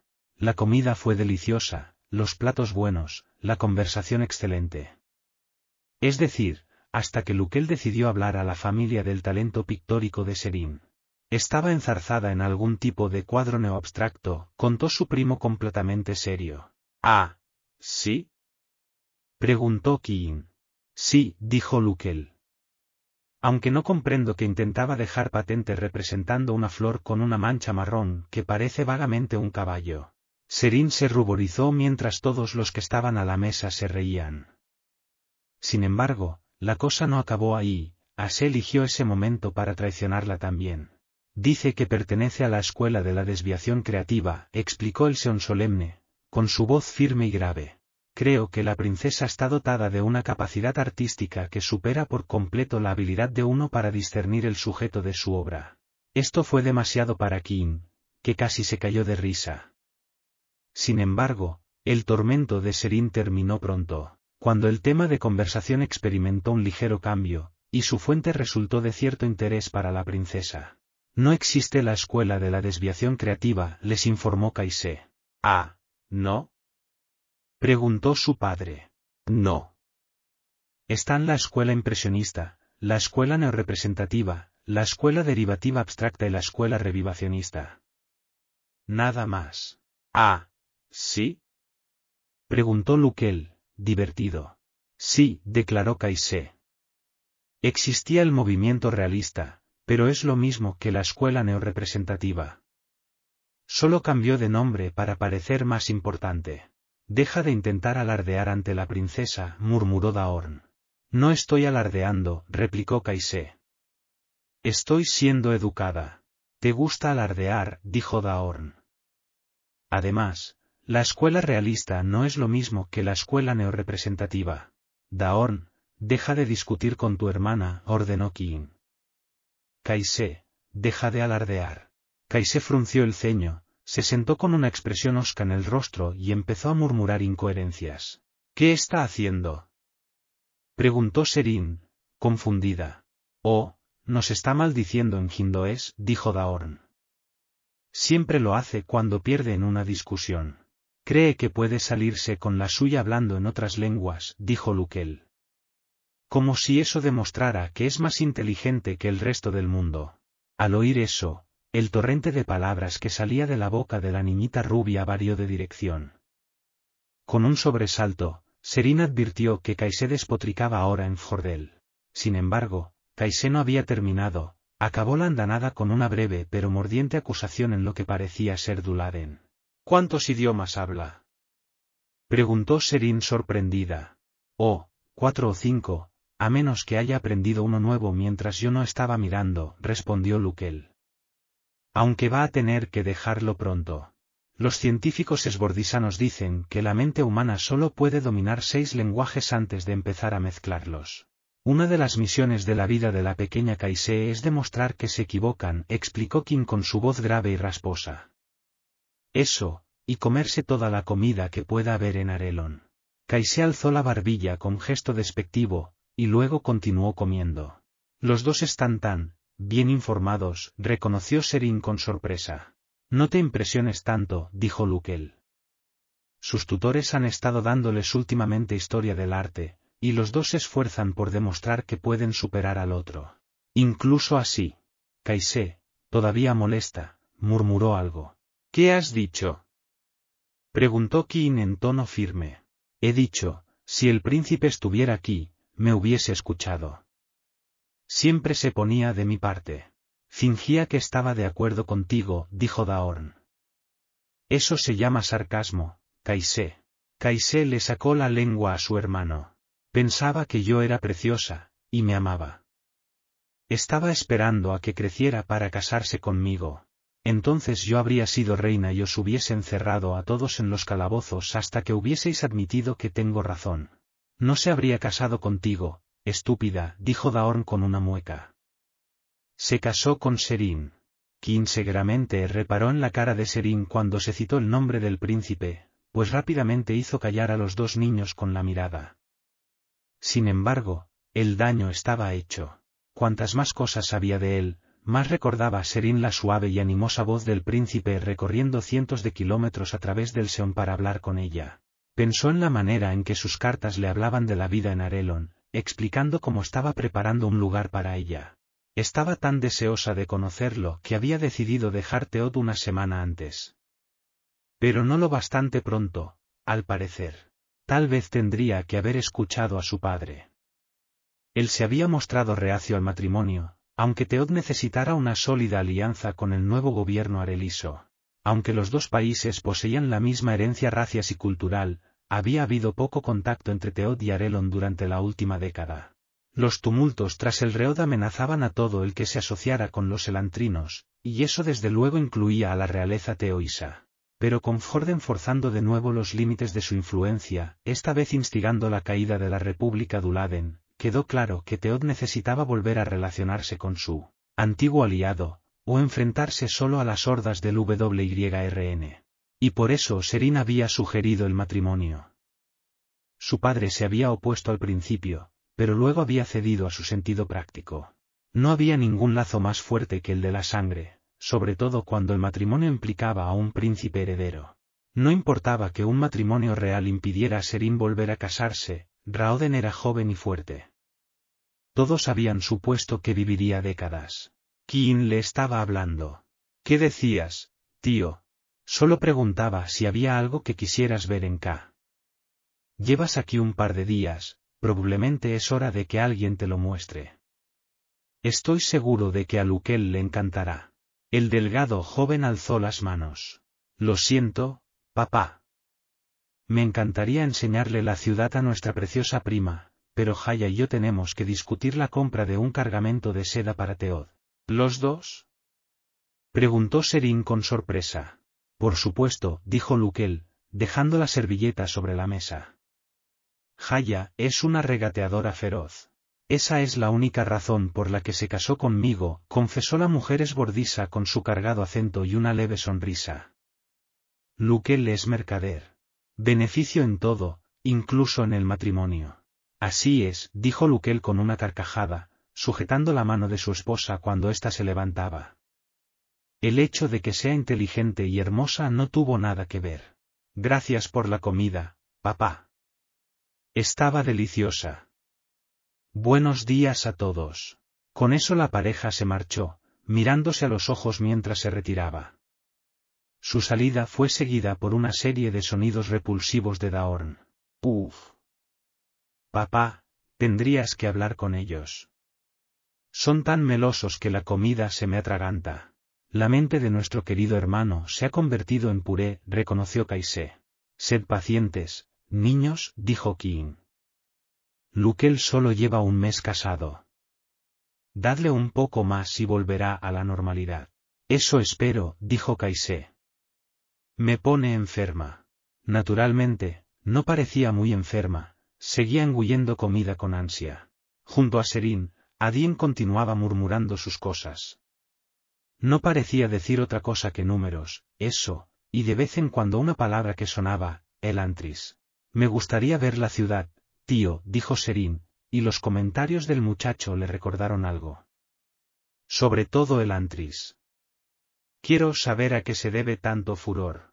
Kim se frotó la barbilla. Bueno, supongo que los gemelos podrán enseñártela. Saben cómo llegar a Elantris, y eso me mantendrá libre de ellos durante un rato. ¿Gemelos? Kim sonrió. Es como Lukel los llama. Un nombre que odiamos, dijo Daorn. No somos gemelos, ni siquiera nos parecemos. Serín estudió a los dos niños, con sus rizos similares de pelo rubio y sus expresiones decididas e idénticas, y sonrió. En absoluto, reconoció. La muralla de Elantris se alzaba sobre K como un centinela ceñudo. Caminando por su base, Serín finalmente advirtió lo formidable que era. Había visitado una vez Jorden, y le habían impresionado las muchas ciudades fortificadas de esa nación, pero no podían competir con Elantris. La muralla era tan alta, sus muros tan lisos, que obviamente no había sido levantada por manos humanas normales. Había enormes e intrincados aunas tallados en sus sillares, muchos de los cuales Serín desconocía, y le gustaba creer que tenía una buena educación. Los niños la condujeron a un enorme conjunto de escaleras de piedra en la cara exterior de la muralla, magníficamente talladas, con arcos y frecuentes plataformas a modo de miradores, las escaleras estaban esculpidas con cierta majestuosidad. Daban también una sensación de arrogancia. Formaban parte del diseño original de la ciudad de Lantris, sin duda, y demostraban que las enormes murallas habían sido construidas no como defensa, sino como un medio de separación. Solo una gente supremamente confiada podía crear una fortificación tan sorprendente y luego colocar un amplio tramo de escaleras en el exterior, hasta la cima. Esa confianza había resultado injustificada, pues el Antris había caído. Sin embargo, se recordó Serín, no habían sido los invasores quienes se habían apoderado de la ciudad, sino otra cosa. Algo que todavía no comprendía. El reo. Serín se detuvo en una balaustrada de piedra, a medio camino de la parte superior de la muralla, y se asomó a la ciudad de K. La ciudad se alzaba como una hermana menor de la gran Elantris, tratando con fuerza de demostrar su importancia, pero junto a tan enorme ciudad solo podía parecer inferior. Sus edificios hubiesen sido impresionantes en cualquier otro lugar, pero parecían diminutos, incluso insignificantes, cuando se comparaban con la majestuosidad del Antris. Insignificante o no, se dijo Serín, K tendrá que ser mi centro de atención. Los días del Antris han pasado. Varias pequeñas burbujas de luz flotaban a lo largo de la pared, los primeros eones que Serín veía en la zona. Se sintió emocionada al principio, pero luego recordó las historias. Al principio, los eones no se habían visto afectados por la Saod, pero eso cambió con la caída del Antris. Cuando una persona resultaba afectada por la Saod ahora, su Seón, si lo tenía, se volvía loco. Los Seones que había junto a la muralla flotaban sin rumbo, como niños perdidos. Serín supo sin preguntar que allí era donde los enloquecidos Seones se reunían después de que sus amos hubieran caído. Apartó la mirada de los Seones, asintió a los niños, y continuó su ascenso por el enorme tramo de escaleras. K sería su centro de atención, cierto, pero seguía queriendo ver el Antris. Había algo en la ciudad, su tamaño, sus aunas, su reputación, que tenía que experimentar por sí misma. Mientras caminaba, acarició la marca de un agn tallado en la muralla. La línea era tan ancha como su mano. No había juntas donde la piedra se encontraba con la piedra. Era tal como había leído, toda la muralla era de una sola pieza de roca, sin fisuras. Pero ya no era perfecta. Trozos del enorme monolito se desmoronaban y resquebrajaban, sobre todo cerca de la cima. Cuando llegaron a final de su escalada, había sitios donde grandes pedazos de muralla se habían caído dejando heridas abiertas en la piedra que parecían marcas de mordiscos. A pesar de todo la muralla era impresionante, desde lo alto podía contemplarse el terreno circundante. Oh, cielos, dijo Serín, notando que se mareaba. Daorn agarró apresuradamente la parte posterior de su vestido. No te acerques demasiado, Serín. Me encuentro bien, dijo ella con voz confusa. Sin embargo, permitió que el niño la apartara de allí. Ase flotó a su lado, brillando lleno de preocupación. Tal vez no haya sido buena idea, mi señora. Ya sabes lo que te pasa con las alturas. Tonterías, dijo Serín, recuperándose. Entonces advirtió por primera vez la gran multitud reunida en la cima de la muralla, a poca distancia. Una voz penetrante se alzaba por encima del grupo, una voz que no podía distinguir del todo. ¿Qué es eso? Los gemelos intercambiaron mutuos gestos de confusión, encogiéndose de hombros. No lo sé, dijo Daorn.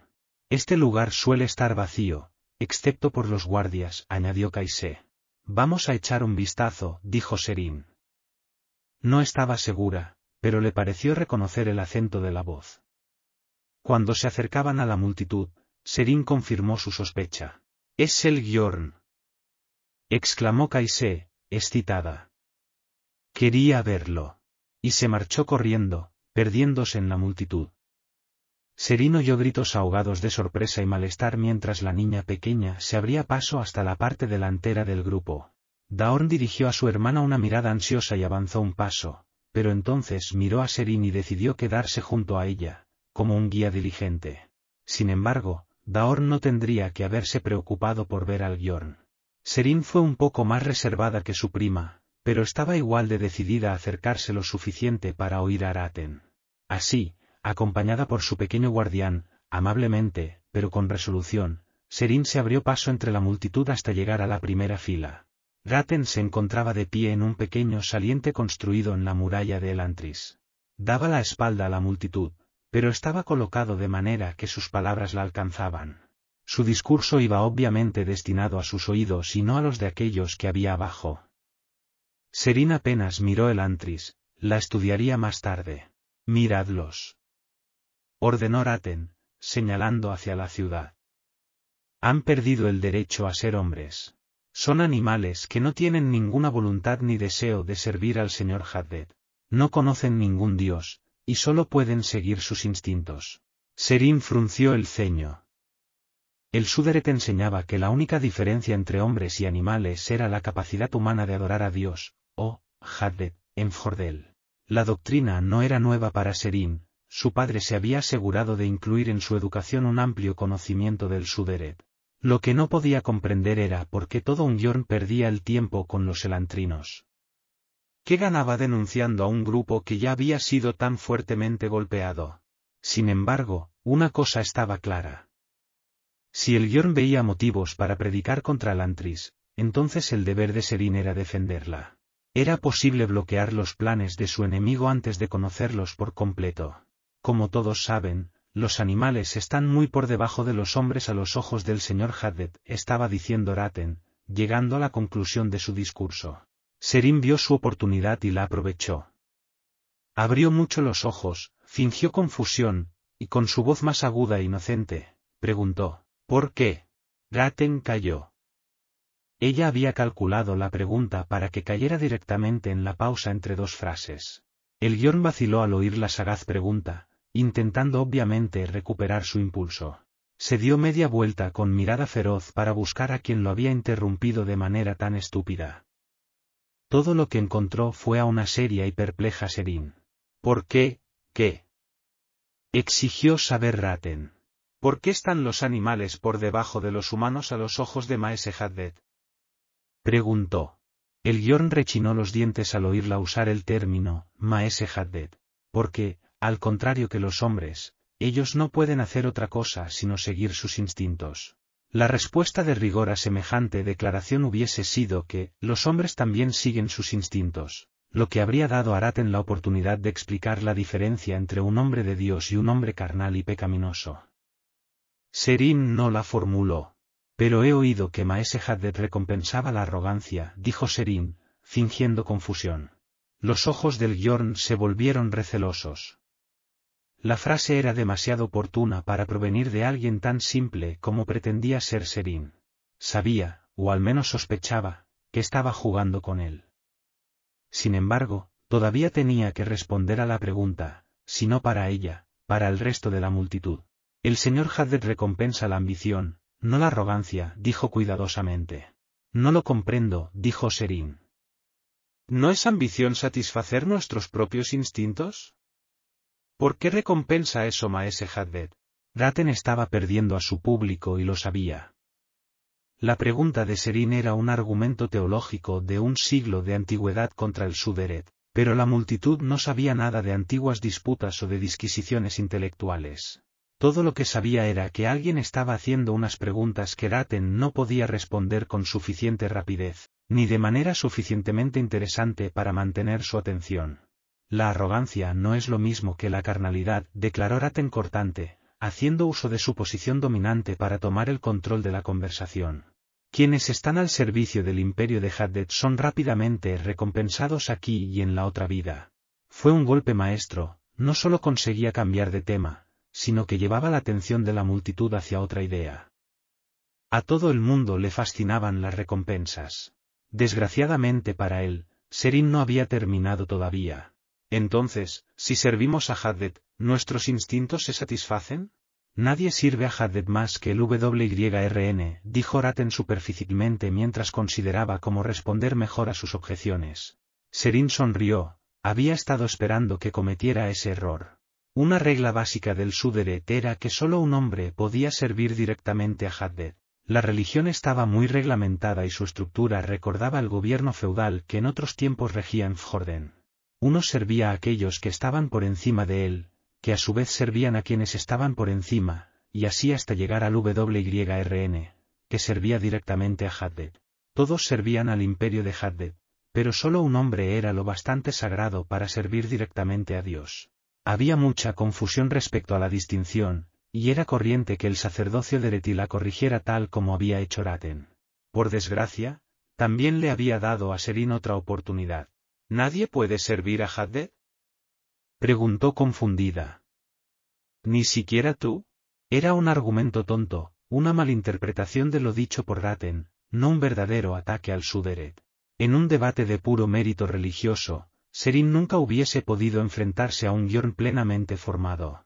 Sin embargo, Serin no pretendía desacreditar las enseñanzas de Raten, sino tan solo estropear su discurso. Raten alzó la cabeza al oír su comentario, e inmediatamente advirtió su error. Todos sus planes y pensamientos anteriores eran ahora inútiles, y la multitud empezaba a dudar ante esta nueva pregunta. Noblemente, el guion trató de enmendar su error, intentando llevar la conversación a terrenos más familiares. Pero Serin ya tenía a la multitud de su parte y se agarró a ella con la fuerza que solo una mujer al borde de la histeria logra ejercer. ¿Qué le vamos a hacer? preguntó, sacudiendo la cabeza. Me temo que esas cosas de los sacerdotes están fuera del alcance de la gente corriente como yo. Y se acabó. La gente empezó a hablar entre sí y a alejarse. La mayoría se reía de las excentricidades de los sacerdotes y lo obtuso de los razonamientos teológicos. Serina advirtió que la mayoría eran nobles, al guion debía de haberle costado un gran esfuerzo traerlos hasta la muralla de Elantris. Sonrió perversamente por haber frustrado tantos planes y acciones. Raten vio como su reunión cuidadosamente congregada se dispersaba. No trató de volver a hablar, probablemente sabía que si gritaba o se enfadaba, haría más mal que bien. Sorprendentemente, el guion se volvió e hizo un gesto de asentimiento a Serín, apreciativo. No era una reverencia, pero sí el gesto más respetuoso que le había dedicado jamás un sacerdote de Leti. Era el reconocimiento a una batalla justamente ganada, a un digno oponente. Juegas a un juego peligroso, princesa, dijo en voz baja con su voz levemente cargada de acento. Descubrirás que soy muy buena jugando, Bjorn, repuso ella. Hasta la próxima ronda, pues, dijo él, indicando a un sacerdote más bajo y de pelo claro que lo siguiera mientras empezaba a bajar de la muralla. En los ojos del otro hombre no había ningún atisbo de respeto ni de tolerancia. Ardían de odio, y Serín se estremeció cuando se centraron en ella. El hombre apretaba con fuerza la mandíbula, y Serín tuvo la sensación de que poco faltaba para que la agarrara por el cuello y la lanzara por encima de la muralla. Se mareó solo de pensarlo. Ese me preocupa, comentó Ase a su lado.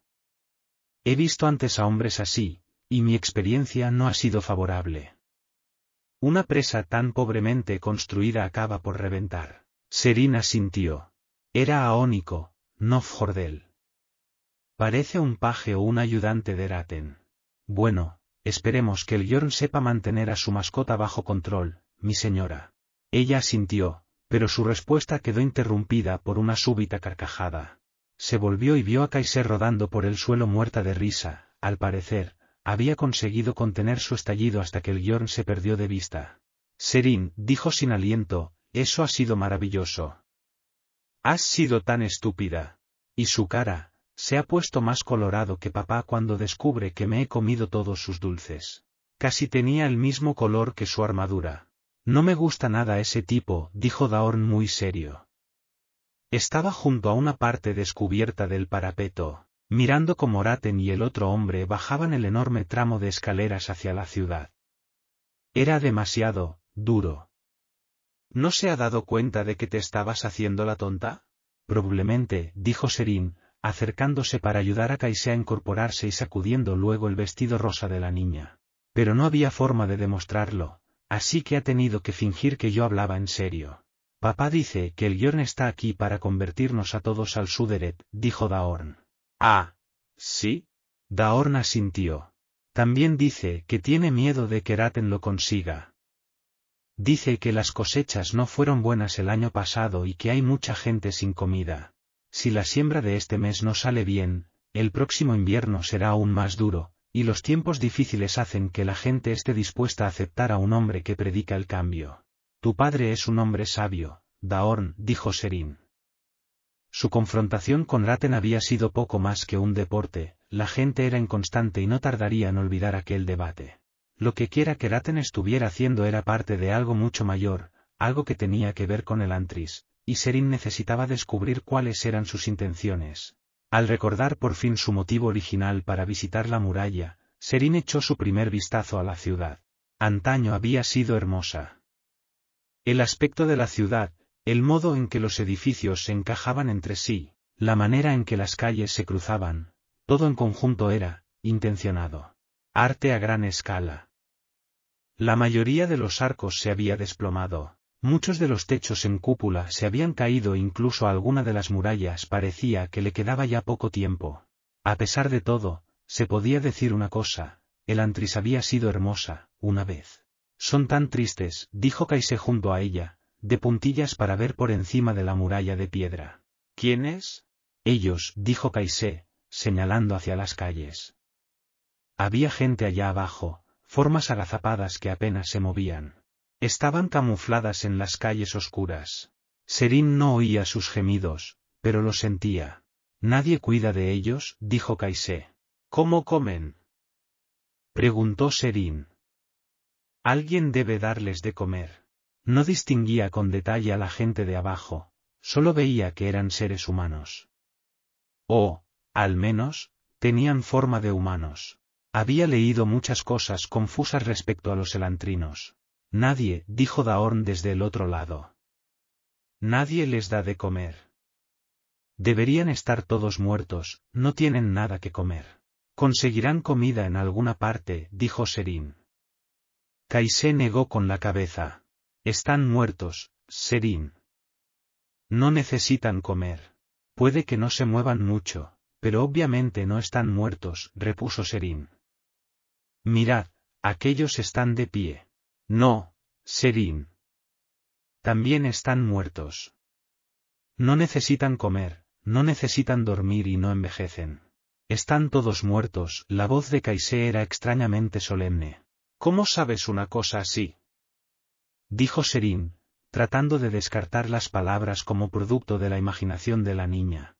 Por desgracia, esos críos habían demostrado estar notablemente bien informados. Lo sé, contestó Kaise. Créeme, están muertos. Serín sintió que el vello de los brazos se le erizaba y se dijo resuelta que no debía ceder al misticismo. Los elantrinos eran extraños, cierto, pero no estaban muertos. Tenía que haber otra explicación. Escrutó la ciudad una vez más, tratando de apartar de su mente los turbadores comentarios de Caisé. Al hacerlo, su mirada se posó en un par de figuras en concreto, unas figuras que no parecían tan penosas como el resto. Las observó. Elantrinos, por lo visto, pero uno con la piel más oscura que el otro. Estaban agazapados en el terrado de un edificio y parecían capaces de moverse, al contrario de la mayoría de los otros elantrinos que había visto. ¿Había algo, distinto en aquellos dos? ¿Mi señora? La voz preocupada de Ase sonó en su oído, y ella advirtió que había empezado a inclinarse sobre el parapeto de piedra. Con un sobresalto, miró hacia abajo, advirtiendo lo alto que se hallaban. La mirada se le nubló y perdió el equilibrio, mareada por el ondulante suelo de allá abajo. Mi señora. Repitió la voz de Asé, sacándola de su estupor. Serín se apartó de la muralla, se sentó y se abrazó las rodillas. Respiró profundamente durante un momento. Me pondré bien, Asé. Nos marcharemos de aquí en cuanto recuperes el equilibrio, ordenó el Seón, firme. Serina sintió, distraída. Kaise bufó. Sabes, considerando lo alta que es, tendría que estar acostumbrada a las alturas. 9. Si Dilaf hubiera sido un perro, habría estado gruñendo. Y probablemente echando espuma por la boca también, decidió Raten. Después de visitar la muralla de Elantris, el Artet se encontraba aún peor que de costumbre. Raten se volvió a mirar la ciudad. Casi habían llegado a su capilla, pero la enorme muralla que rodeaba el antris era todavía visible a sus espaldas. En lo alto, en algún lugar, estaba la irritante muchacha que de algún modo había podido con él aquel día. Era magnífica, dijo Raten a su pesar. Como cualquiera de su clase, tenía prejuicios acerca de los teoisos. Teod había desterrado a los ministros de Reti del país hacía cincuenta años, después de un malentendido, y nunca había consentido volverlos a admitir. El rey Teoiso había estado a punto de desterrar también a los embajadores Fordel.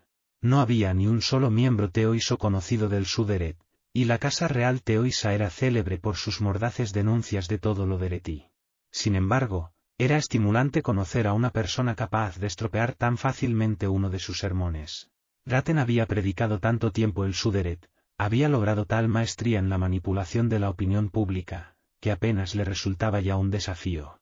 Su éxito en Duladel hacía medio año había demostrado que alguien capaz podía derribar naciones. Por desgracia, en Duladel había habido poca oposición.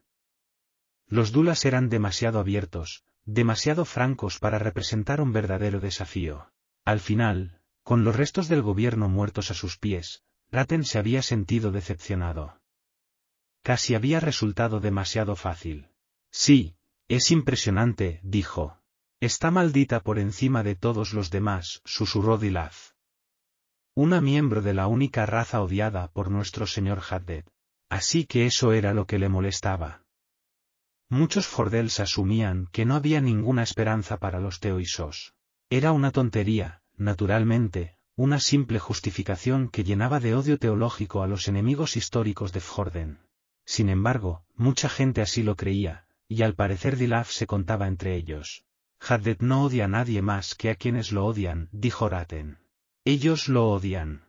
La mayoría nunca ha oído pronunciar su nombre en predicación, Artet, dijo Raten. Su rey, sí, probablemente está maldito por su edicto contra los sacerdotes de Reti. Sin embargo, el pueblo ni siquiera ha tenido una oportunidad. Cuando Arelon caiga ante nuestro señor Haddet, entonces podrá preocuparse porque entremos en Teod. El país no durará mucho con el resto del mundo civilizado en su contra. Será destruido, profetizó Dilaz con ojos furiosos. Haddet no esperará mientras nuestros artets predican su nombre contra los impenetrables muros de los corazones teoisos. El señor Haddet solo puede venir cuando todos los hombres estén unidos bajo el dominio Fjordel, Artet, dijo Raten, dejando de contemplar el antris y disponiéndose a entrar en la capilla. Eso incluye Teod. Dilaf respondió en voz baja, pero cada palabra que dijo resonó en los oídos de Raten. Tal vez, susurró el sacerdote Areliso. Pero hay otro modo. Nuestro señor Haddet se alzará cuando todas las almas vivientes estén unidas, los teoisos no supondrán ningún obstáculo si los destruimos. Cuando el último teoiso exhale su último suspiro, cuando los elantrinos hayan sido borrados de la faz de sucia, entonces todos los hombres seguirán al WYRN.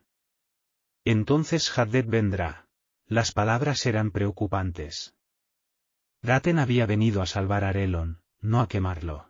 Tal vez fuese necesario derrocar la monarquía, y tal vez tuviese que derramar un poco de sangre noble, pero el resultado final sería la redención de toda una nación. Para Raten, unir a toda la humanidad significaba convertir a la fe de Reti, no asesinar a aquellos que no creían. Pero tal vez estuviera equivocado.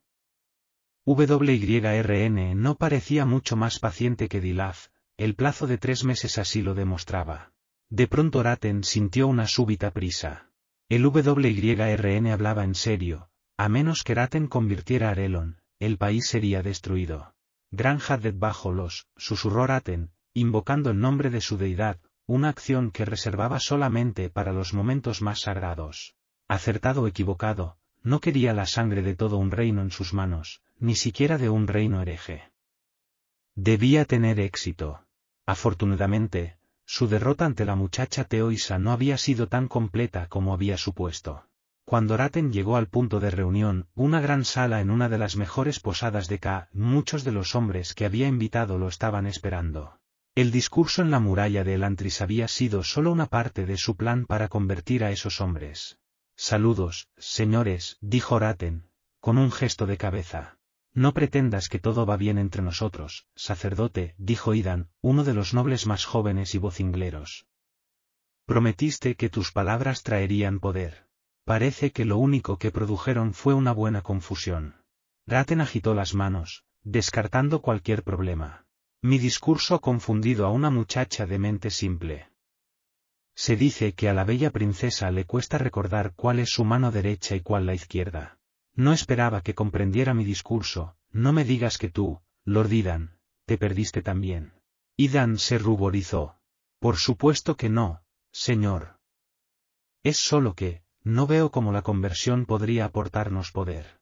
El poder, mi lord, viene de la percepción de tu enemigo. Raten paseó por la sala, con el omnipresente Dilaf a su lado, y eligió un asiento. Algunos Yorns preferían permanecer de pie como forma de intimidación, pero a Raten le resultaba más útil sentarse. Con frecuencia, hacía que sus oyentes, sobre todo aquellos que estaban de pie, se sintieran incómodos. Uno parecía tener más el control si podía cautivar a un público sin alzarse sobre él. Naturalmente, Idan y los demás pronto tomaron asiento. Raten apoyó los codos en los reposabrazos, luego unió las manos y observó en silencio a su audiencia.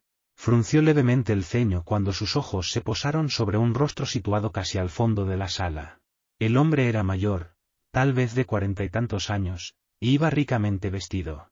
Lo más revelador de su aspecto era una marca de nacimiento de color púrpura en el lado derecho de su cara y su cuello. Raten no había invitado al duque Telri a la reunión. El duque era uno de los hombres más poderosos de Arelon, y Raten había limitado sus invitaciones a los nobles más jóvenes. Había supuesto que tenía pocas posibilidades de convencer a los poderosos de que le siguieran. Los jóvenes impacientes por ascender en el escalafón aristocrático solían ser más fáciles de manipular. Raten tendría que hablar con cuidado esa noche, una poderosa alianza podía ser su recompensa. ¿Bien? Preguntó por fin Idan, vacilando ante la mirada de Raten. ¿Quiénes son entonces? ¿A quiénes consideras nuestro enemigo? A los elantrinos, dijo Raten simplemente. Notó que Dilaf se embaraba a su lado cuando mencionó la palabra. La incomodidad de Idan desapareció mientras se echaba a reír y miraba a varios de sus compañeros. Los elantrinos llevan muertos una década, Jordel. Difícilmente son una amenaza. No, mi joven señor. Siguen vivos. Si puedes llamarlo así. No me refiero a esos pobres despojos de la ciudad, dijo Raten. Me refiero a los elantrinos que viven en las mentes de la gente. Dime, Idan, ¿has conocido alguna vez a un hombre que piense que los elantrinos regresarán algún día? Las risitas de Idan se apagaron mientras reflexionaba sobre la pregunta. Y a dónde mucho de ser un monarca absoluto, dijo Raten. Es más bien un regente que un rey. El pueblo no espera que sea monarca durante mucho tiempo, está esperando que los benditos elantrinos regresen. Muchos dicen que el reod es falso, una especie de prueba, para ver quién permanece fiel a la antigua religión pagana. Habrás visto que la gente habla de Elantris entre susurros. Las palabras de Raten tenían su peso. Solo llevaba en Ka unos cuantos días pero había escuchado e investigado a fondo durante ese tiempo. Estaba exagerando, pero sabía que tal rumor corría por ahí. Y Adon no ve el peligro, continuó Raten con voz tranquila. No ve que su liderazgo es soportado, más que aceptado. Mientras el pueblo tenga un recordatorio físico del poder del Antris, temerá, y mientras tema algo más de lo que teme a su rey, ninguno de vosotros tendrá poder. Vuestros títulos vienen del rey, vuestro poder está unido a él. Si es impotente, entonces vosotros lo sois también. Ya le estaban escuchando. En el corazón de cada noble había una inseguridad incurable. Raten no había conocido a un solo aristócrata que no estuviera al menos convencido en parte de que los campesinos se reían de él a sus espaldas. El Sukorat no reconoce el peligro, continuó Raten. Los Korati no hacen nada para denunciar a los elantrinos, y por tanto perpetúan la esperanza de la gente. Por irracional que pueda ser, el pueblo quiere creer que Elantris será restaurada. Sueñan lo grandiosa que era, sus recuerdos embellecidos por una década de historias, es propio de la naturaleza humana creer que otros lugares y otras épocas han sido mejores que el aquí y el ahora. Si alguna vez queréis dominar verdaderamente Arelon, mis queridos amigos nobles, entonces debéis acabar con las tontas esperanzas de vuestro pueblo. Debéis encontrar un modo de liberarlo de la tenaza de Elantris. El joven Idan asintió entusiasmado. Raten frunció los labios con insatisfacción, el joven noble se había dejado convencer demasiado fácilmente. Como sucedía a menudo, el hombre más lenguaraz era el que menos discernía. Ignorando a Idan, Raten juzgó las expresiones de los otros. Parecían pensativos, pero no convencidos. El más maduro Telri permanecía sentado al fondo, en silencio, frotándose el gran rubí que llevaba en un dedo y observando a Raten con expresión dubitativa. Su incertidumbre era buena. Los hombres tan inconstantes como Idan no le servían de nada, lo que se ganaba fácilmente se podía perder con la misma facilidad. Decime, hombres de Arelon, dijo Raten, cambiando sutilmente de tema, habéis viajado a los países del este. Varios asintieron. Durante los últimos años, el este había recibido un tropel de visitantes de Arelon que recorrían el antiguo imperio de Fjorden. Raten sospechaba que la nueva aristocracia de Arelon, aún más insegura que la mayoría de las casas nobles, sentía el deseo de demostrar su grado de refinamiento relacionándose en reinos como Sborden, el epicentro cultural del este. Si habéis visitado los poderosos países del este, amigos míos, entonces sabéis la influencia que tienen aquellos que se alían con el sacerdocio de Ereti. Influencia, era, tal vez, una forma suave de expresarlo. Ningún rey gobernaba al este de las montañas de Atreki a menos que profesara su adhesión al Suderet, y los puestos gubernamentales más deseables y lucrativos siempre recaían en aquellos que eran diligentes en su fervor por Haddad. Había una promesa implícita en las palabras de Raten, y no importaba que otra cosa pudiera discutirse esa noche, no importaba que otros argumentos pudiera exponer Raten, eso era lo que le valdría su apoyo. No era ningún secreto que los sacerdotes de Reti tenían un gran interés en la política, y la mayoría de la gente sabía que ganarse el apoyo de la Iglesia solía bastar para asegurarse la victoria política. Esta era la promesa que los nobles esperaban oír, y por eso las quejas de la muchacha de Teod no los habían afectado. Las disputas teológicas estaban lejos de las mentes de estos hombres, su dereto su corat, a ellos les importaba poco todo lo que necesitaban era la confirmación de que un súbito brote de piedad por su parte sería a su vez recompensado con bendiciones temporales, tangibles y consumibles. Basta de jugar con las palabras, sacerdote, dijo Ramear, uno de los nobles más jóvenes. Era el aguileño hijo segundo de un varón sin importancia, un hombre con una afilada nariz aónica y reputación de sinceridad, una reputación al parecer merecida. Quiero promesas. ¿Estás diciendo que si nos convertimos al Dereti, nos garantizarás mayores posesiones? Haddet recompensa a sus seguidores, dijo Raten sin inmutarse. ¿Y cómo nos recompensará? Preguntó Ramear. El Suderet no tiene ningún poder en este reino, sacerdote. Nuestro señor Haddet ostenta el poder en todas partes, amigo, señaló Raten. Luego, para evitar más preguntas, continuó, es cierto que todavía tiene pocos seguidores en Arelon. El mundo, sin embargo, es dinámico, y pocos pueden enfrentarse al imperio de Haddad. Recordad Duladel, amigos míos. Arelon ha permanecido intacto tanto tiempo porque no nos hemos molestado en hacer el esfuerzo necesario para convertirlo, una mentira, aunque modesta. El primer problema es el antris. Eliminadla de la mente del pueblo y gravitará hacia el Suderet. El Sucorat es demasiado tranquilo, demasiado indolente. Haddad crecerá en la conciencia del pueblo, y el pueblo buscará modelos en la aristocracia, hombres que tengan sus mismas ideas. ¿Y entonces nosotros seremos recompensados? Recalcó Ramear.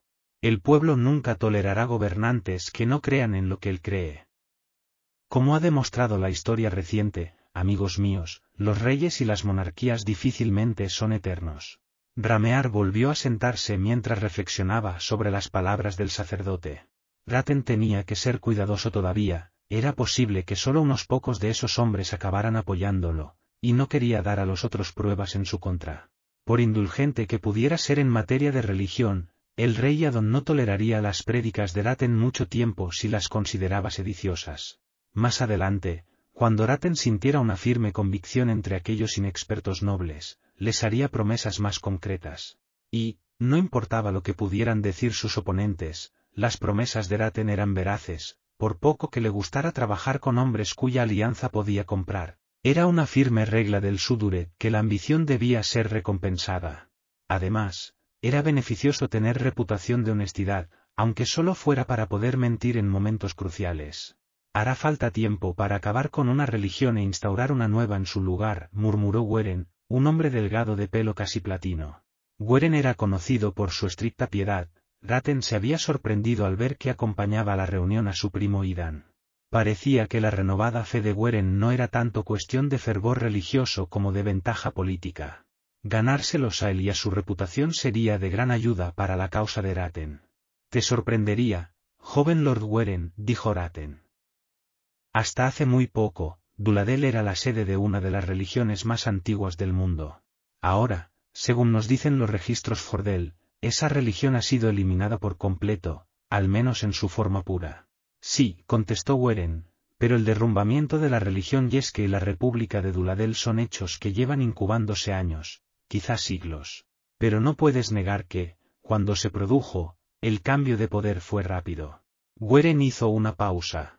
Cierto. La caída de los elantrinos fue igualmente rápida, dijo Raten.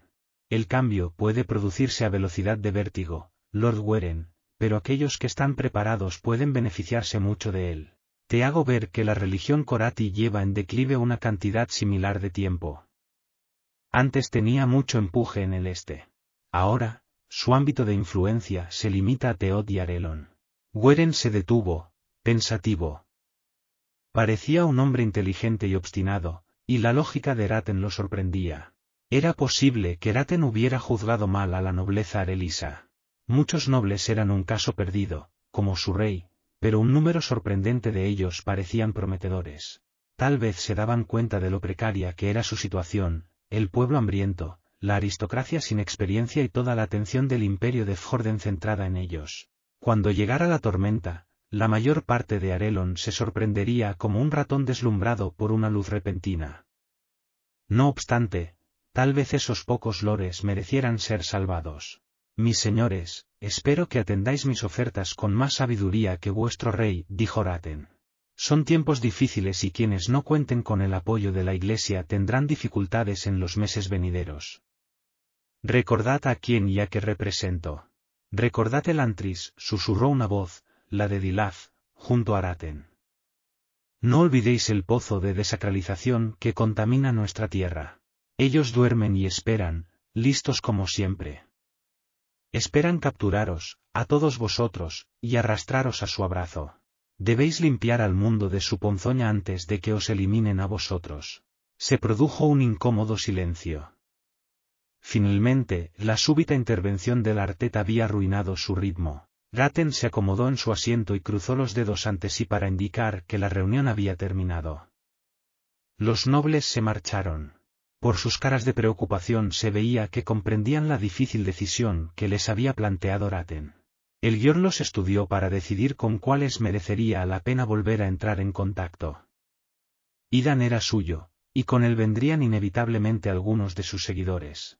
Probablemente tenía Ramear también, suponiendo que se reuniera en privado con él y le hiciera una sólida promesa de apoyo. Había otro par como Ramear, y además Weren, cuyos ojos estaban teñidos de lo que parecía respeto. Sí, podía hacer grandes cosas con ese. Formaban un grupo políticamente débil y relativamente poco importante, pero por algo se empieza. A medida que el Suderet fuera ganando seguidores, nobles cada vez más importantes irían apoyando a Raten. Entonces, cuando el país se desplomara por fin bajo el peso de la inquietud política, la incertidumbre económica y las amenazas bélicas, Raten recompensaría a sus seguidores con puestos en el nuevo gobierno. La clave para conseguir ese éxito seguía estando todavía al fondo de la sala, observando en silencio. El aire del duque Telri era tranquilo, su rostro calmo, pero su reputación de extravagancia indicaba un gran potencial. Mi señor Telri, un momento, por favor, solicitó Raten, poniéndose en pie. Tengo una propuesta especial que podría interesarte. 10. Sul, no creo que sea una buena idea, susurró Galladon sin entusiasmo mientras se agachaba junto a Raoden. Calla, ordenó Raoden, mirando el patio desde el recodo. Las bandas se habían enterado de que Raoden había reclutado a Marese y estaban convencidas de que planeaba fundar su propia banda rival. Cuando Raoden y Galladon habían llegado el día anterior en busca de recién llegados, encontraron a un grupo de hombres de Anden esperándolos. La recepción no había sido agradable. Por fortuna, escaparon sin ningún hueso roto ni ningún dedo torcido, pero esta vez Raoden pretendía ser más sutil. ¿Y si nos están esperando otra vez? Preguntó Galladon. Probablemente lo estarán. Y por eso debes hablar en voz baja. Vamos. Raoden salió al callejón. Le dolía el dedo al andar, igual que los arañazos de las manos y un hematoma que tenía en el brazo. Además, el hambre lo acuciaba, una pasión fantasmagórica, desde dentro. Galladon suspiró. No estoy tan aburrido con la muerte como para querer abandonarla en favor de una existencia de puro dolor. ¿Coulo? Raoden se volvió y lo miró, tolerante. Galladon, Algún día vas a superar ese pesimismo tuyo y toda Elantris se desplomará por la sorpresa. ¿Pesimismo? Preguntó Galladon mientras Raoden recorría el callejón. ¿Pesimismo? ¿Yo? Los Dulas son el pueblo más tranquilo y animoso de Opelón. Miramos cada día con. ¿Sul? No te atrevas a dejarme cuando me estoy defendiendo. Raoden ignoró al gran Dula. También trató de ignorar sus dolores, por agudos que fueran. Sus nuevos zapatos de cuero lo ayudaban muchísimo, a pesar de las reservas de Galladon, Mare se había creado un producto a la altura de su enorme ego. Los zapatos eran recios, con una suela fuerte y protectora, pero el suave cuero, hecho con las cubiertas de los libros de Galladon, se amoldaba a la perfección sin causar rozaduras. Tras asomarse con cuidado a la esquina, Raoden estudió el patio. Los hombres de Schae no estaban a la vista, pero probablemente se escondían cerca. Raoden alzó la cabeza cuando vio que la puerta de la ciudad se abría. El día había traído una nueva llegada. Sin embargo, se sorprendió cuando la guardia del Antris empujó no a una, sino a tres formas blancas a través de la puerta. ¿Tres? Dijo Raoden. La Saod es impredecible, Sul, dijo Galladon, arrastrándose tras él. Esto lo cambia todo, rezongó Raoden, molesto. Bien. Vámonos, que los otros se queden con las ofrendas de hoy. ¿Coulo? ¿Qué? ¿Y perder una oportunidad así? Galladon, me decepcionas. El Dula gruñó algo que Raoden no pudo entender, y Raoden tendió la mano para apoyarla en el hombro del grandullón. No te preocupes, tengo un plan. ¿Ya? Tenemos que movernos con rapidez. En cualquier momento uno de esos tres va a dar un paso y entonces nuestra oportunidad se habrá esfumado. Doloken, murmuró Galladon. ¿Qué vas a hacer? Nada. Tú, sin embargo, vas a dar una buena carrerita hasta el patio. ¿Qué? Sul, otra vez te has vuelto callana. Si salgo ahí, las bandas me verán. Exactamente, dijo Raoden con una sonrisa. Asegúrate de correr muy rápido, amigo mío. No queremos que te cojan. Hablas en serio, dijo Galladon con creciente aprensión. Desgraciadamente. Ahora ponte en marcha, desvíalos a la izquierda y yo haré el resto. Volveremos a reunimos donde dejamos a Marese. Galladon rezongó algo sobre, ni por toda la carne seca del mundo, pero dejó que Raoden lo empujara al patio. Un momento después una serie de gruñidos de sobresalto llegaron procedentes del edificio donde solían esconderse los hombres de Schae. Los feroces bandidos salieron corriendo, olvidando a los tres recién llegados en su odio por el hombre que los había burlado apenas unos días antes. Galladon dirigió una última mirada de enfado en dirección a Raoden, y luego echó a correr, eligiendo una calle al azar y desviando hacia allí a los hombres de Schae. Raoden le dio un momento de ventaja, luego corrió hasta el centro del patio, haciendo la pantomima de respirar profundamente, como agotado. ¿Por qué camino ha seguido? Preguntó bruscamente a los tres confusos recién llegados. ¿Quién? Se atrevió a decir por fin uno de ellos. El Dula grandote. Rápido, hombre, ¿por dónde se ha ido? ¿Tiene la cura? ¿La cura? Preguntó el hombre con sorpresa. Por supuesto. Es muy rara, pero debería haber suficiente para todos nosotros, si me dices por qué camino ha tomado. No quieres salir de aquí. El recién llegado alzó una mano temblorosa y señaló el camino que había tomado Galladon. Vamos. Instó Raoden. Si no nos movemos rápido, lo perderemos para siempre. Los tres recién llegados vacilaron un instante, luego, llevados por la prisa de Raoden, lo siguieron. Sus primeros pasos, por tanto, fueron hacia el norte, la dirección que los hubiese convertido en propiedad de los hombres de Schae. Las otras dos bandas solo podían observar llenas de frustración como los tres se perdían. ¿Qué sabes hacer? Preguntó Raoden. La mujer se encogió de hombros. Me llamo Maare, mi señor. Era una simple ama de casa. No tengo ninguna habilidad especial. Raoden bufó. Si eres como cualquier otra ama de casa, entonces probablemente tienes más habilidades que todos los que estamos aquí. ¿Sabes coser? Por supuesto, mi señor. Raoden asintió, pensativo. ¿Y tú? Preguntó al siguiente hombre. Riil, peón, mi señor. Me he pasado casi toda la vida construyendo en la plantación de mi amo. ¿Cargando ladrillos? Al principio, mi señor, dijo el hombre. Tenía las manos grandes y el rostro ingenuo de un obrero, pero sus ojos eran agudos e inteligentes. Me pasé años aprendiendo con los oficiales. Esperaba que mi amo me enviara a ser aprendiz. Eres muy viejo para ser aprendiz, advirtió Raoden. Lo sé, mi señor, pero era una esperanza. No muchos campesinos pueden esperar gran cosa ya, ni siquiera cosas sencillas. Raoden volvió a asentir. El hombre hablaba como un campesino, pero pocas personas en Arelon lo hacían diez años antes. Arelon había sido una tierra de oportunidades y la mayor parte de sus habitantes tenía al menos una educación. Muchos en la corte de su padre se quejaban de que la educación había estropeado definitivamente al campesinado, olvidando oportunamente que ellos mismos formaban parte de aquel mismo, campesinado, una década antes. Muy bien, ¿y tú? Le preguntó Raoden al siguiente hombre. El tercer recién llegado, un hombre musculoso con una nariz que parecía haber sufrido al menos una docena de roturas, observó a Raoden con ojos vacilantes.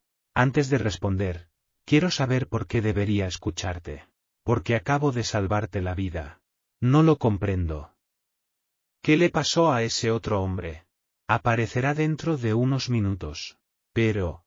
En realidad no lo estábamos persiguiendo, dijo Raoden. Os estábamos apartando a los tres del peligro. Marese, explícaselo, por favor. El artesano aprovechó la oportunidad.